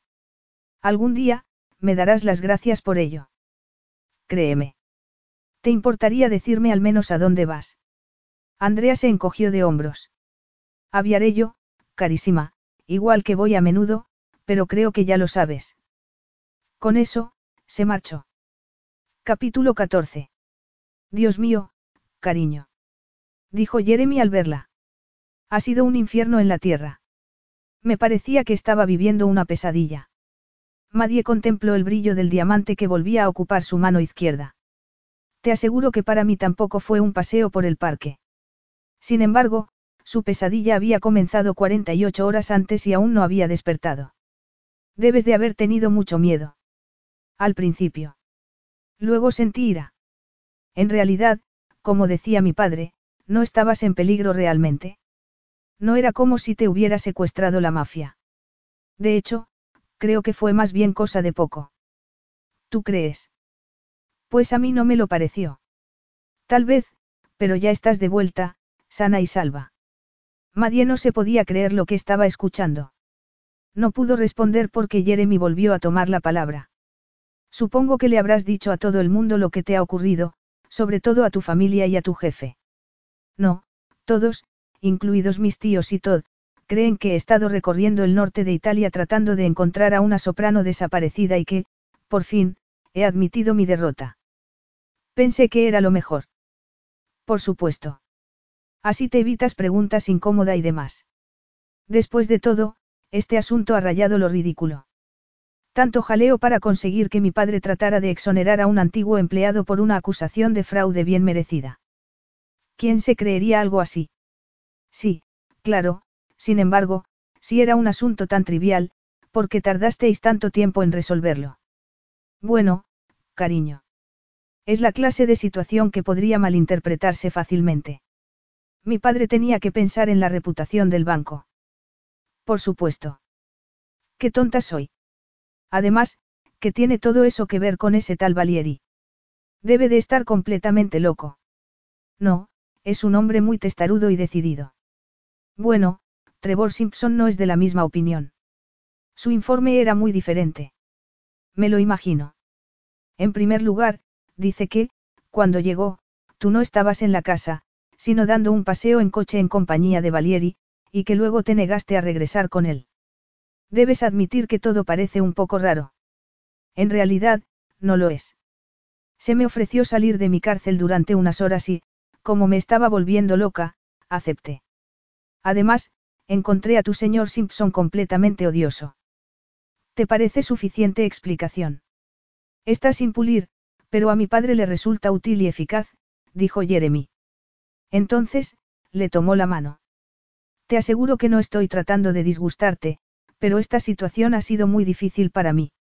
No lo estoy llevando muy bien, tengo que decir que reunirme contigo después de tanto tiempo en un bar después del trabajo no es el reencuentro romántico que había esperado, vayámonos de aquí, al piso. Mi padre me prometió que lo tendríamos para nosotros solos. Madie trató de controlar un escalofrío. Jeremy, no puedo, todavía no. He pasado por una situación muy difícil. Yo, necesito tiempo. Jeremy frunció la boca con evidente desilusión. Eso es algo más de lo que necesitamos hablar. Mi padre me ha sugerido que adelantemos la boda y celebremos una ceremonia íntima en alguna parte. Después, podremos celebrar el banquete en el día que habíamos elegido en un principio. Adelantar la boda. ¿Por qué? Jeremy pareció incómodo. Él espera que te ayude a sentirte más, asentada. Además, eso es precisamente lo que me dijiste que querías en una ocasión. Me sugeriste que nos fugáramos y nos casáramos en secreto con un par de testigos. Algo a lo que tú te negaste. Supongo que tengo derecho a cambiar de opinión. Sí, claro, pero yo también. Creo que deberíamos mantener la boda en el día acordado. Que necesite recuperarme no quiere decir que esté loca de atar. Jeremy volvió a tomarle la mano. Cariño, no entiendes que, después de lo ocurrido, no quiero seguir esperando. Me he visto sometida a mucha presión últimamente. Esta es una decisión importante, Jeremy. No quiero precipitarme. La lógica se lo sugería. Su instinto le decía que se mantuviera firme. Contéstame una cosa, prosiguió. ¿Por qué no llevaste tú mismo esa carta a Italia? Quise hacerlo, cariño, pero era, complicado. Seguro que lo entiendes. Complicado. ¿Qué tiene de complicado una situación que es, cosa de poco? Sé sincero, Jeremy. Tu padre te dijo que no y tú no te opusiste a él, ni siquiera aunque ello significara reunirte conmigo un poco antes. Era natural que mi padre estuviera preocupado. Ojalá hubiera estado también preocupado por mí. Podría haber sido liberada mucho antes. Es esa la razón por la que tenía tanto empeño en que yo no fuera a Italia. Porque temía que el pasado volviera a pedirle cuentas. Por supuesto que no. Y estamos hablando de un asunto sin importancia alguna. Simplemente no deseaba verse forzado a admitir un montón de cosas inciertas y potencialmente peligrosas. Pero, por supuesto, tu seguridad y tu bienestar eran lo más importante, por lo que, al final, puso su nombre a esa sarta de mentiras. Y tuvo que renunciar a que lo nombraran Lord. Esto le dolió mucho, pero dijo que ningún sacrificio era demasiado grande. Por cierto, cariño mío. Dijo ese Valieri lo que pensaba hacer con la carta. Se tomó muchas molestias para conseguirla, por lo que debe de tener algo en mente. A mí no me confiaría un detalle tan importante, mintió, aunque estuvo a punto de confesar que Andrea la había quemado. ¿Por qué me lo preguntas? Por el amor de Dios, cariño. ¿No te parece evidente? Esa carta es como una bomba, esperando a que llegue su momento para explotar. Tal vez tenerla es suficiente para él y no tiene intención de utilizarla. Sí, claro. Eso es tan cierto como que ahora está amaneciendo. ¿Crees que se puede confiar en un canalla como él? Tengo bastante poca experiencia con los canallas. Cariño mío, esto es por lo que quiero que nos casemos tan rápidamente como sea posible. Tal vez el concepto de que un hombre desee proteger a su esposa sea algo anticuado, pero yo soy un hombre chapado a la antigua y me siento orgulloso de ello. ¿Por qué hacerme esperar? Tal vez porque tengo la convicción de que el matrimonio debe ser una sociedad al 50% y considero que soy suficientemente capaz de cuidarme sola. Bueno, las pasadas semanas demuestran lo contrario. En realidad, yo no era el verdadero objetivo, replicó Madie. Lo que me puso en situación de riesgo fue mi asociación con tu familia. Y por eso te niegas a casarte conmigo ya. No me he negado. Simplemente, necesito tiempo. Bueno, podremos hablar de ello el fin de semana, comentó Jeremy. Mi padre me sugirió que deberíamos ir a algún sitio tranquilo los dos solos. Madie pensó en la cantidad de veces que se había mencionado a Nigel desde que se sentaron allí. Me temo que no es posible. He quedado con mis tíos en que iría a verlos. No puedes dejarlo para otra ocasión. Estoy seguro de que si les dijeras que necesitamos pasar tiempo juntos lo entenderían. Puede ser, pero creo que unos días en casa me ayudarán a pensar. Entonces, te prometo que te responderé. También rechazó una invitación a cenar en su restaurante favorito. Lo podemos dejar para otro día. Repuso al ver que Jeremy comenzaba a enfadarse. Desde que regresé no he dormido demasiado bien y necesito meterme pronto en la cama. Ya en la calle, Jeremy le paró un taxi. Antes de que ella se subiera al coche, le tomó el rostro entre las manos y la miró a los ojos. Me odio por preguntarte esto, pero debo hacerlo. Ese Valieri, necesito saber lo que ocurrió mientras estabas allí con él. Dios, Madie, te forzó. No, respondió ella mirándolo también a los ojos. Nunca. Yo fui simplemente parte de una transacción. ¿Te tranquiliza eso? Supongo, susurró él. Inclinó la cabeza y la besó. Madie se obligó a responder. Volvemos a estar juntos, añadió mientras la ayudaba a meterse en el taxi. Sé que todo va a salir bien. Estaré esperando tu respuesta. Mientras el taxi se alejaba, Madie volvió la cabeza y vio que Jeremy seguía en el mismo sitio, con los ojos entornados y el ceño fruncido. Entonces, le dio la sensación de que estaba mirando a un desconocido. No obstante, nada de lo ocurrido en los dos últimos días le había parecido del todo real. Al recordar lo ocurrido desde el momento en el que salió corriendo del salón de la casa del lobo para regresar a su dormitorio, completamente herida y humillada, hasta el momento en el que se montó en el avión para regresar a Inglaterra, llegó a una sorprendente conclusión. Si Andrea la hubiera poseído cuando ella se lo ofreció, jamás se habría marchado de Italia. Se habría entregado a él en cuerpo y alma durante el tiempo que él quisiera. Y aquel pensamiento le aterraba. Afortunadamente, tenía un fin de semana de paz y tranquilidad en el que rearmarse, cerrar la puerta al pasado y volver a construir su futuro, el futuro que había estado a punto de traicionar. Si se olvidaba de todo lo ocurrido, recordaría por qué se había enamorado de Jeremy y por qué había accedido a casarse con él. Ninguna otra cosa importaba. Después de todo, él no era responsable por algo que su padre había hecho antes incluso de que él naciera. Necesitaba crear un matrimonio fuerte que pudiera resistir la influencia de Nigel Sylvester. Sabía que no sería fácil, pero debía luchar por ello para que, juntos, pudieran tener opciones de ser felices. Como Sally y Trisa se habían ido al cine, cuando regresó a su apartamento lo tenía para ella sola. Cenó rápidamente y decidió mirar algunos de los correos electrónicos que se le habían acumulado en su cuenta personal mientras estaba ausente. Mientras examinaba la bandeja de entrada, le llamó la atención ver el nombre de Janet Gladstone. Su vestido de boda. Se sintió atónita. No había esperado tener noticias de ella. Pinchó el mensaje y lo leyó con incredulidad. Ha sido muy precipitado, pero he conseguido acabarlo. Te ruego que me informes de cuándo puedes venir para realizar la última prueba. Madie no sabía qué pensar. Aquello resultaba muy extraño. Decidió contestar. ¡Qué sorpresa! Iré a verla el fin de semana. Y le haré también muchas preguntas, pensó mientras pinchaba en enviar. Es perfecto, dijo Madie casi con veneración mientras se miraba en el espejo. Precioso. Y no necesita ningún retoque. Maravilloso. Muchas gracias. No está completamente terminado, repuso Janet Gladstone mientras sonreía con satisfacción. Solo una puntada en el bajo antes de que se marche a la iglesia. Me encantan las antiguas supersticiones. Mientras le preparaban el vestido para que pudiera llevárselo, Madie se cambió de ropa y se preparó para hacer la pregunta cuya respuesta más ansiaba saber. Señora Gladstone, ¿por qué le ha parecido que este encargo ha sido muy precipitado? Aún faltan varias semanas para la fecha que le di. Pero si la señora Sylvester me dijo que esa ya no era la fecha, me dijo que llamaba en su nombre para advertirme de que la boda sería mucho antes y que se cancelaría el pedido si yo no podía terminarlo a tiempo. Espero no haberme equivocado, añadió la mujer, preocupada. Bueno, el error no es suyo, dijo Madie. Y lo que verdaderamente importa es que tengo un maravilloso vestido. Pagó la cuenta y se marchó de la tienda.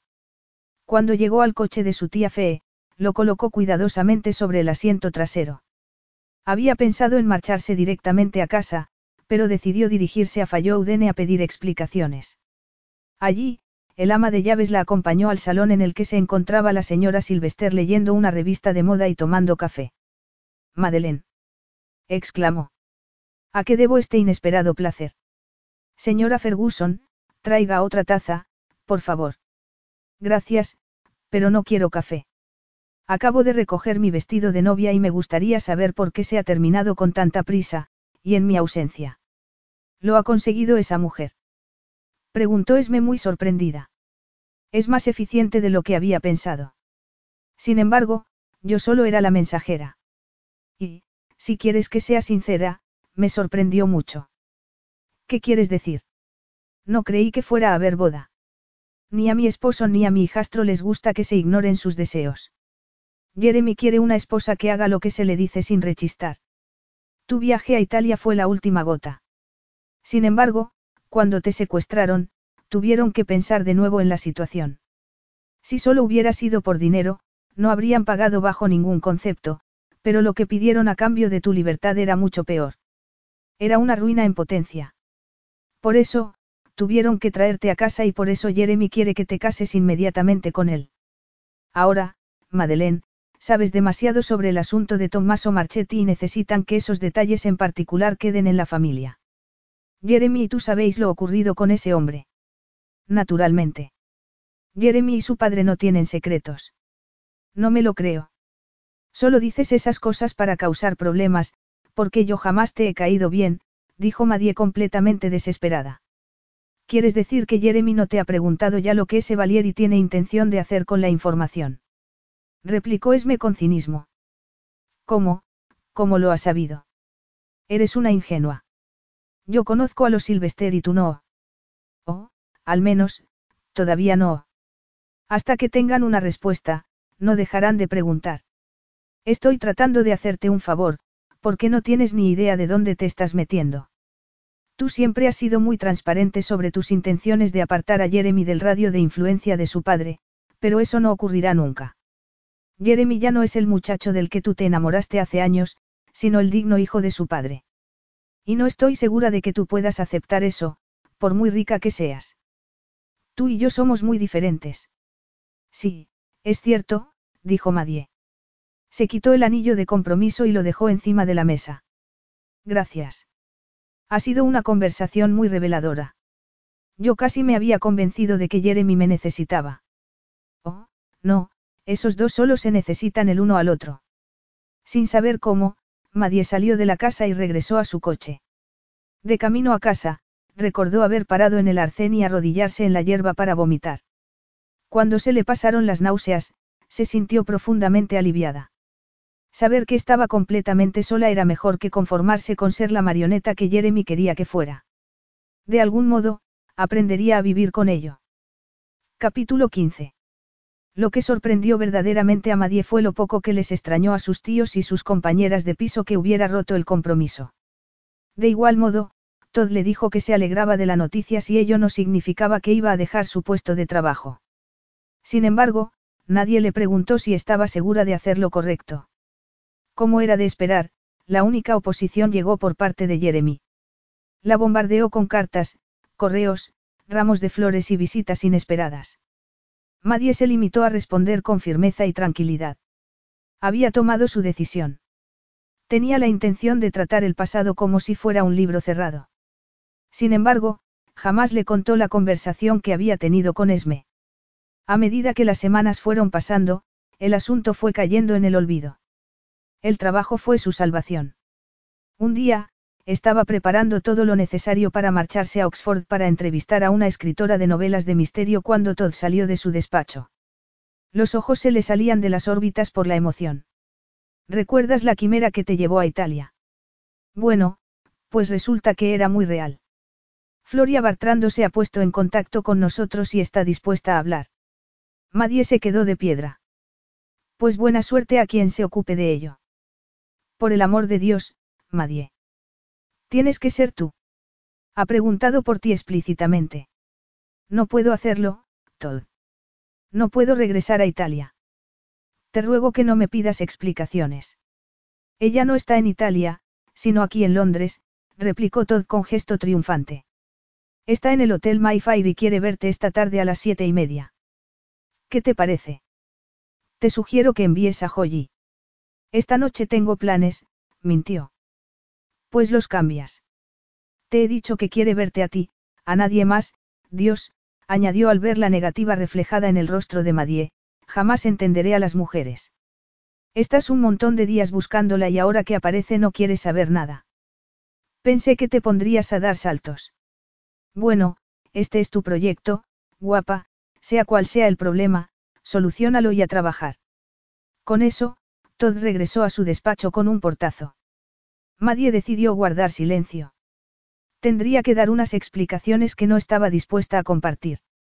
Siguió trabajando sin conseguir mucho. Decidió marcharse antes de tiempo con la excusa de que le dolía la cabeza. Pues tómate un ibuprofeno, le recomendó Todd. Asegúrate de que estás en plena forma a las siete y media. Su tono dejó claro que se trataba de una orden y no de una sugerencia. Para la entrevista, decidió ponerse una ropa muy sencilla. Falda gris, camisa blanca y zapatos negros sin tacón. Se recogió el cabello y se lo ató en la nuca con una cinta negra. Quería dejarle claro a la condesa que ya no era la mujer que su hijo había llevado a Portofino. Cuando llegó al hotel, la recepcionista le confirmó que la estaban esperando y le indicó el ascensor. Al llegar a la planta indicada, se encontró con que un hombre de cabellos grises la estaba esperando. Signorina Lang, me llamo Guido Máximo. ¿Le importaría acompañarme, por favor? El hombre la condujo a la entrada de la suite. Allí, se hizo a un lado para que ella pudiera pasar primero. La suite era muy elegante y lujosa y contaba con dos puertas que, sin duda, daban acceso a los dormitorios. El salón estaba vacío en aquellos momentos, pero no dudaba que Floria Bartrando no tardaría en aparecer. Entonces, escuchó que la puerta se cerraba a sus espaldas. Al darse la vuelta, se dio cuenta de que el señor Massimo no la había acompañado a la suite. Estaba completamente sola. Cuando una de las puertas se abrió, no pudo creer lo que estaban contemplando sus ojos. Andrea entró en el salón, vestido con un traje oscuro. Llevaba el cuello de la camisa desabrochado y la corbata le colgaba a ambos lados del cuello. ¿Has venido? dijo él. No estaba seguro de que lo hicieras. Estoy aquí para hablar con tu madre, replicó ella. Por ninguna otra razón. ¿Dónde está? Está visitando a unos amigos en las afueras de Londres. Regresará mañana. En ese caso, yo haré lo mismo. No puedo obligarte a que te quedes, por mucho que desee hacerlo, pero, antes de que te vayas, quiero que me respondas una pregunta. Es cierto que ya no estás comprometida con el hijo de Sylvester. Eso no es asunto tuyo, contestó ella. Se había sonrojado.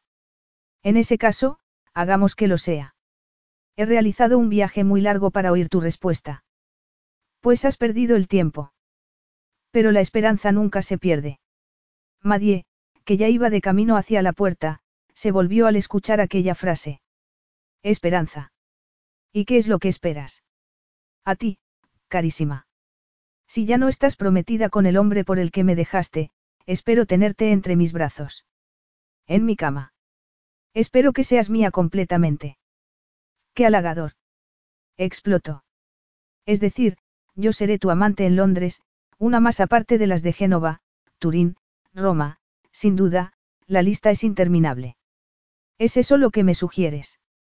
Porque la respuesta es, no. No me insultes ni te insultes a ti misma, Madalena. No voy a decir que no ha habido mujeres en mi vida, pero desde que te conocí no ha habido nadie. Te lo juro. Era, imposible.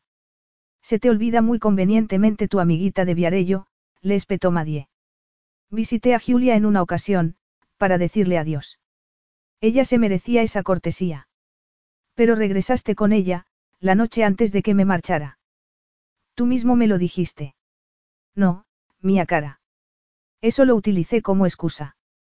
Me marché a Trimontano y me alojé solo en el hotel en el que tú tenías tu reserva, en la misma habitación en la que tú habrías dormido. Te deseaba tanto que no podía pasar otra noche más bajo el mismo techo contigo. Si eso es cierto, susurró Madie, ¿por qué? Porque querías que me fuera. Para cumplir mi trato con los Sylvester. Se lo había prometido por mi honor y tenía que hacerlo aunque me desgarrara por dentro. Sabía que si te poseía, tendría que romper mi palabra porque no te dejaría marchar. Además, no tenía garantía alguna de que tú quisieras quedarte. Desde el principio, no habías dejado de decirme que lo único que deseabas era regresar a Inglaterra y casarte con tu prometido.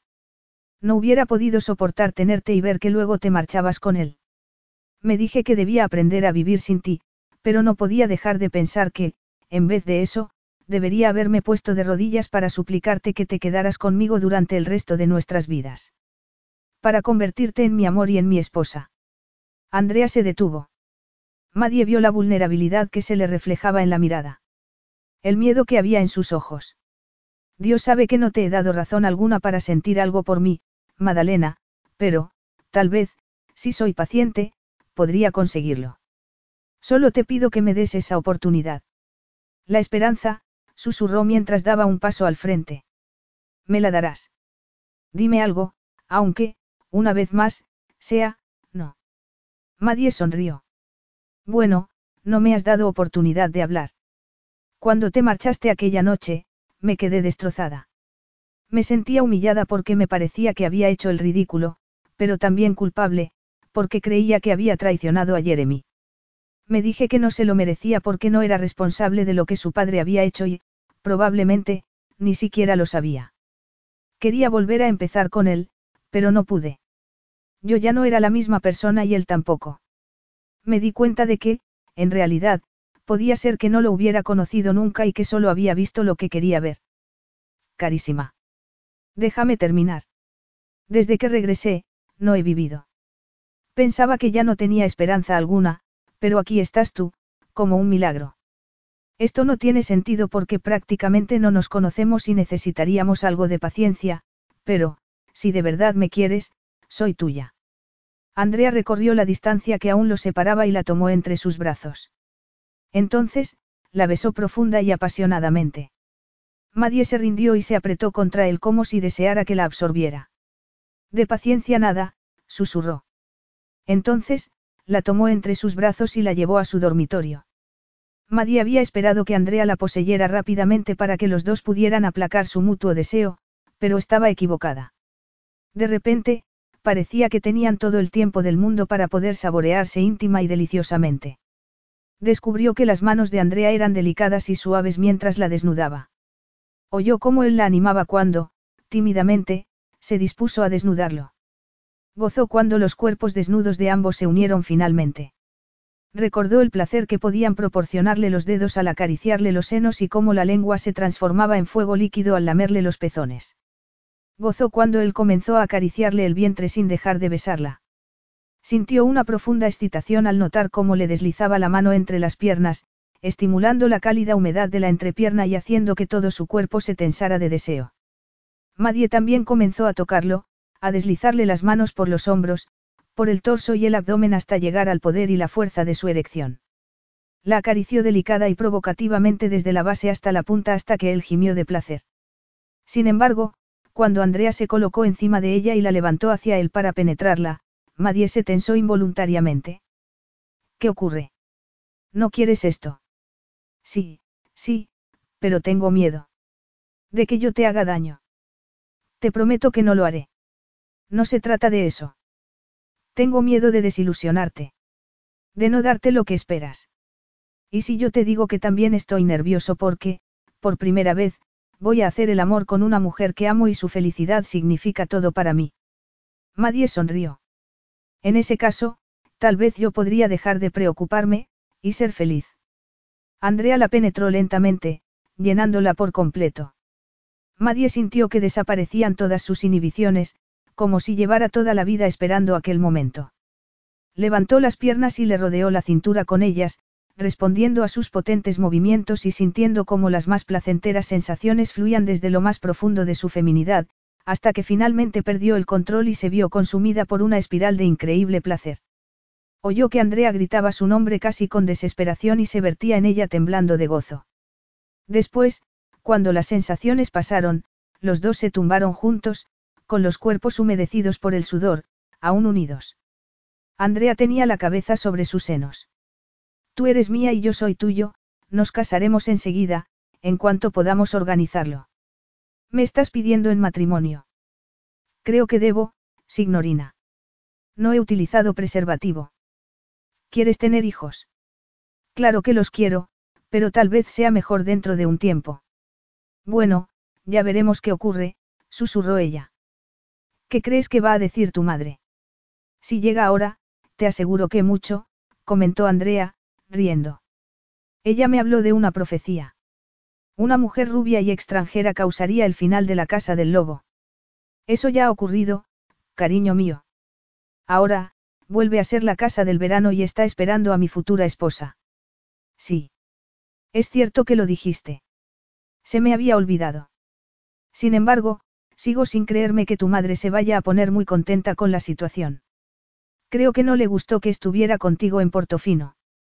Estaba preocupada porque sabía que me había enamorado perdidamente de una mujer que pertenecía a otro hombre y que, si no podía tenerla como esposa, no me casaría y, por lo tanto, no habría heredero para el apellido Valieri, le explicó. Entonces, volvió a besarla. Sin embargo, lo que te dirá mañana cuando nos reunamos todos es que tiene la intención de volver a cantar en público y la primera vez será en nuestra boda. Oh, eso sería tan maravilloso. Y no tengo ninguna duda de que querrá llevarte de compras. En aquel momento, Madie se vio vestida con su traje de novia de camino al altar, en el que la esperaba Andrea, con la pasión y la veneración reflejados en la mirada. El hombre que amaba la esperaba completamente enamorado de ella. El vestido de novia no hace falta, dijo, porque ya lo tengo. Lo único que necesita es la última puntada. Entonces, con una sonrisa en los labios, levantó el rostro para pedirle un beso. Fin.